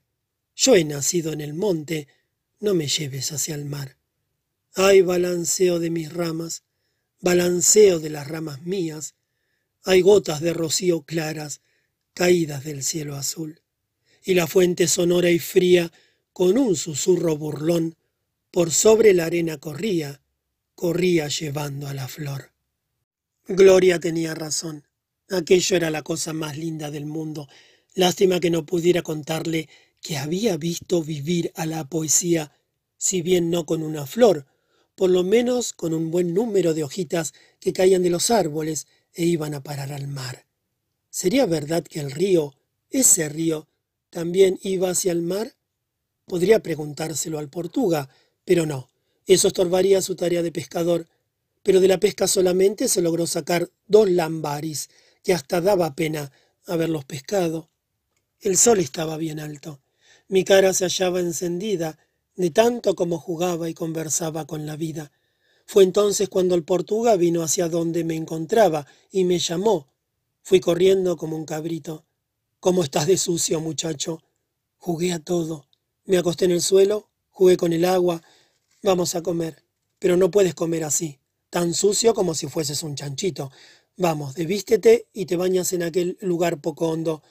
Pero me quedé indeciso, sin querer obedecer no sé nadar. No es necesario. Te vigilo desde aquí cerca. Continuaba quieto. No quería que él viese. No me vas a decir que tienes vergüenza de desvestirte cerca de mí. No, no, eso no. No tenía otra alternativa. Me volví de espaldas y comencé a quitarme la ropa. Primero la camisa, después los pantalones con los tirantes de género. Tiré todo en el suelo y me volví hacia él suplicante. En verdad no dijo nada, pero tenía el horror y la rebelión estampados en los ojos. No quería que viera las heridas y las cicatrices de las palizas que había recibido. Solamente murmuró emocionado. Si te duele, no entres en el agua. Ya no me duele más. Comimos huevos, salame, banana, pan, como a mí me gustaba. Fuimos a beber agua en el río y volvimos debajo de la reina Carlota. Ya se iba a sentar cuando le hice una seña para que se detuviera. Coloqué la mano en el pecho e hice una reverencia al árbol. Majestad, su súbdito, el caballero Manuel Valadares, es el mayor guerrero de la nación Pinajé, y nos vamos a sentar debajo de la señora. Nos reímos y luego nos sentamos. El portugués se extendió en el suelo, forró con el chaleco una raíz de árbol y dijo, ahora llegó el momento de echarse un sueñecito. No tengo ganas de dormir. No importa, no voy a dejarte suelto por ahí, travieso como eres. Me pasó la mano por encima del pecho y me hizo prisionero. Nos quedamos un largo tiempo mirando cómo las nubes escapaban por entre las ramas de los árboles. Había llegado el momento. Si yo no hablaba ahora, nunca más lo haría. Portuga. ¿estás durmiendo? Todavía no. ¿Es verdad eso que le dijiste a don Ladislao en la confitería? Caramba, son tantas las cosas que le he dicho a don Ladislao en la confitería sobre mí. Yo escuché, desde el coche lo oí todo. ¿Y qué escuchaste? Que me quieres mucho. Claro que te quiero. Entonces... Me di vuelta sin libertarme de sus brazos. Miré sus ojos semicerrados. Su rostro así quedaba más gordo y más parecido al de un rey. No, quiero saber a fondo si me quieres. Claro que sí. Y me apretó más para probar lo que había dicho. Estuve pensando seriamente. Tú tienes solo a esa hija que vive en el encantado, ¿no? Así es. Vives solo en aquella casa con dos jaulas de pajaritos, ¿verdad? Así es. Dijiste que no tenías nietos, ¿no? Así es. Y dices que me quieres. Así es. Entonces, ¿por qué no vas a casa y le pides a papá que me regale a ti? Quedó tan emocionado que se sentó y me tomó la cara con las dos manos. ¿Te gustaría ser mi hijito? Uno no puede elegir al padre antes de nacer, pero si hubiese podido hacerlo, te hubiera elegido a ti. ¿De veras, muchacho? Te lo puedo jurar. Además, sería una persona menos para comer. Te prometo que no hablo ni digo más palabrotas, ni siquiera traste. Te lustro los zapatos, cuido de tus pajaritos en la jaula. Me vuelvo totalmente bueno. No va a haber mejor alumno en la escuela. Hago todo, todo bien. No sabía qué contestar. En casa todo el mundo se muere de alegría si pueden darme. Va a ser un alivio. Tengo una hermana, entre Gloria y Antonio, que fue dada en el norte. Fue a vivir con una prima que es rica para poder estudiar y aprender a ser gente. El silencio continuaba y sus ojos estaban llenos de lágrimas. Y si no me quieren dar, tú me compras. Papá está sin ningún dinero. Seguro que me vende.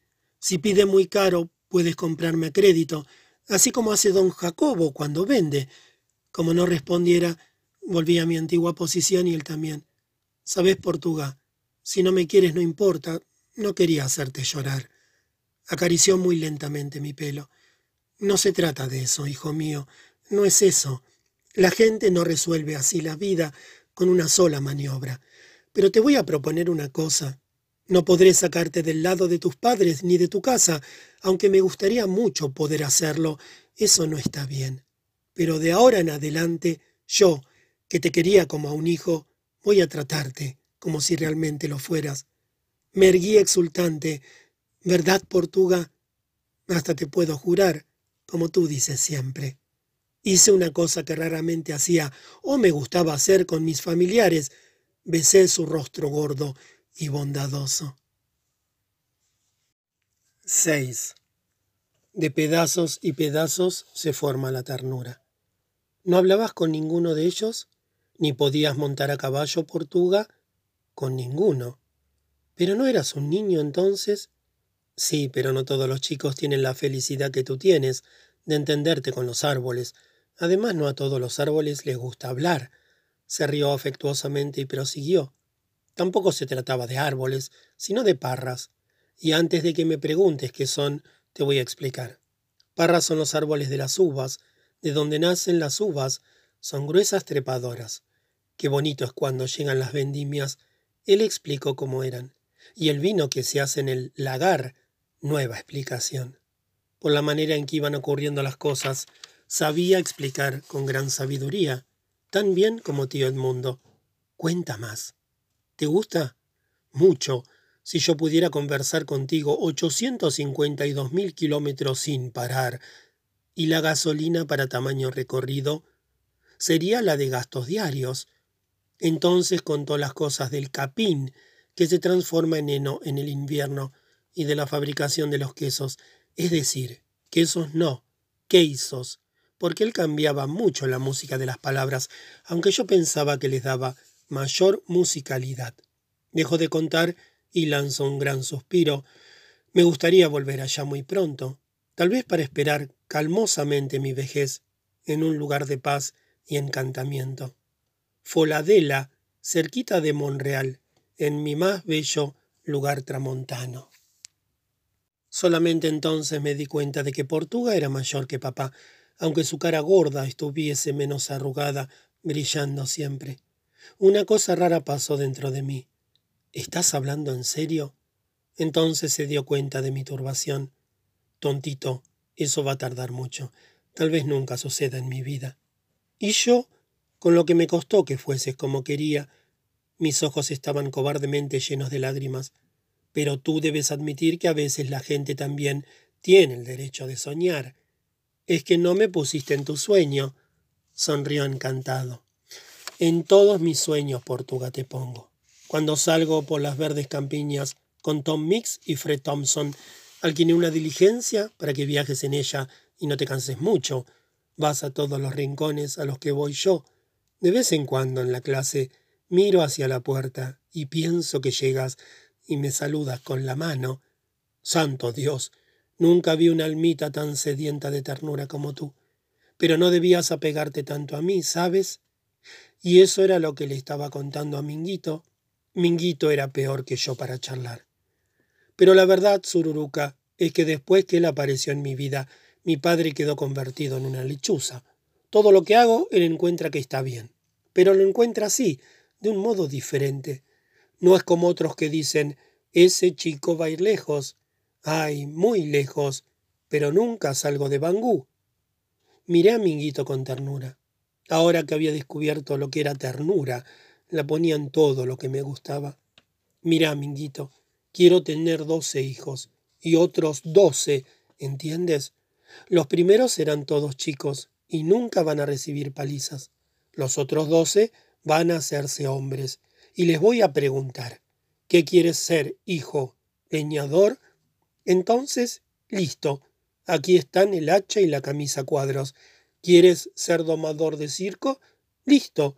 Aquí están el látigo y el uniforme. Y en Navidad, ¿cómo vas a hacer con tantas criaturas? También Minguito tenía cada cosa. Interrumpir en un momento así. En Navidad voy a tener mucho dinero. Compraré un camión de castañas y avellanas, nueces, higos y pasas, y tantos juguetes que hasta ellos van a tener que prestárselos a los vecinos pobres, y voy a tener mucho dinero, porque de ahora en adelante quiero ser rico, muy rico, y además voy a ganar en la lotería. Miré desafiante a Minguito y reprobé su interrupción. Y déjame terminar de contar lo que falta, que todavía hay muchos hijos. Bien, hijo, ¿quieres ser vaquero? Aquí están la silla y el lazo. ¿Quieres ser maquinista del mangarativa? Aquí están la gorra y el pito. ¿Para qué el pito, Cecé? Vas a terminar loquito de tanto hablar solo. Totoca había llegado y se sentó cerca de mí. Examinó con una sonrisa amistosa mi plantita de naranja lima, llena de lazos y de tapitas de cerveza. Algo estaba queriendo. Cecé, ¿quieres prestarme cuatrocientos reis? No. Pero los tienes, ¿no es cierto? Sí que los tengo. Y me dices que no me lo prestas, sin ni siquiera saber para qué los quiero.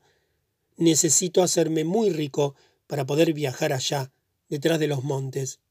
¿Qué locura es esa? No te lo voy a contar. Pues trágatela.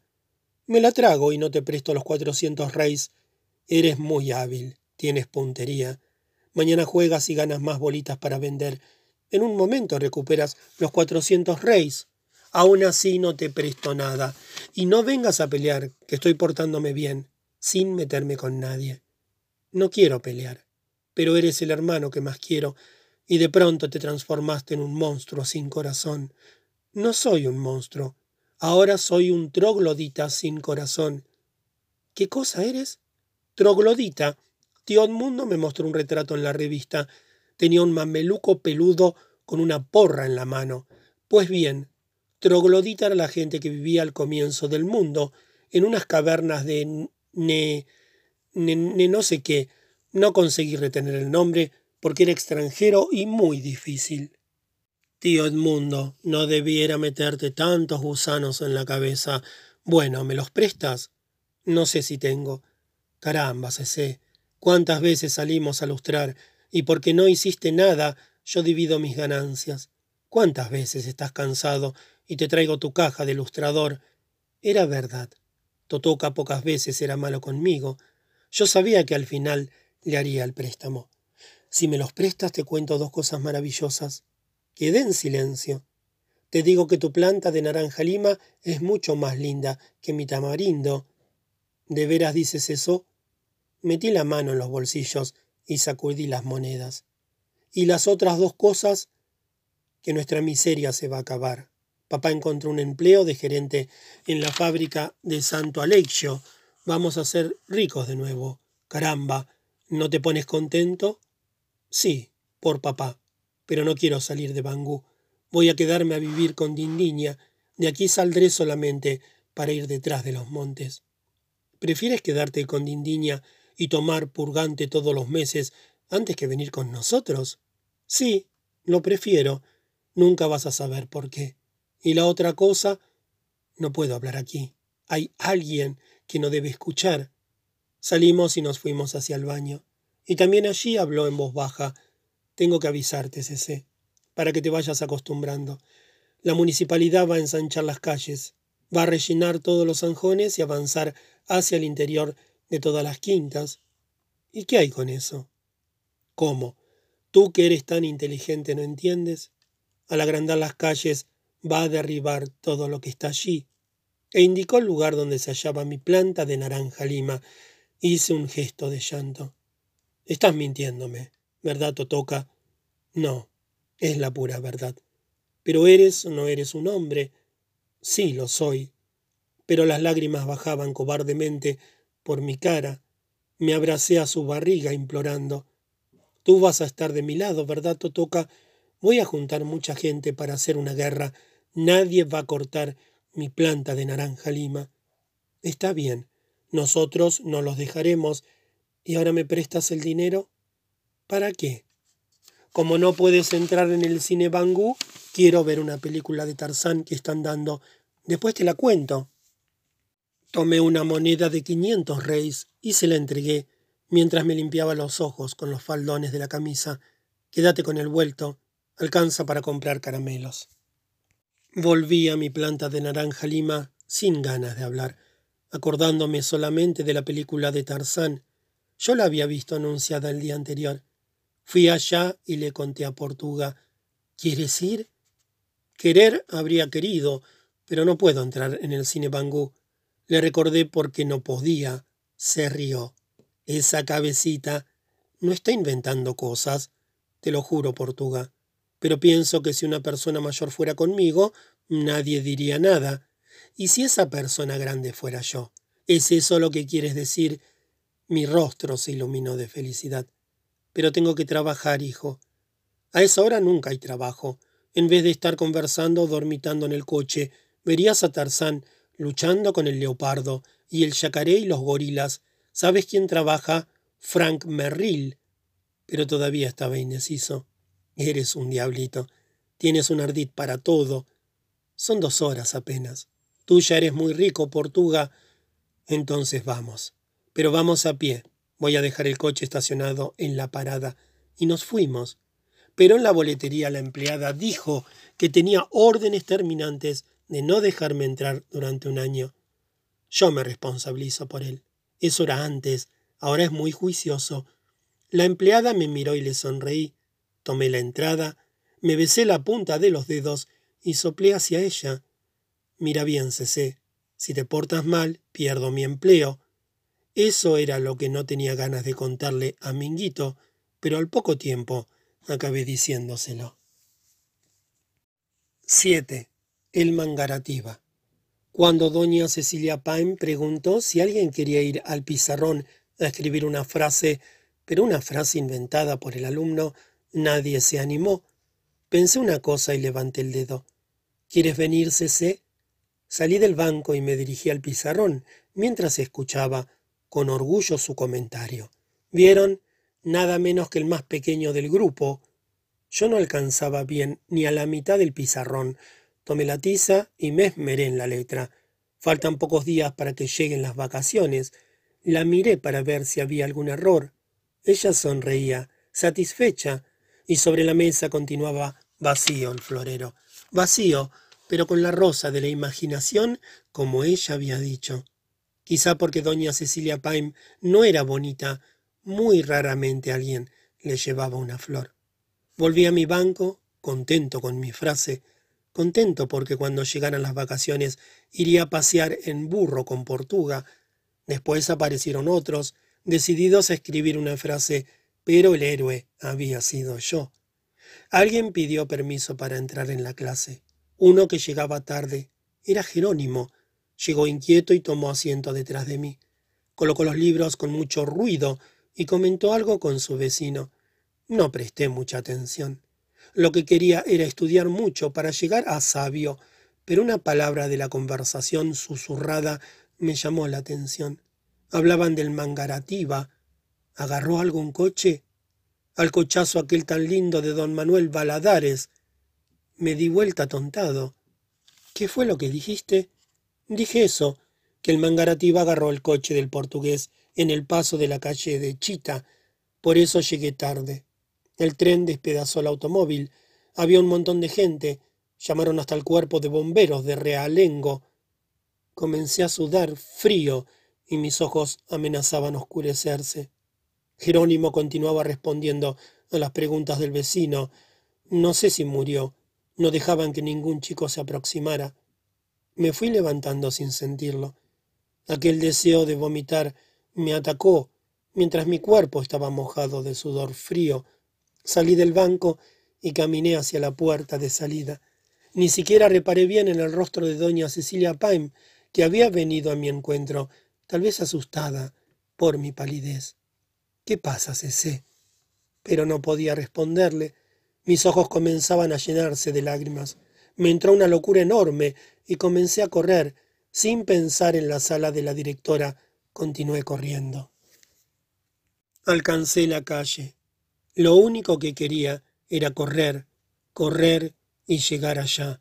Mi corazón me dolía más que el estómago y corrí por toda la calle de las casitas sin parar. Llegué a la confitería y pasé la vista por los automóviles para ver si Jerónimo había mentido pero nuestro coche no se encontraba allí. Solté un gemido y volví a correr. Fui sujetado por los fuertes brazos de don Ladislao. ¿A dónde vas, ese? Las lágrimas mojaban mi rostro. Voy allá. No debes ir. Me retorcí como un loco, pero sin conseguir librarme de sus brazos. Quédate tranquilo, hijo. No te dejaré ir allá. Entonces el mangarativa lo mató. No, la asistencia ya llegó. Solo se arruinó mucho el coche. Usted me está mintiendo, don Ladislao.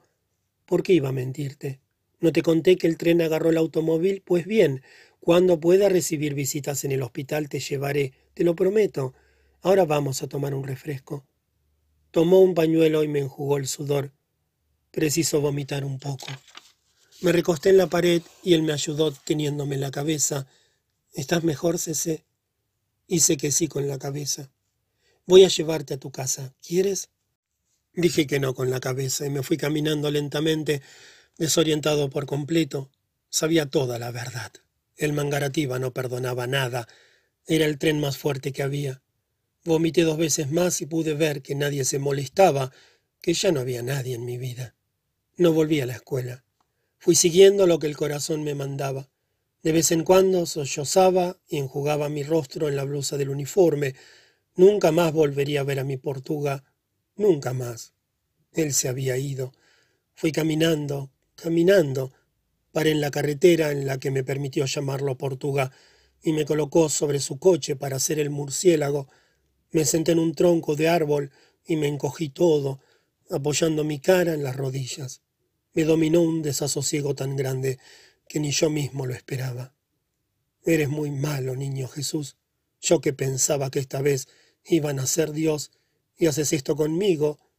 ¿Por qué no me quieres como a los otros chicos? Me portaba bien, no peleaba más. Estudié mis lecciones, dejé de decir palabrotas, ni siquiera atrás te decía. ¿Por qué hiciste eso conmigo, niño Jesús? Van a cortar mi planta de naranja lima y ni siquiera por eso me enojé. Solamente lloré un poquito y ahora, y ahora. Nuevo torrente de lágrimas. Yo quiero de nuevo a mi Portuga, niño Jesús. Me lo tienes que traer de vuelta. Una voz muy suave, muy dulce, le habló mi corazón. Debía ser la voz amiga del árbol en el que me sentara. No llores, niñito. Él se fue para el cielo. Cuando ya estaba anocheciendo, sin fuerzas, sin siquiera poder vomitar más o llorar, fui encontrado por Totoca, sentado en el umbral de entrada de la casa de doña Elena Villas Boas. Habló conmigo y solamente pude gemir. ¿Qué tienes, ese? Dime qué te pasa. Pero continuaba gimiendo bajito. Totoca puso la mano sobre mi frente. Estás ardiendo de fiebre. ¿Qué pasó, Cecé? Ven conmigo. Vamos a casa. Te ayudo a ir lentamente. Conseguí decir entre gemidos Déjame, Totoca. No voy más a esa casa. Vas a ir, sí, es nuestra casa. No tengo nada más allá. Todo se acabó. Intentó ayudarme a que me levantara, pero vio que no tenía fuerzas. Anudó mi brazo a su cuello y me llevó en brazos. Entró en casa y me dejó en la cama. Jandira, Gloria, ¿dónde están todos? Encontró a Jandira conversando en la casa de Alaide. Jandira, se está muy enfermo. Ella vino rezongando. Debe estar haciendo otra comedia. Unos buenos chinelazos. Pero Totoca entró nervioso en la habitación. No, Jandira. Esta vez está muy enfermo y va a morirse. Durante tres días y tres noches estuve sin conocimiento. La fiebre me devoraba y los vómitos volvían a atacarme de cuánto intentaba darme algo de comer o de beber. Me iba consumiendo, consumiendo. Quedaba con los ojos en la pared, sin moverme, durante horas y horas. Oí lo que hablaban a mi alrededor. Lo entendía todo, pero no quería responder. No quería hablar. Solamente pensaba en ir al cielo. Gloria se cambió de habitación y pasaba las noches a mi lado. No dejaba ni apagar la luz. Todos usaban mucha dulzura. Hasta Dindiña vino a pasar unos días con nosotros. Totoca se quedaba horas y horas con los ojos desorbitados, hablándome de vez en cuando. Fue mentira, Cecé. Puedes creerme. Fue pura maldad. No van a ensanchar la calle ni nada. La casa se fue vistiendo de silencio, como si la muerte tuviese pasos de seda. No hacían ruido. Todo el mundo hablaba en voz baja. Mamá se quedaba casi toda la noche cerca de mí, pero yo no me olvidaba de él, de sus carcajadas, de su diferente pronunciación. Hasta los gritos de los grillos, allá afuera, imitaban el trac-trac de su barba. No podía dejar de pensar en él. Ahora ya sabía lo que era el dolor, dolor no de recibir golpes hasta desmayarse, no de cortarse el pie con un pedazo de vidrio y recibir puntos en la farmacia. Dolor era eso que llenaba todo el corazón, con lo que la gente tenía que morirse sin poder contarle a nadie el secreto. Dolor era lo que me daba esa debilidad en los brazos, en la cabeza, hasta en el deseo de dar vuelta la cabeza en la almohada. Y la cosa empeoraba. Mis huesos estaban saltando de la piel. Llamaron al médico. El doctor Faulhaber vino y me examinó. No tardó mucho en descubrirlo todo. Fue un shock, un trauma muy fuerte. Vivirá solamente si consigue vencer ese shock. Gloria llevó al médico afuera y le contó. Fue realmente un shock, doctor. Desde que supo que iban a cortar su planta de naranja lima quedó así. Entonces hay que convencerlo de que no es verdad. Ya lo intentamos de todas formas, pero no lo cree.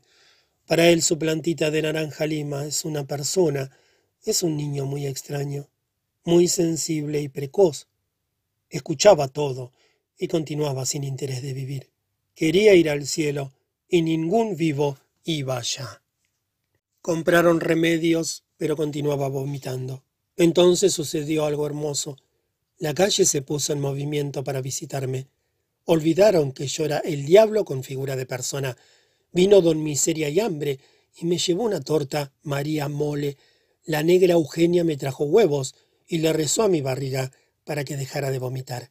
El hijo de don Pablo se está muriendo. Me decían cosas agradables. Tienes que curarte, Cecé. Sin ti tus diabluras. La calle está muy triste. Vino a verme doña Cecilia Paim trayendo mi cartera de colegio y una flor y eso solo sirvió para hacerme llorar de nuevo. Ella contó cómo había salido de la clase, pero solamente sabía eso. Hubo gran tristeza cuando llegó don Ariobaldo. Reconocí su voz y fingí que dormía. Espero usted a que se despierte. Se sentó y se puso a conversar con Gloria. Escuche, doña. Vine por todos los rincones preguntando por la casa hasta que la descubrí. Sollozó con fuerza. Mi santito no puede morirse. No deje que se muera, doña. Era para usted que él traía mis folletos, ¿no? Gloria casi no podía contestar. No deje que se muera este bichito, doña. Si le sucede cualquier cosa, nunca más vendré a este suburbio desgraciado. Cuando entró en la habitación, se sentó cerca de la cama y apoyó mi mano en su cara. Mirá, Cece, tienes que mejorarte para ir a cantar conmigo Casi no he vendido nada. Todo el mundo pregunta, Eh, Ariobaldo, ¿dónde está tu canarito? Vas a prometerme que te sanarás. ¿Prometido? Mis ojos aún tuvieron fuerzas para llenarse de lágrimas, y sabiendo que no debía emocionarme más, Gloria llevó afuera a don Ariobaldo. Comencé a mejorar, ya conseguía tragar algo y alimentar mi estómago. Solamente cuando recordaba aumentaba la fiebre y volvían los vómitos, con sus temblores y el sudor frío. A veces no podía dejar de ver al Mangarativa volando y destrozándolo. Pedía al niño Dios, si es que alguna vez yo le importaba, que él no hubiese sentido nada. Entonces venía Gloria y pasaba sus manos por mi cabeza. No llores, Gum. Todo esto va a pasar. Si quieres te doy toda mi mangueira para ti. Nadie va a jugar con ella. Pero ¿de qué me servía una mangueira vieja, sin dientes, que ya no sabía dar mangos? Hasta mi planta de naranja lima perdería pronto su encanto para transformarse en un árbol como cualquier otro, y eso sí le daban tiempo al pobrecito. Qué fácil era morirse para algunos. Bastaba con que viniera un tren malvado y listo, y qué difícil era ir al cielo para mí. Todo el mundo me sujetaba las piernas y no me dejaban ir. La bondad y la dedicación de Gloria conseguían que yo conversara un poco. Hasta papá dejó de salir de noche. Totoca adelgazó tanto, de remordimientos, que Jandira llegó a darle un coscorrón. ¿Ya no basta con uno, Antonio? Tú no estás en mi lugar para sentirte así. Yo fui el que se lo contó. Todavía siento en la barriga, hasta cuando estoy durmiendo, su cara llorando, llorando. Ahora no vas a venir tú a llorar también. Ya estás hecho un hombrón y él va a vivir. Déjate de esas cosas y ve a comprarme una lata de leche condensada en lo de miseria y hambre. Entonces dame la plata, porque no le fía más a papá. La debilidad me daba una continua somnolencia. Ya no sabía cuándo era de día y cuándo de noche. La fiebre iba cediendo y mis agitaciones y temblores comenzaban a distanciarse. Abrí los ojos y en la semioscuridad estaba Gloria, que no se alejaba de mi lado. Había traído el sillón hamaca a la habitación y muchas veces se adormecía de cansancio. Godoya, ¿ya es la tarde? Casi la tarde, corazón. ¿Quieres abrir la ventana? ¿No te va a doler la cabeza? Creo que no. La luz entró y se vio un pedazo de lindo cielo. Lo miré de nuevo y comencé a llorar. ¿Qué es eso, Cecé? Un cielo tan lindo, tan azul, que el niño Dios hizo para ti. Él me lo dijo hoy. No entendía lo que el cielo significaba para mí. Se recostaba cerca de mí, tomaba mis manos y hablaba tratando de animarme. Su rostro estaba abatido y flaco. Mira, Cecé, dentro de poco estarás sano, soltando cometas, ganando ríos de bolitas, subiendo a los árboles, montando a Minguito. Quiero verte como antes, cantando canciones, trayéndome folletos de música, haciendo tantas cosas lindas. ¿Viste cómo está de triste la calle? Todo el mundo siente tu falta y tu alegría, pero tienes que ayudar, vivir, vivir y vivir. ¿Sabes, Godoya? Es que no quiero vivir más. Si me sano voy a volver a ser malo, no me entiendes, pero ya no tengo para quién ser bueno. Bien, pero no necesitas ser siempre tan bueno. Continúa siendo un niño, una criatura como siempre fuiste. ¿Para qué, Godoya? Para que todo el mundo me pegue, para que todo el mundo me martirice. Tomó mi cara entre sus manos y dijo resuelta, Mira, Gum, te juro una cosa. Cuando te sanes, nadie, nadie, ni siquiera Dios, va a poner las manos sobre ti. Solamente si antes pasan por sobre mi cadáver. ¿Me crees? Hice un signo afirmativo. ¿Qué es un cadáver? Por primera vez el rostro de Gloria se iluminó con una gran alegría. Lanzó una carcajada porque sabía que si yo me interesaba por las palabras difíciles, estaba nuevamente interesado en vivir. Cadáver quiere decir lo mismo que muerto, que difunto, pero no hablemos ahora de eso, que no es conveniente. Me pareció lo mismo, pero no podía dejar de pensar que él ya era cadáver desde hacía muchos días. Gloria continuaba hablando, prometiéndome cosas, pero yo ahora pensaba en los dos pajaritos, el azulao y el canario. ¿Qué harían con ellos? A lo mejor morían de tristeza, como en el caso del aviñado de Orlando Pelo de Fuego. A lo mejor les abrían las puertas de la jaula, dejándolos en libertad. Pero eso sería lo mismo que la muerte, ya no sabían volar. Se quedaban como tontos, parados en los naranjos hasta que la chiquininada les acertaba con la onda. Cuando Chico quedó sin dinero para conservar el vivero de Tiesangué, abrió las puertas y sucedió esa maldad. Ni uno solo escapó de la puntería de los chicos. Las cosas comenzaban a tomar su ritmo normal en la casa. Ya se escuchaban ruidos por todas partes. Mamá había vuelto a trabajar. El sillón hamaca retornó a la habitación en donde siempre estuviera, Solamente Gloria permanecía en su puesto. Hasta que no me viese en pie, no se alejaría. Toma este caldo, Gum. Jandira mató la gallina negra solamente para hacerte este caldito. Mira qué lindo olor tiene. Y sopla la cuchara para enfriarlo. Si quieres, haz como yo. Moja el pan en el café, pero no haga ruido al tragar. Es feo. ¿Pero qué es eso, Gum? No vas a llorar ahora porque mataron la gallina negra. Estaba vieja, tan vieja que ya no ponía huevos. Tanto hiciste que acabaste por descubrir dónde vivo. Yo sé que ella era la pantera negra del jardín zoológico, pero compraremos otra pantera negra mucho más salvaje que esa. Entonces, fugitivo, ¿dónde estuviste todo este tiempo? Godoya, ahora no. Si tomo voy a comenzar a vomitar. Si te lo doy más tarde, ¿lo tomarás? Y la frase vino a borbotones sin que pudiera controlarme. Prometo que seré bueno, que no pelearé más, que no diré más palabrotas, ni siquiera atrás te voy a decir, pero quiero quedarme siempre contigo. Me miraron apenados porque creían que estaba hablando de nuevo con Minguito. Al comienzo era apenas un rozar suave en la ventana, pero después se convirtió en golpes, una voz venía del lado de afuera, bien baja. Cesé. Me levanté y apoyé la cabeza en la madera de la ventana. ¿Quién es? Yo. Abre. Empujé la manija sin hacer ruido para no despertar a Gloria. En la oscuridad, como si fuese un milagro, brillaba todo enjaezado, Minguito. ¿Puedo entrar?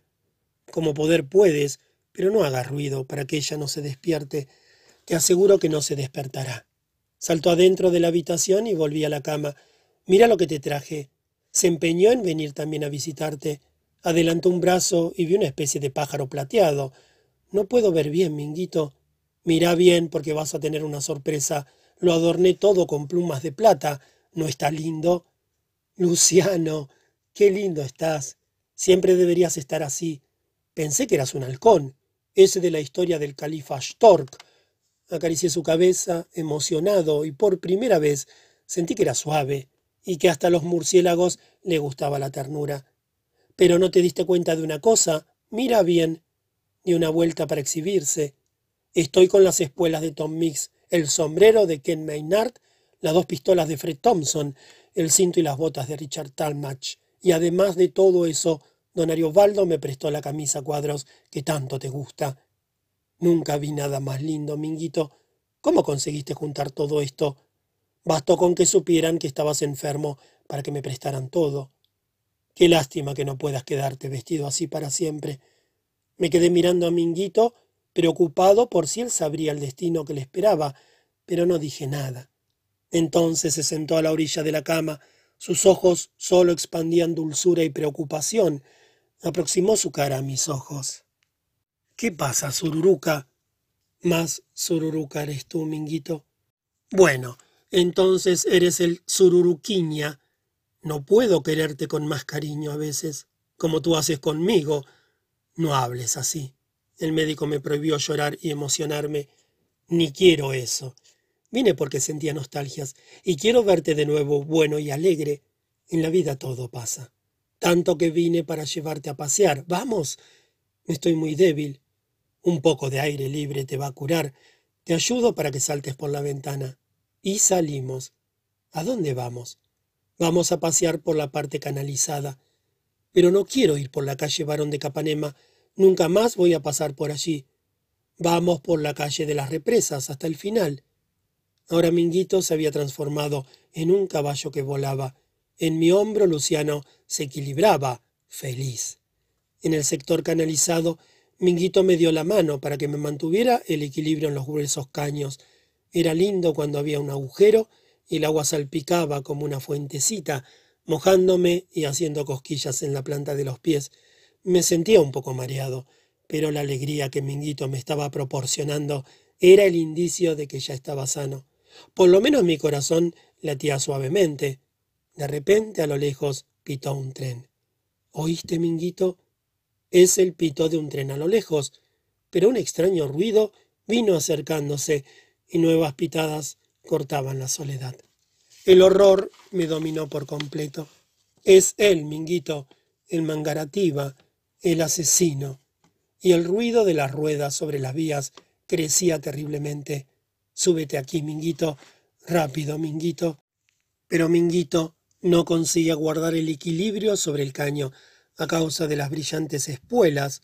Súbete, Minguito. Dame la mano. Quiere matarte. Quiere destrozarte. Quiere cortarte en pedazos. Apenas Minguito se trepó en el caño. El tren malvado pasó sobre nosotros pitando y lanzando humo. Asesino. Asesino. Mientras tanto el tren continuaba su marcha sobre las vías. Su voz llegaba, entrecortada de carcajadas. No soy culpable, no soy culpable, no soy culpable. Todas las luces de la casa se encendieron y mi habitación fue invadida por caras semi-adormecidas. Fue una pesadilla. Mamá me tomó en los brazos intentando aplastar contra su pecho mis sollozos. Fue un sueño, hijo, una pesadilla. Volví a vomitar mientras Gloria le contaba a Lala. Me desperté cuando él gritaba asesino. Hablaba de matar, destrozar, cortar. Mi Dios, ¿cuándo acabará todo esto? Pero unos pocos días después acabó. Estaba condenado a vivir, vivir. Una mañana, Gloria entró radiante. Estaba sentado en la cama y miraba la vida con una tristeza que dolía. Mirásese, en sus manos había una florcita blanca, la primera flor de Minguito. Pronto será un naranjo adulto y comenzará a dar naranjas. Me quedé acariciando entre mis dedos la flor blanquita. No lloraría más por cualquier cosa. Aunque Minguito estuviera intentando decirme adiós con aquella flor, partía del mundo de mis sueños hacia el mundo de mi realidad y mi dolor. Ahora vamos a tomar un mingauciño y dar unas vueltas por la casa, como hiciste ayer. Vamos. Entonces el rey Luis se subió a mi cama. Ahora siempre dejaban que estuviese cerca de mí. Al comienzo no querían que se impresionara. Cesé que mi reyesito. Y en verdad, él era el único rey. Los otros, los de oro, de copas, bastos o espadas, eran apenas figuras sucias por los dedos de quienes jugaban. Y el otro, él, ni siquiera había llegado a ser realmente un rey. Cesé, te quiero mucho. Yo también quiero a mi hermanito. ¿Quieres hoy jugar conmigo? Hoy juego contigo, sí. ¿Qué quieres hacer? Quiero ir al jardín zoológico, después a Europa, después quiero ir a las selvas del Amazonas y jugar con Minguito. Si no estoy muy cansado, haremos todo eso. Después del café, bajo la mirada feliz de Gloria, fuimos hacia el fondo, tomados de la mano. Gloria se recostó sobre la puerta aliviada. Antes de llegar al gallinero me di vuelta y le dije adiós con la mano. En sus ojos brillaba la felicidad. En mi extraña precocidad adivinaba lo que pasaba en su corazón. Ha vuelto a sus sueños, gracias a Dios.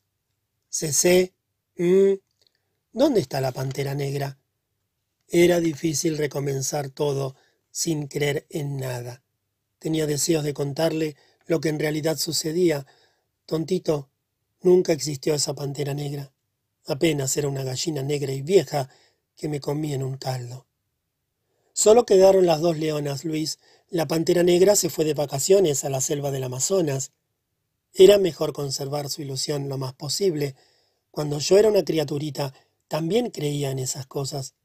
El reyesito agrandó los ojos. Allí, en esa selva, no tengas miedo. Se fue tan lejos que nunca más acertará el camino de vuelta. Sonreí con amargura. La selva del Amazonas era apenas una media docena de naranjos espinosos y hostiles. Sabes, Luis, César está muy débil. Necesita regresar. Mañana jugaremos más.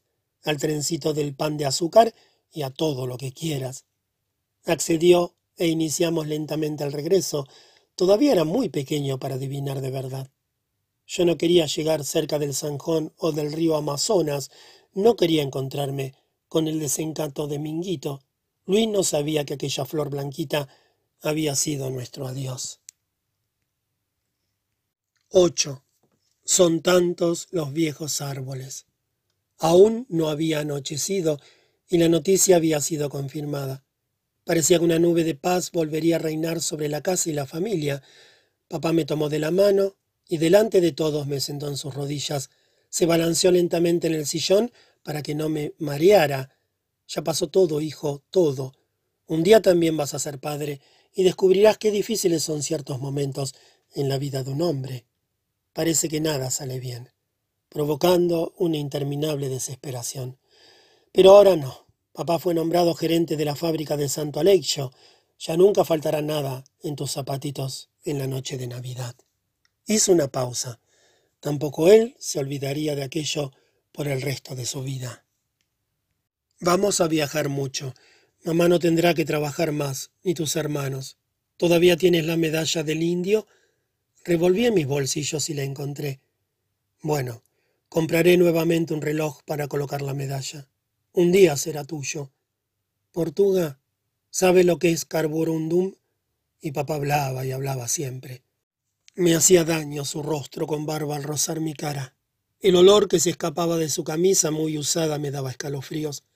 Me fui resbalando de sus rodillas y caminé hacia la puerta de la cocina. Me senté en los escalones y contemplé el fondo, cuando morían todas las luces. Mi corazón se revelaba sin rabia. ¿Qué quiere ese hombre que me sienta en sus rodillas? Él no era mi padre. Mi padre había muerto. El mangarativa lo mató. Papá me había seguido y vio que mis ojos se encontraban nuevamente húmedos. Casi se arrodilló para hablar conmigo. No llores, hijo. Vamos a tener una casa muy grande. Un río de verdad pasa por detrás. Hay grandes árboles y tantos que serán todos tuyos. Podrás hacer lo que quieras. Armar redes, hamacas. No entendía. No entendía.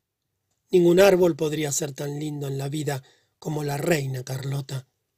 Serás el primero que elija árboles. Miré sus pies con los dedos que salían de sus suecos. Era un viejo árbol de raíces oscuras. Era un padre árbol, pero un árbol que yo casi no conocía. Y hay más. Tan pronto no van a cortar tu planta de naranja lima. Cuando la corten estarás lejos y no sentirás nada. Sollozando, me abracé a sus rodillas. Ya no me interesa, papá. No me interesa. Y mirando su rostro, que también se encontraba lleno de lágrimas, murmuré como un muerto. Ya la cortaron, papá. Hace más de una semana que cortaron mi planta de naranja lima. 9. La confesión final. Los años pasaron, mi querido Manuel Baladares. Hoy tengo 48 años y a veces, en mi nostalgia, siento la impresión de que continúo siendo una criatura, que en cualquier momento vas a aparecer trayéndome fotos de artistas de cine o más bolitas. Tú fuiste quien me enseñó la ternura de la vida, mi Portuga querido. Hoy soy yo el que tiene que distribuir las bolitas y las figuritas, porque la vida sin ternura no vale gran cosa. A veces soy feliz en mi ternura, a veces me engaño, lo que es más común. En aquel tiempo, en el tiempo de nuestro tiempo, no sabía que muchos años antes un príncipe idiota, arrodillado frente a un altar, preguntaba a los íconos con los ojos llenos de lágrimas. ¿Por qué les cuentan cosas a las criaturas? Y la verdad es, mi querido Portuga, que a mí me contaron las cosas demasiado pronto. Adiós. Ubatuba, 1967.